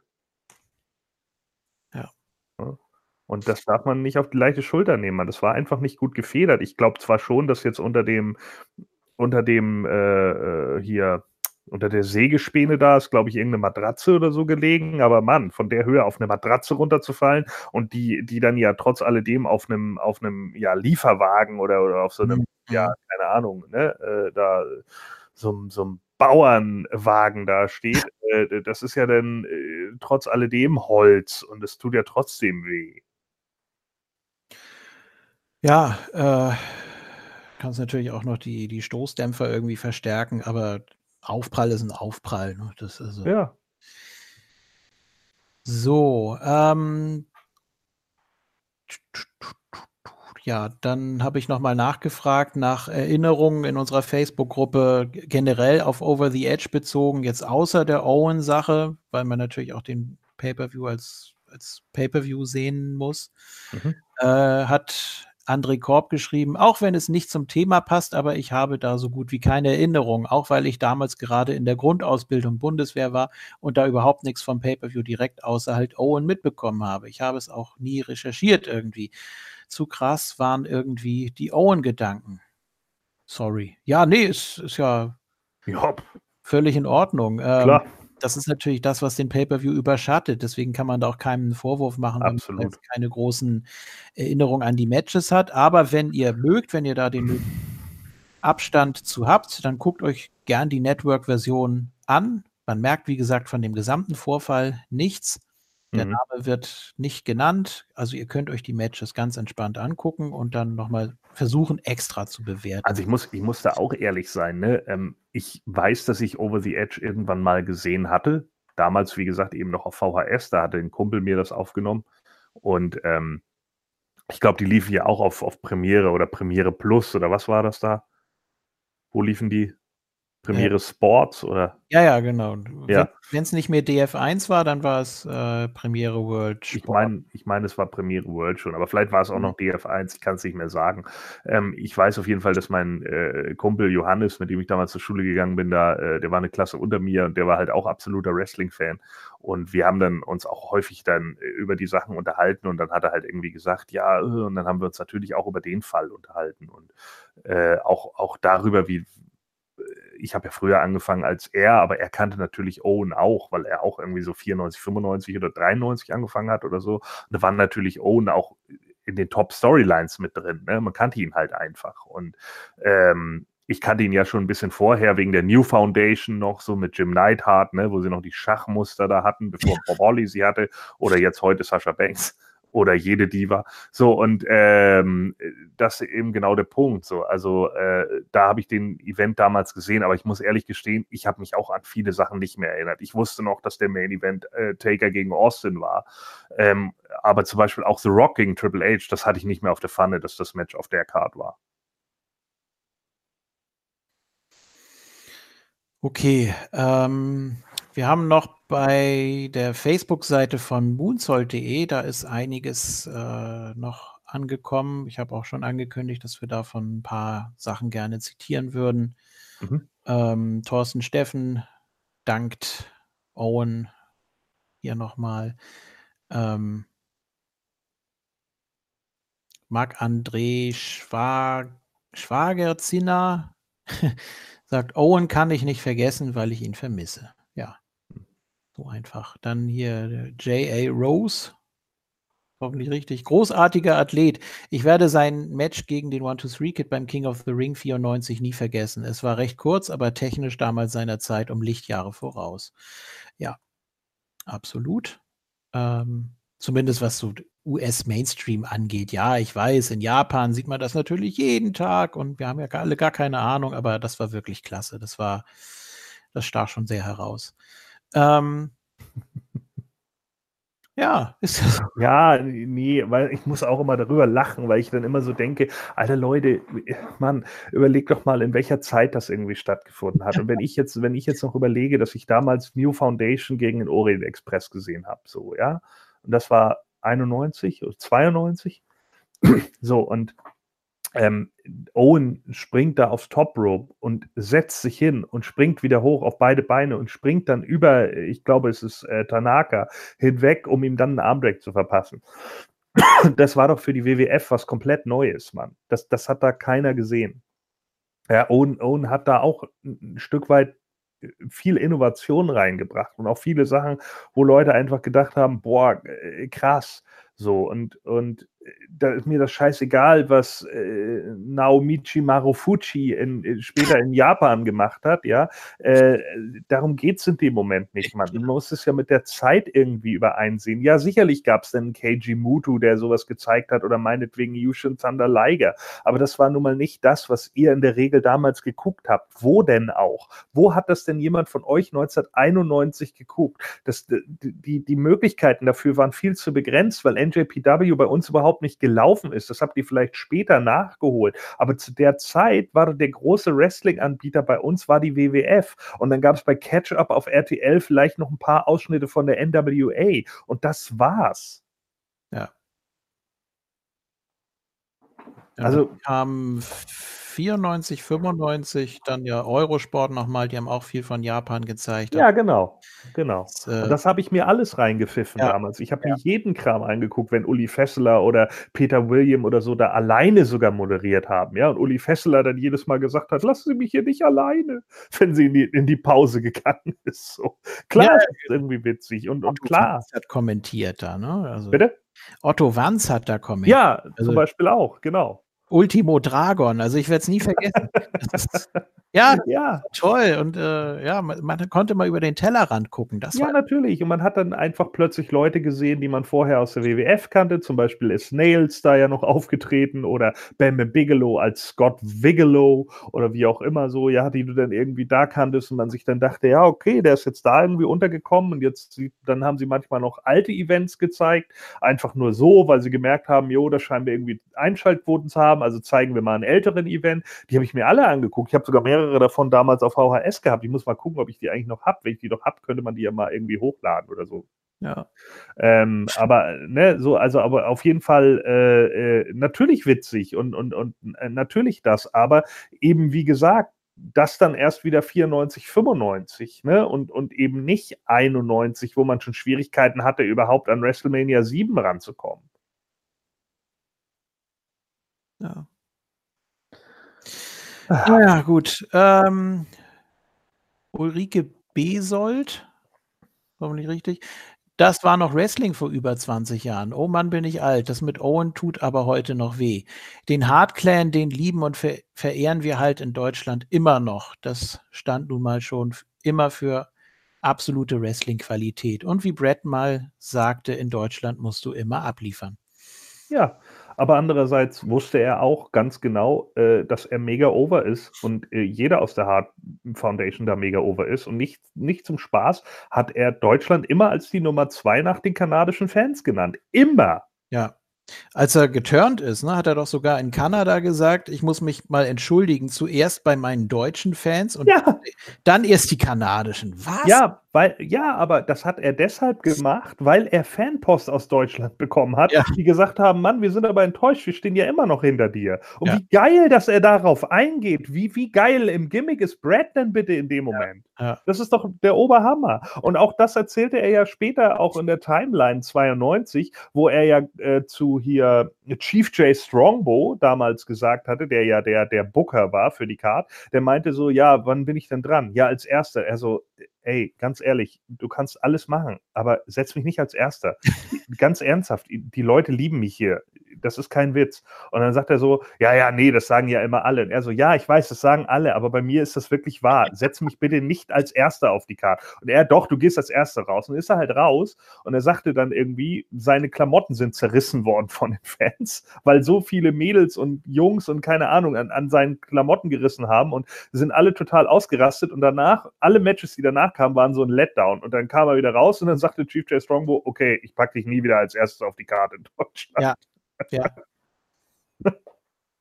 Ja. Richtig so.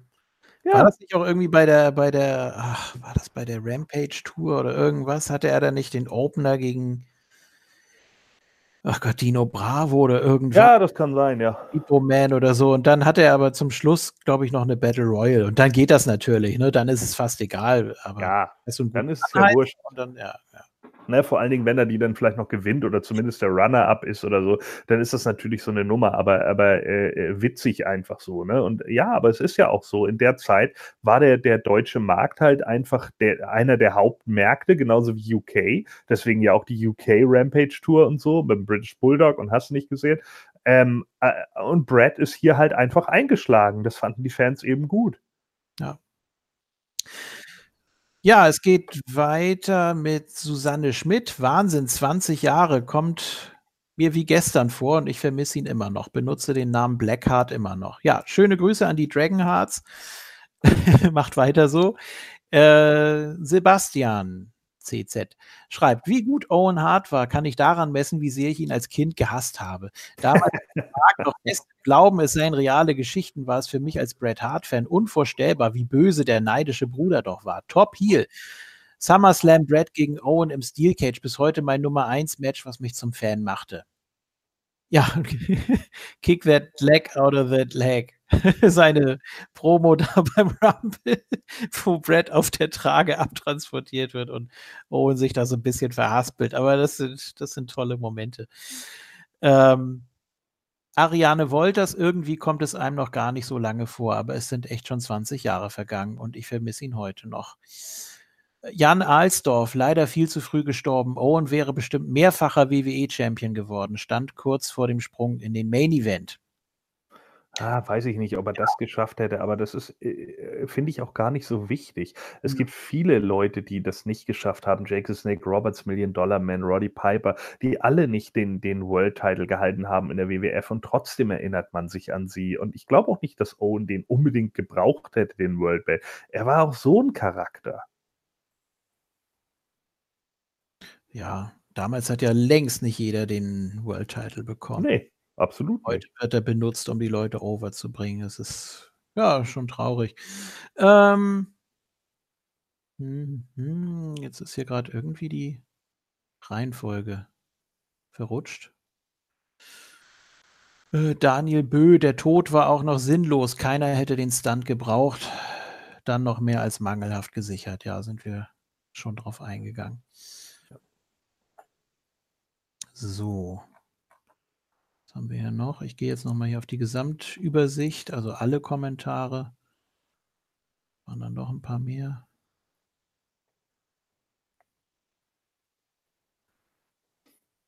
Marlus Harris, es gab mal das Gerücht, dass man ihm das The Game Gimmick geben wollte. Weiß Ja. ich nicht. Ja, Das, wie hätte das ausgesehen? Ähm, nee, es ging darum, dass das ist tatsächlich wahr.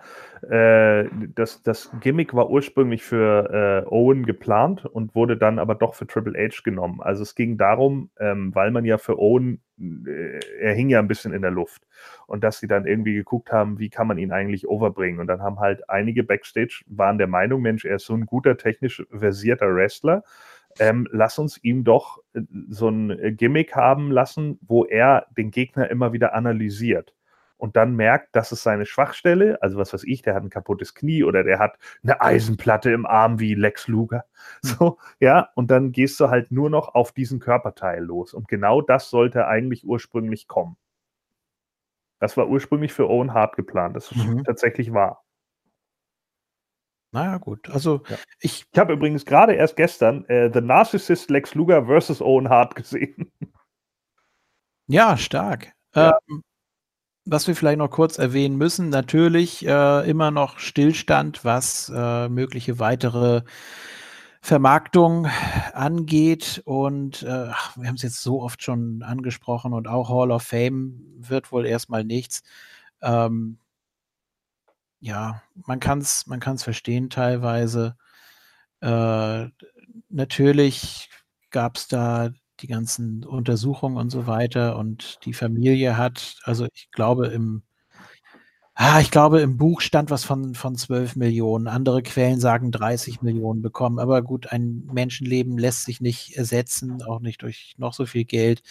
Ähm, dass es da irgendwie mal eine versöhnten, versöhnlichen Abschluss gibt, dass Owen auch in die Hall of Fame kommen kann, natürlich völlig verdient. Also, äh, das passiert eher dann, wenn Martha tot ist und die Kinder dann sagen, ja, passt. Gut, ich weiß nicht, wie viel, wie viel Einfluss da jetzt auch noch Kollegen, insbesondere Jeff Jarrett zum Beispiel, da hätte, der ähm, ja, der auch nochmal vielleicht vermitteln kann zwischen der WWE und der Familie. Oder da gibt es ja, mhm. ja einige. Ich weiß nicht, wie die Brüder das sehen, also Bruce weiß und, und so weiter. Äh, Brett, ich weiß gar nicht, ob Brett damit äh, großen Problem hätte, wahrscheinlich nicht. Ähm, der hat ja wirklich seinen Frieden gefunden mit der WWE. Also da, ich glaube nicht, dass da, dass da groß das Problem wäre. Ähm, dann, was man noch erwähnen könnte, dass auch die WCW natürlich drauf eingegangen ist. Ähm, das haben wir jetzt so nicht besprochen, aber das wäre auch einfach viel zu viel. Es gab noch mal ein Tribut-Match zwischen Bret Hart und Chris Benoit bei Nitro. Kann man ähm, ja auch nicht mehr erwähnen bei der WWE. Richtig, also ja. du darfst es, du, ja genau, du kannst nicht sagen, dass es das Match gab und dann auch nicht warum. Ja. Es ist einfach alles ziemlich verkorkst. Aber die Fans, wir wissen einfach, wo man das findet und dass man sich das auch angucken kann. Ähm, ja, äh, ja, vielleicht, ja, diesmal hatten wir natürlich jetzt nicht so den, den Recap auf Owens Karriere, ähm, der ja nun auch Ende der 80er äh, schon immer mal wieder dann in der WWF aufgetaucht ist und Anfang der 90er dann natürlich äh, noch als Owen Hart, aber auch gar nicht so in Verbindung mit Brad gebracht wurde, dass man ja erst später dann äh, 93, 94 so aufs Korn genommen hat. Man dann ja dachte, ja, okay, wir machen jetzt erstmal was mit ihm und daher das Blue Blazer Gimmick dann kam, was in den 80ern dann vielleicht noch irgendwie funktioniert hat, weil das dann alles Piu Piu war, ja, was heute Ricochet ist. So ähm, ist, ist äh, war in meinen Augen auch, also wie viele es jetzt ja hier auch gesagt haben, 99 einfach komplett deplatziert, ja. Und ob Vince Russo dann damit groß geworden ist und dann sagte, ja, aber das war doch ganz witzig und deswegen machen wir jetzt was da draus. Das ist mir da eigentlich auch scheißegal. Es passte einfach nicht und es war einfach Blödsinn. Ähm, Owen, der ja dann letzten Endes ähm, den, äh, den Part von Brad übernommen hat an der Seite von Jim, war natürlich so gesehen dann erstmal sein Durchbruch aus diesem Blue Blazer-Kram wieder wegzukommen, weil sein Single-Aufgebot, also das er dann ja auch immer wieder hatte als The Rocket, das lief erstmal nicht er soll ja nicht so glücklich gewesen sein über High Energy. also mhm. das war ja das, was auch Brad irgendwie erzählte, wo sie dann meinten, ja, äh, Owen wurde mit Coco Beware zusammengesteckt und und er, ja, und Sean Oliver lacht sich halb tot. so, Da war Owen wohl nicht so ganz froh drüber, weil er sich dann auch dachte, ich kann eigentlich auch solo was machen. Und ja, letzten Endes hat Brad dann ja auch so ein bisschen mit die Initiative für ihn ergriffen und dann gesagt, komm, wir machen jetzt was zusammen und wir machen daraus eine Storyline. Und Vince war ja am Anfang nicht so überzeugt davon und dann äh, hat er aber gemerkt, wie gut die beiden miteinander harmonieren, wie gut das einfach klappt, wie gut die Storyline auch funktioniert und wie gut die eigentlich auch im Vorfeld äh, gebaut wurde mit Shawn Michaels und seinen drei Rittern. Makes perfect fucking sense. ja, gut, ne, aber das ist nun mal eben so. Ne, da wäre Jerry Lawler natürlich die sinnvollere Variante gewesen, auch in der längeren Fehde, die man da hatte. Aber gut, das ging eben nicht. Lawler war ja on trial zu dem Zeitpunkt, ne, wegen der Anklage, dass er sich ja an Minderjährigen vergriffen haben soll, was dann aber fallen gelassen wurde, weil es ihm nicht stimmte und dann äh, wurde eben Shawn Michaels da eingesetzt in der Nummer und äh, Lawler kam dann wieder und dann ging die Fehde ja gegen Brad auch weiter und man konnte ja auch immer noch mal wieder was mit Owen machen. Owens Riesensieg natürlich bei WrestleMania 10, äh, eine grandiose Sache und auch äh, mir persönlich gefiel das Tag Team mit Yoko immer super gut. Also Joko und Owen äh, ist ein äh, mal kurzer Shoutout an meinen Kumpel Olli Sanders, mit dem ich früher immer WWF Raw gezockt habe, denn wir sind unbesiegt mit diesem Team. ja, möchte ich nochmal festhalten. Ich habe immer Owen gespielt und er immer Yokozuna und dann gab es nämlich immer erst den, den äh, Banzai Drop und dann hat er mich eingetaggt, Sharpshooter und das war's. Ne? Und da war nämlich Ende für jeden. So, und ich fordere auch jeden auf der Welt heraus, gegen uns beide anzutreten in WWF Raw auf Super Nintendo, weil Joko und Owen das geilste Team waren, Mann. So, und das war, dabei bleibe ich auch für den Rest meines Lebens. So, also auf jeden Fall das geilste Team natürlich bei WWF Raw dem Super Nintendo. Und ähm, ja, dann eben die, die, äh, die Wandlung eben auch, äh, was ich ja letztes Mal schon in einem unserer Moon Talks oder Formless Weeks angesprochen habe, äh, der Turn dann wieder zurück mit, mit Brad und Bulldog. Äh, auch das European Title Finale äh, zwischen Owen und Bulldog war großartig. Ja ähm, was ja damals dann auch noch übertragen wurde und ich gar nichts davon wusste und dann erstmal total, äh, ich muss schnell aufnehmen auf DSF, so verdammt, wieso läuft der Event jetzt? Ja, und dann, äh, ja, dann irgendwie, wie gesagt, eben, der, das Finale war sehr stark, muss ich einfach sagen, zwischen äh, Owen und dem Bulldog. Ähm, dann später eben auch die große Rede, die Brad dann gehalten hat. Für wen macht ihr das hier eigentlich? Dann die Hard Foundation, die sich wieder zusammengefunden hat. So. Und dann irgendwann natürlich dann auch so der, der Split, auch wegen des Montreal Screwdrops. Aber Owen hat gesagt, nein, ich bleib halt da, kam dann wieder mit seinem äh, schwarz-gelben Ausrufezeichen-Outfit, so, äh, was natürlich auch was für sich hatte ähm, ihn auch nochmal in eine ganz andere Richtung katapultierte. Ja, und dann eben im Team mit Jeff Jarrett. Also ich fand, Owen hat, auch wenn er äh, vielleicht auch manchmal einfach nur in der Midcard war, immer irgendwie sein Standing gehabt und auch äh, war trotzdem für mich immer ein wichtiger Charakter. Also ich habe selten um nicht zu sagen nie, ein Match gehabt, wo ich irgendwie gesagt hätte, Mensch, uh, Owen Hart, darauf habe ich jetzt keinen Bock, ich würde vorspulen. Ja. Und ganz ehrlich, sowas habe ich heutzutage viel häufiger, wo ich einfach denke, oh, die Paarung will ich nicht nochmal sehen oder sonst irgendwie was. Und Owen hat mir eigentlich immer gut gefallen. Also natürlich, klar, war wahrscheinlich seine Hochzeit eher 94, 95 in der Fehde mit Brad und so. Und danach ging es dann eher wieder weiter runter. Äh, wenn es jetzt auch eine Midcard-Fehde um den European Title gegen Triple H oder sowas war, aber nie so, dass ich gesagt hätte, boah, den Typen kann ich nicht mehr ab oder den muss ich jetzt gerade nicht sehen oder sonst irgendwie was, sondern ich fand auch Owen war auch immer so dargestellt, dass man ihn immer ernst nehmen musste. Er war immer ein ernstzunehmender Charakter und schwuppdiwupp Kartoffelsupp besiegt er plötzlich einen Rocky Malvia um den Intercontinental-Teil und man sitzt da, ja, ja, siehst du, hast nicht aufgepasst, kriegst einen Enzo Igiri ab, tschüss. So, und genau das ist der Punkt. Und äh, das war einfach stark. Und da muss man auch sagen, da war auch die WWF noch stark. Einfach auch Mitkader zu haben, die man ernst nehmen musste. So, so viel zu Owen. Ja, ja, nee, es ist noch, es ist noch viel, viel mehr. Ja, natürlich, aber ich würde jetzt noch eine Stunde weitermachen. Ja, ja, eben, mir geht es genauso, aber ich bin einfach völlig ausgelaugt. Deswegen machen wir das ein andermal nochmal ausführlicher. Mir fallen jetzt auch noch ein paar Highlights ein, die ich auch nochmal so vom, vom geistigen Auge habe, die ich gar nicht nochmal gucken müsste, weil es einfach so präsent ist, einfach, weil er einfach so, ein guter Darsteller auch war und ja, immer alles gut rübergebracht hat. Äh, ja, wie gesagt, das dann vielleicht beim nächsten Mal. Gut, das war jetzt doch eine ganze Menge. Ich hoffe und bitte auch darum, dass wir noch einiges an Kommentaren bekommen für diese Ausgabe und äh, ja, dass wir da auch dann vielleicht nochmal drauf eingehen können, sei es jetzt bei YouTube oder in der Facebook-Gruppe oder auf dem Cyborg oder so, wie euch das hier gefallen hat. Ähm, es war nicht leicht, ich denke, das hat man uns auch teilweise angemerkt. Ich hoffe, ihr hattet trotzdem Spaß beim Zuhören, hattet nochmal schöne Erinnerungen und äh, ja, dann möchte ich eigentlich abschließen mit dem letzten Statement von Jim Ross und Jerry Lawler vor dem äh, Einmarsch von Austin, also als dann die Tribute Raw zu Ende ging.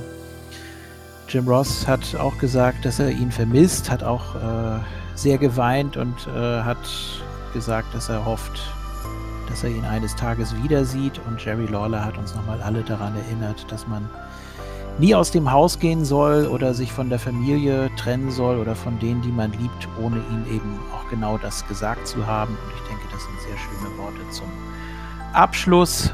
Und ich sage bis zum nächsten Mal. Vielen Dank und tschüss.